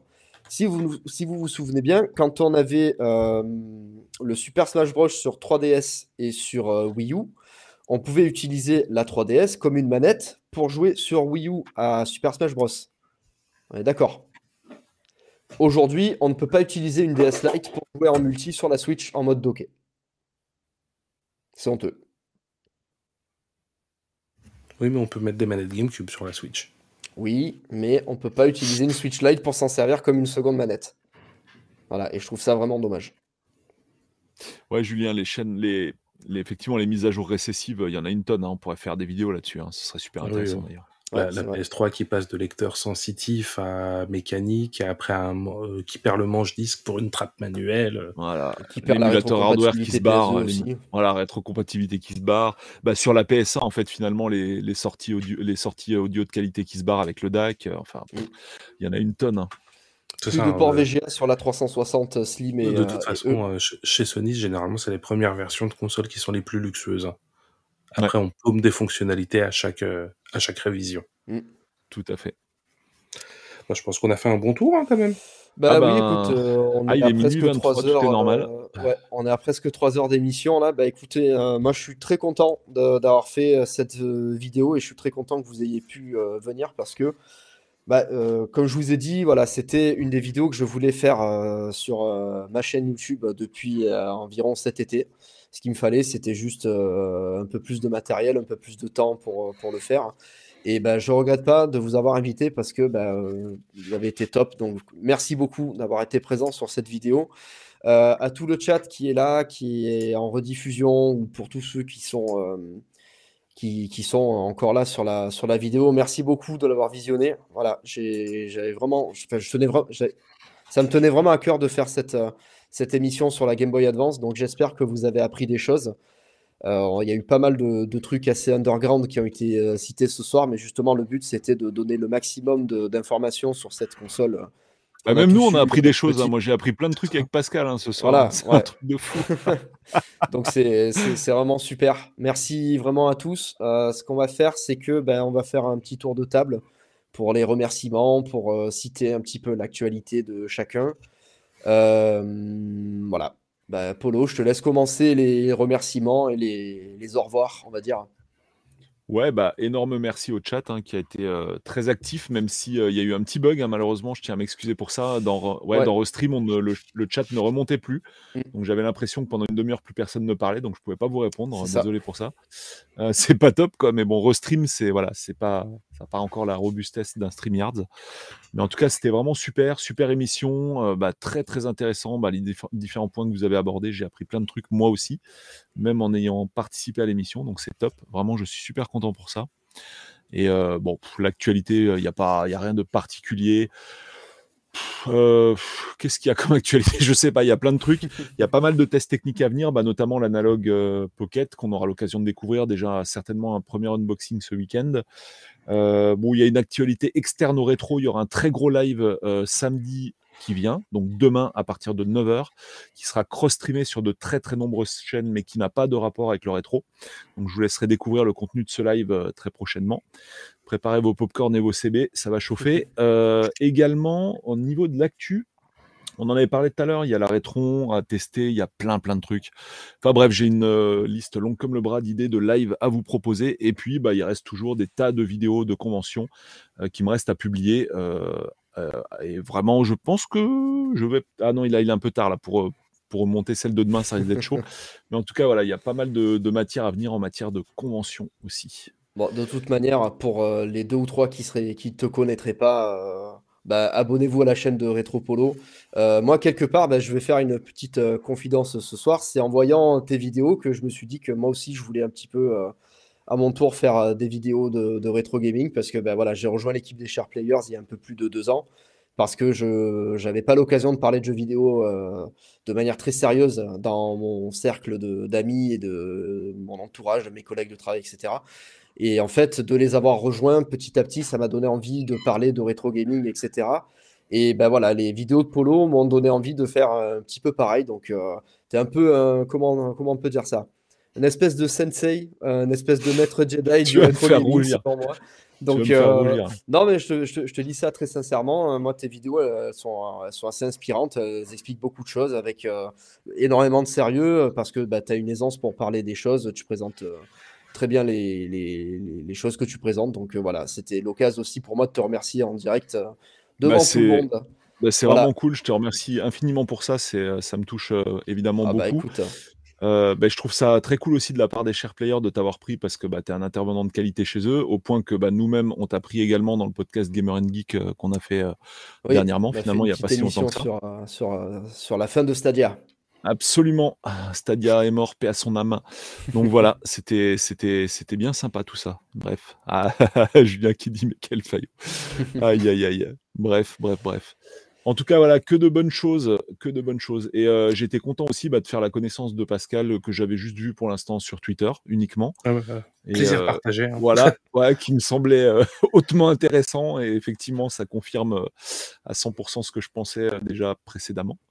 Donc voilà, si vous avez des consoles à faire modder, euh, des Game Boy Advance que, euh, auxquelles vous voulez faire cracher les tripes euh, ou les écrans, eh ben go, go Pascal. Je pense qu'il y, a de quoi faire. Quoi. Si tu as ta 3 centièmes, tu dois avoir un petit peu le coup de main. Quoi.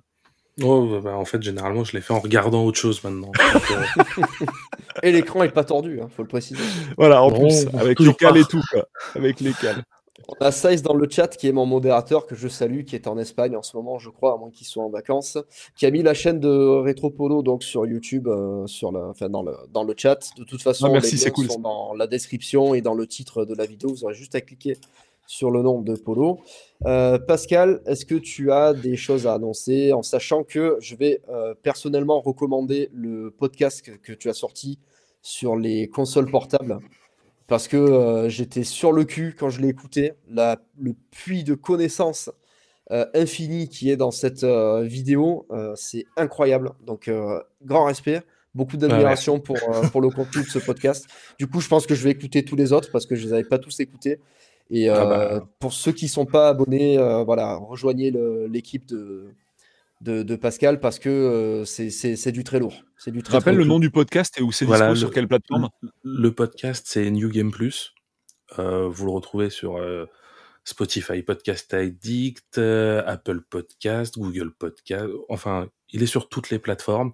Euh, sinon, le plus simple, vous allez sur mon site rvlp.net. À chaque fois, je mets un billet quand il y a un nouvel épisode et il y a les liens vers toutes les plateformes. Peu importe que vous soyez sur téléphone, sur YouTube, j'ai une playlist YouTube où ils y sont, où les sous-titres automatiques fonctionnent bien pour ceux qui ont des difficultés, euh, qui seraient malentendants mais qui sont quand même intéressés. Euh, J'essaye euh, de le mettre euh, un petit peu partout euh, où c'est possible et sur qui soit accessible à tout le monde.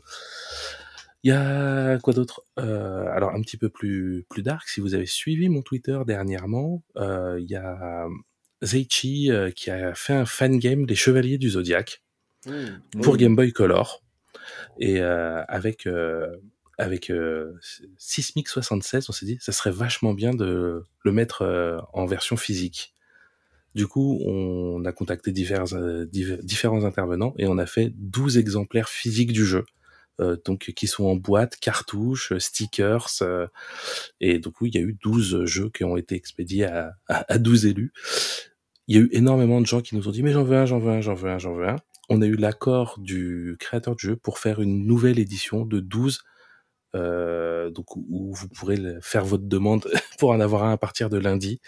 Euh, donc jeu Game Boy Color fonctionnel hein, sur Game Boy Color, sur Game Boy Advance aussi, euh, traduit en français, euh, donc euh, copie limitée à 12 exemplaires.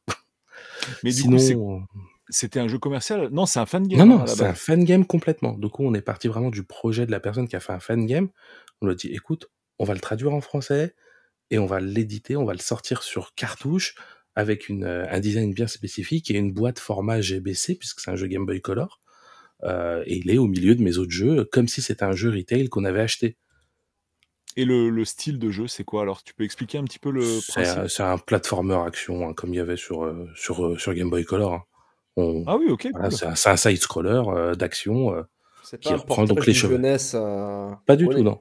Tant mieux. Non, non, c'est vraiment, un, c'est vraiment. Il y a moyen de tester avec une ROM ou une, une démo ou euh, Bien sûr, sur le, sur le site de Zaichi, c'est même jouable depuis un navigateur. Et ah ouais, fournit, euh... ah, parfait, parfait, ouais. Ah, euh, je, vais, je vais mettre ça dans le lien.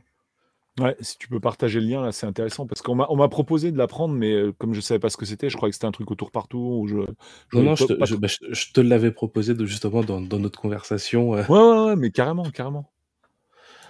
Voilà, une autre personne en euh, parallèle qui m'a proposé, mais ouais, je, veux bien tester la ROM dans le navigateur. Quoi. Si tu peux partager ça, c'est top. Quoi. Bah, juste le temps de, de retrouver, je, je, vais mettre le lien ouais, bah, on... la, la, fin du live. Sinon, bah, il y a mon site rvlp.net où dedans il y a tous les contacts et je suis sinon très actif sur Twitter et sur mon Discord. Et sinon, on me retrouve assez facilement en tapant Mugen sur Internet. Je me demandais, Pascal, à part le modding de GBA, il y a d'autres consoles que tu modes ou est-ce que... Alors, j'ai deux questions. Déjà, premièrement, est-ce qu'il y a d'autres consoles que tu modes Qu'est-ce que tu fais oui. au total comme euh, prestation? Voilà. Euh, alors, en mode. Ça, je... ça, ça, ça, dépend. Euh, en console, celle que je fais le plus, c'est la GBA, GBA SP, Game Boy Color, qui, qui monte en flèche, Game Boy classique, euh, Wonder Swan, Neo Geo Pocket Color, euh, j'ai une quinzaine de PSP à rénover, donc changer les lecteurs UMD, changer les coques, remplacer les cartes Wi-Fi, les batteries qu'on condolées et tout ça. Donc ça, c'est en projet. Et Game, Game Gear, c'est aussi en, c'est, dans les tuyaux pour, euh, pour début 2023. Donc de la portable à fond à fond, quoi. Bah, en fait, c'est surtout voilà, de, de, l'amélioration de console, de console portable. Ouais, la rétro-augmentation, comme je l'appelle, quoi. C'est ça. Euh, les, les, euh, comment s'appelle les, les constructeurs, eux, diminuent leurs consoles. Moi, j'essaye de les remonter. Ouais, voilà, exactement. Ouais, ouais c'est ça, c'est ça, c'est ça. C'est bah, la mise à jour. Évidemment, augment, tout ça, ça a un prix, hein, malheureusement. Ouais. Et, euh, et en revanche, tout ce que je fais, généralement, quand c'est la première fois, euh, enfin, ou que c'est peu connu, j'en fais un live bien détaillé de A à Z pour que la personne qui se dise je veux le faire moi-même elle est juste à acheter les pièces et elle puisse suivre un live qui va du démontage, remplacement des pièces, remontage de la console. Ou alors la personne en regardant le live, elle prend peur et elle court dans tes bras. En fait, il y a, ça aussi. Il, peut y avoir les deux, mais euh, voilà, je, je, ferme pas le truc en mode haha, je le fais, je vais pas expliquer aux gens comment on fait. Ça, ça m'intéresse pas. Je, je montre. Après, c'est les gens qui sont pas le faire, bah, tant mieux pour moi. Mais Alors, sur euh, autre question, sur GBA ou sur euh, portable en général, tu fais des réparations aussi si la machine ne marche pas en fait, si elle a des problèmes techniques. C'est déjà arrivé de mettre les mains dans le cambouis pour changer des condensateurs, des résistances, enfin bref, réparer. Oui, ça, arrive, mais la, GBA est relativement increvable. Ouais, mais tu as des pannes récurrentes sur GBA quand même quand tu as une panne, euh, tu non? Les, bah, souvent c'est des piles qui ont coulé de l'oxydation, donc gros coup de nettoyage. D'accord ou les, les ressorts d'alimentation qui sont, qui sont usés, quoi. Puisque les piles sont restées dedans des années. Quand on l'enlève, parfois il est un, un petit peu, un petit peu lâche et écrasé. Donc, euh. mais sinon, par exemple, j'ai jamais eu de problème de, de port cartouche. C'est une console qui est relativement fiable. Sinon, les pannes qui arrivent le plus, euh, c'est l'écran cassé ou les, euh, les membranes qui sont déchirées sous les boutons. Mmh. Du coup, bah, ça fait plus contact. Ma croix marche pas bien, comme disait Mathieu, avec son, son bouton vers le bas qui allait pas. Mm. Donc, mm. Euh, soit la membrane est mal placée, soit elle est mal, mal moulée, ça peut arriver. Hein. Euh, et dans ce cas-là, bah, on, soit on replace, soit on change. Mm. J'ai déjà eu un gars qui me dit, bah, j'ai fait trois fois que je change la membrane. En fait, il les avait superposées. Donc j'ai ouvert la console, j'avais trois, trois, jeux de AB, trois, trois jeux de directionnel. Ah bah il est, il est écrasé en bourrinant. Oh putain. Donc, ouais, forcément ça marche pas. Du coup j'ai tout enlevé, j'ai nettoyé, j'en ai remis une ah neuve de chaque côté, c'est reparti nickel. quoi. J'avais vu une technique d'un super player de euh, Super Mario Kart sur Super Nintendo. En fait, il avait pris, le, vous savez, les, les, euh, les espèces de pochettes de cartouches NES. Elles étaient dans une espèce de plastique rigide. En fait, il avait fait, euh, le mec faisait une croix avec. Et en fait, il le plaçait sous la croix directionnelle de la Super Nintendo pour pouvoir faire des drifts plus facilement. Alors en fait, c'est pour pouvoir actionner le bouton droite et gauche en même temps. Voilà, c'est ça, ouais, tout à fait. Ce qui n'est pas censé être faisable. Sinon, on peut enlever le, la croix directionnelle et limer la petite boule sous, le, sous, le, sous, le, sous le D-pad pour que en fait, ça soit plat et qu'on puisse appuyer sur droite et gauche à la même, enfin, à une frame d'intervalle. C'est quand même marrant. Mais oui, ça, existe. Mais voilà, donc je, je fais plein, plein, plein de petites bidouilles. Et là, je suis en train de me mettre à, à récupérer beaucoup de consoles d'émulation sous Android, l'Analog Pocket et tout ça. Et je vais essayer de, de faire des vidéos qui, qui comparent ce qu'on peut faire avec, euh, qu'est-ce qui est mieux. Là, je suis en, en, train de monter justement de la vidéo de l'Analog Pocket où je compare une Game Boy DMG avec une Game Boy IPS avec l'Analog Pocket dans ces modes d'affichage qu'elle propose donc euh, il y, a du boulot en cours dessus. Ah ben, on va suivre ça avec beaucoup d'attention. Enfin, moi personnellement, j'ai très hâte de voir euh, cette, euh, cette vidéo débarquer. Je pense que ça, ça va bien rejoindre ben, le thème de ce soir et en même temps nous apprendre encore plein de trucs. Ben, je trouve ça utile parce qu'en fait, ça permet d'éviter de foutre de l'argent en l'air. Parce que moi, je suis abonné à la chaîne de ETA Prime qui fait des reviews de tout ce qui existe. et en fait, j'avais une période où j'achetais tout ce qui montrait et au bout d'un moment, je me suis rendu compte qu'il fallait surtout pas faire ça qu'il fallait prendre son temps, il fallait bien regarder des comparatifs et pas juste des testeurs de produits. Donc, euh, typiquement, le genre de vidéo que tu vas nous proposer, bah, c'est ce dont j'ai besoin moi, pour faire mon choix dans mes, dans mes achats. Et dans mes conseils aussi, parce que souvent on me demande qu'est-ce que tu me conseilles comme console émulation et tout, et que bah, du coup, je peux pas porter la responsabilité de, vendre, de faire acheter des, des consoles à 150 ou 200 balles à des gens sans les avoir essayées moi-même. C'est ça, il faut un peu de, déontologie. Exactement. Surtout qu'on n'a pas de lien affilié sur cette chaîne, donc c'est pas la peine. Euh, me concernant, bah, du coup, bah, j'ai vu que mon nombre d'abonnés avait un petit peu augmenté ce soir, donc je remercie du fond du cœur tous ceux qui sont passés sur la vidéo, qui se sont abonnés, qui ont pu mettre un pouce, qui ont pu mettre un tweet, un commentaire, un retweet. Voilà, je remercie tous les copains qui m'ont vraiment aidé euh, pour cette vidéo parce que bah, pour moi, c'était beaucoup, bah, voilà, je le répète, c'était beaucoup de préparation. Euh, je voulais la faire depuis longtemps. Donc euh, merci à tous ceux qui ont retweeté l'annonce de la vidéo, tous ceux qui ont mis un pouce, tous ceux qui ont mis un cœur, tous ceux qui ont dit ci, tous ceux qui ont dit ça. Merci à à vous deux bah, d'être euh, présents ce soir sur cette vidéo. Je tenais absolument à vous avoir tous les deux. Euh, on resalue Muten Roby qui n'a pas eu l'occasion d'être là ce soir parmi nous, puisque voilà, c'est un collectionneur Nintendo et je pense qu'il aurait eu euh, pas mal de choses à nous raconter aussi.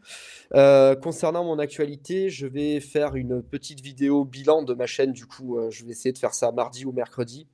Euh, parce que voilà, ben, ma chaîne fonctionne euh, petit à petit. hein. J'ai une centaine d'abonnés tous les mois qui, apparaissent, donc euh, je suis assez aidé puisque bah, les copains share player et tout me, me recommandent souvent auprès de tout le monde dans les vidéos. Donc voilà, je vais, je vais un petit peu parler de tout ça, des futurs projets que j'ai pour l'année 2023.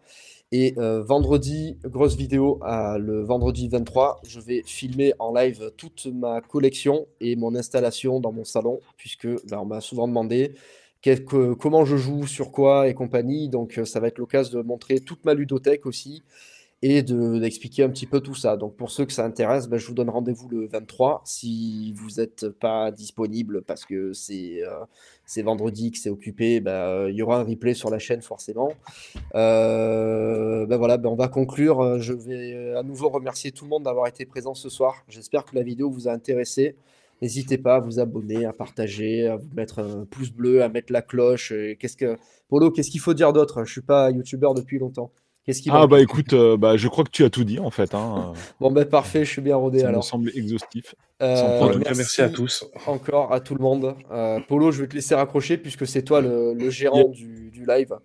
Voilà. Donc, euh, bah merci à tous et passez une très bonne fin de soirée ou une très bonne journée. Salut. Merci à Bye tous, merci à tout le chat, les amis. 3h08 de Game Boy Advance, c'était magnifique. C'est Allez, jamais assez. c'est jamais assez. Bye Allez, bye. bisous à tous, merci de nous avoir suivis, c'est super Merci, cool. salut. À très très vite, tout le monde, notamment à demain à 21h sur multi-chaîne cross-stream de tous les internets. À ciao. Je coupe. Salut, merci.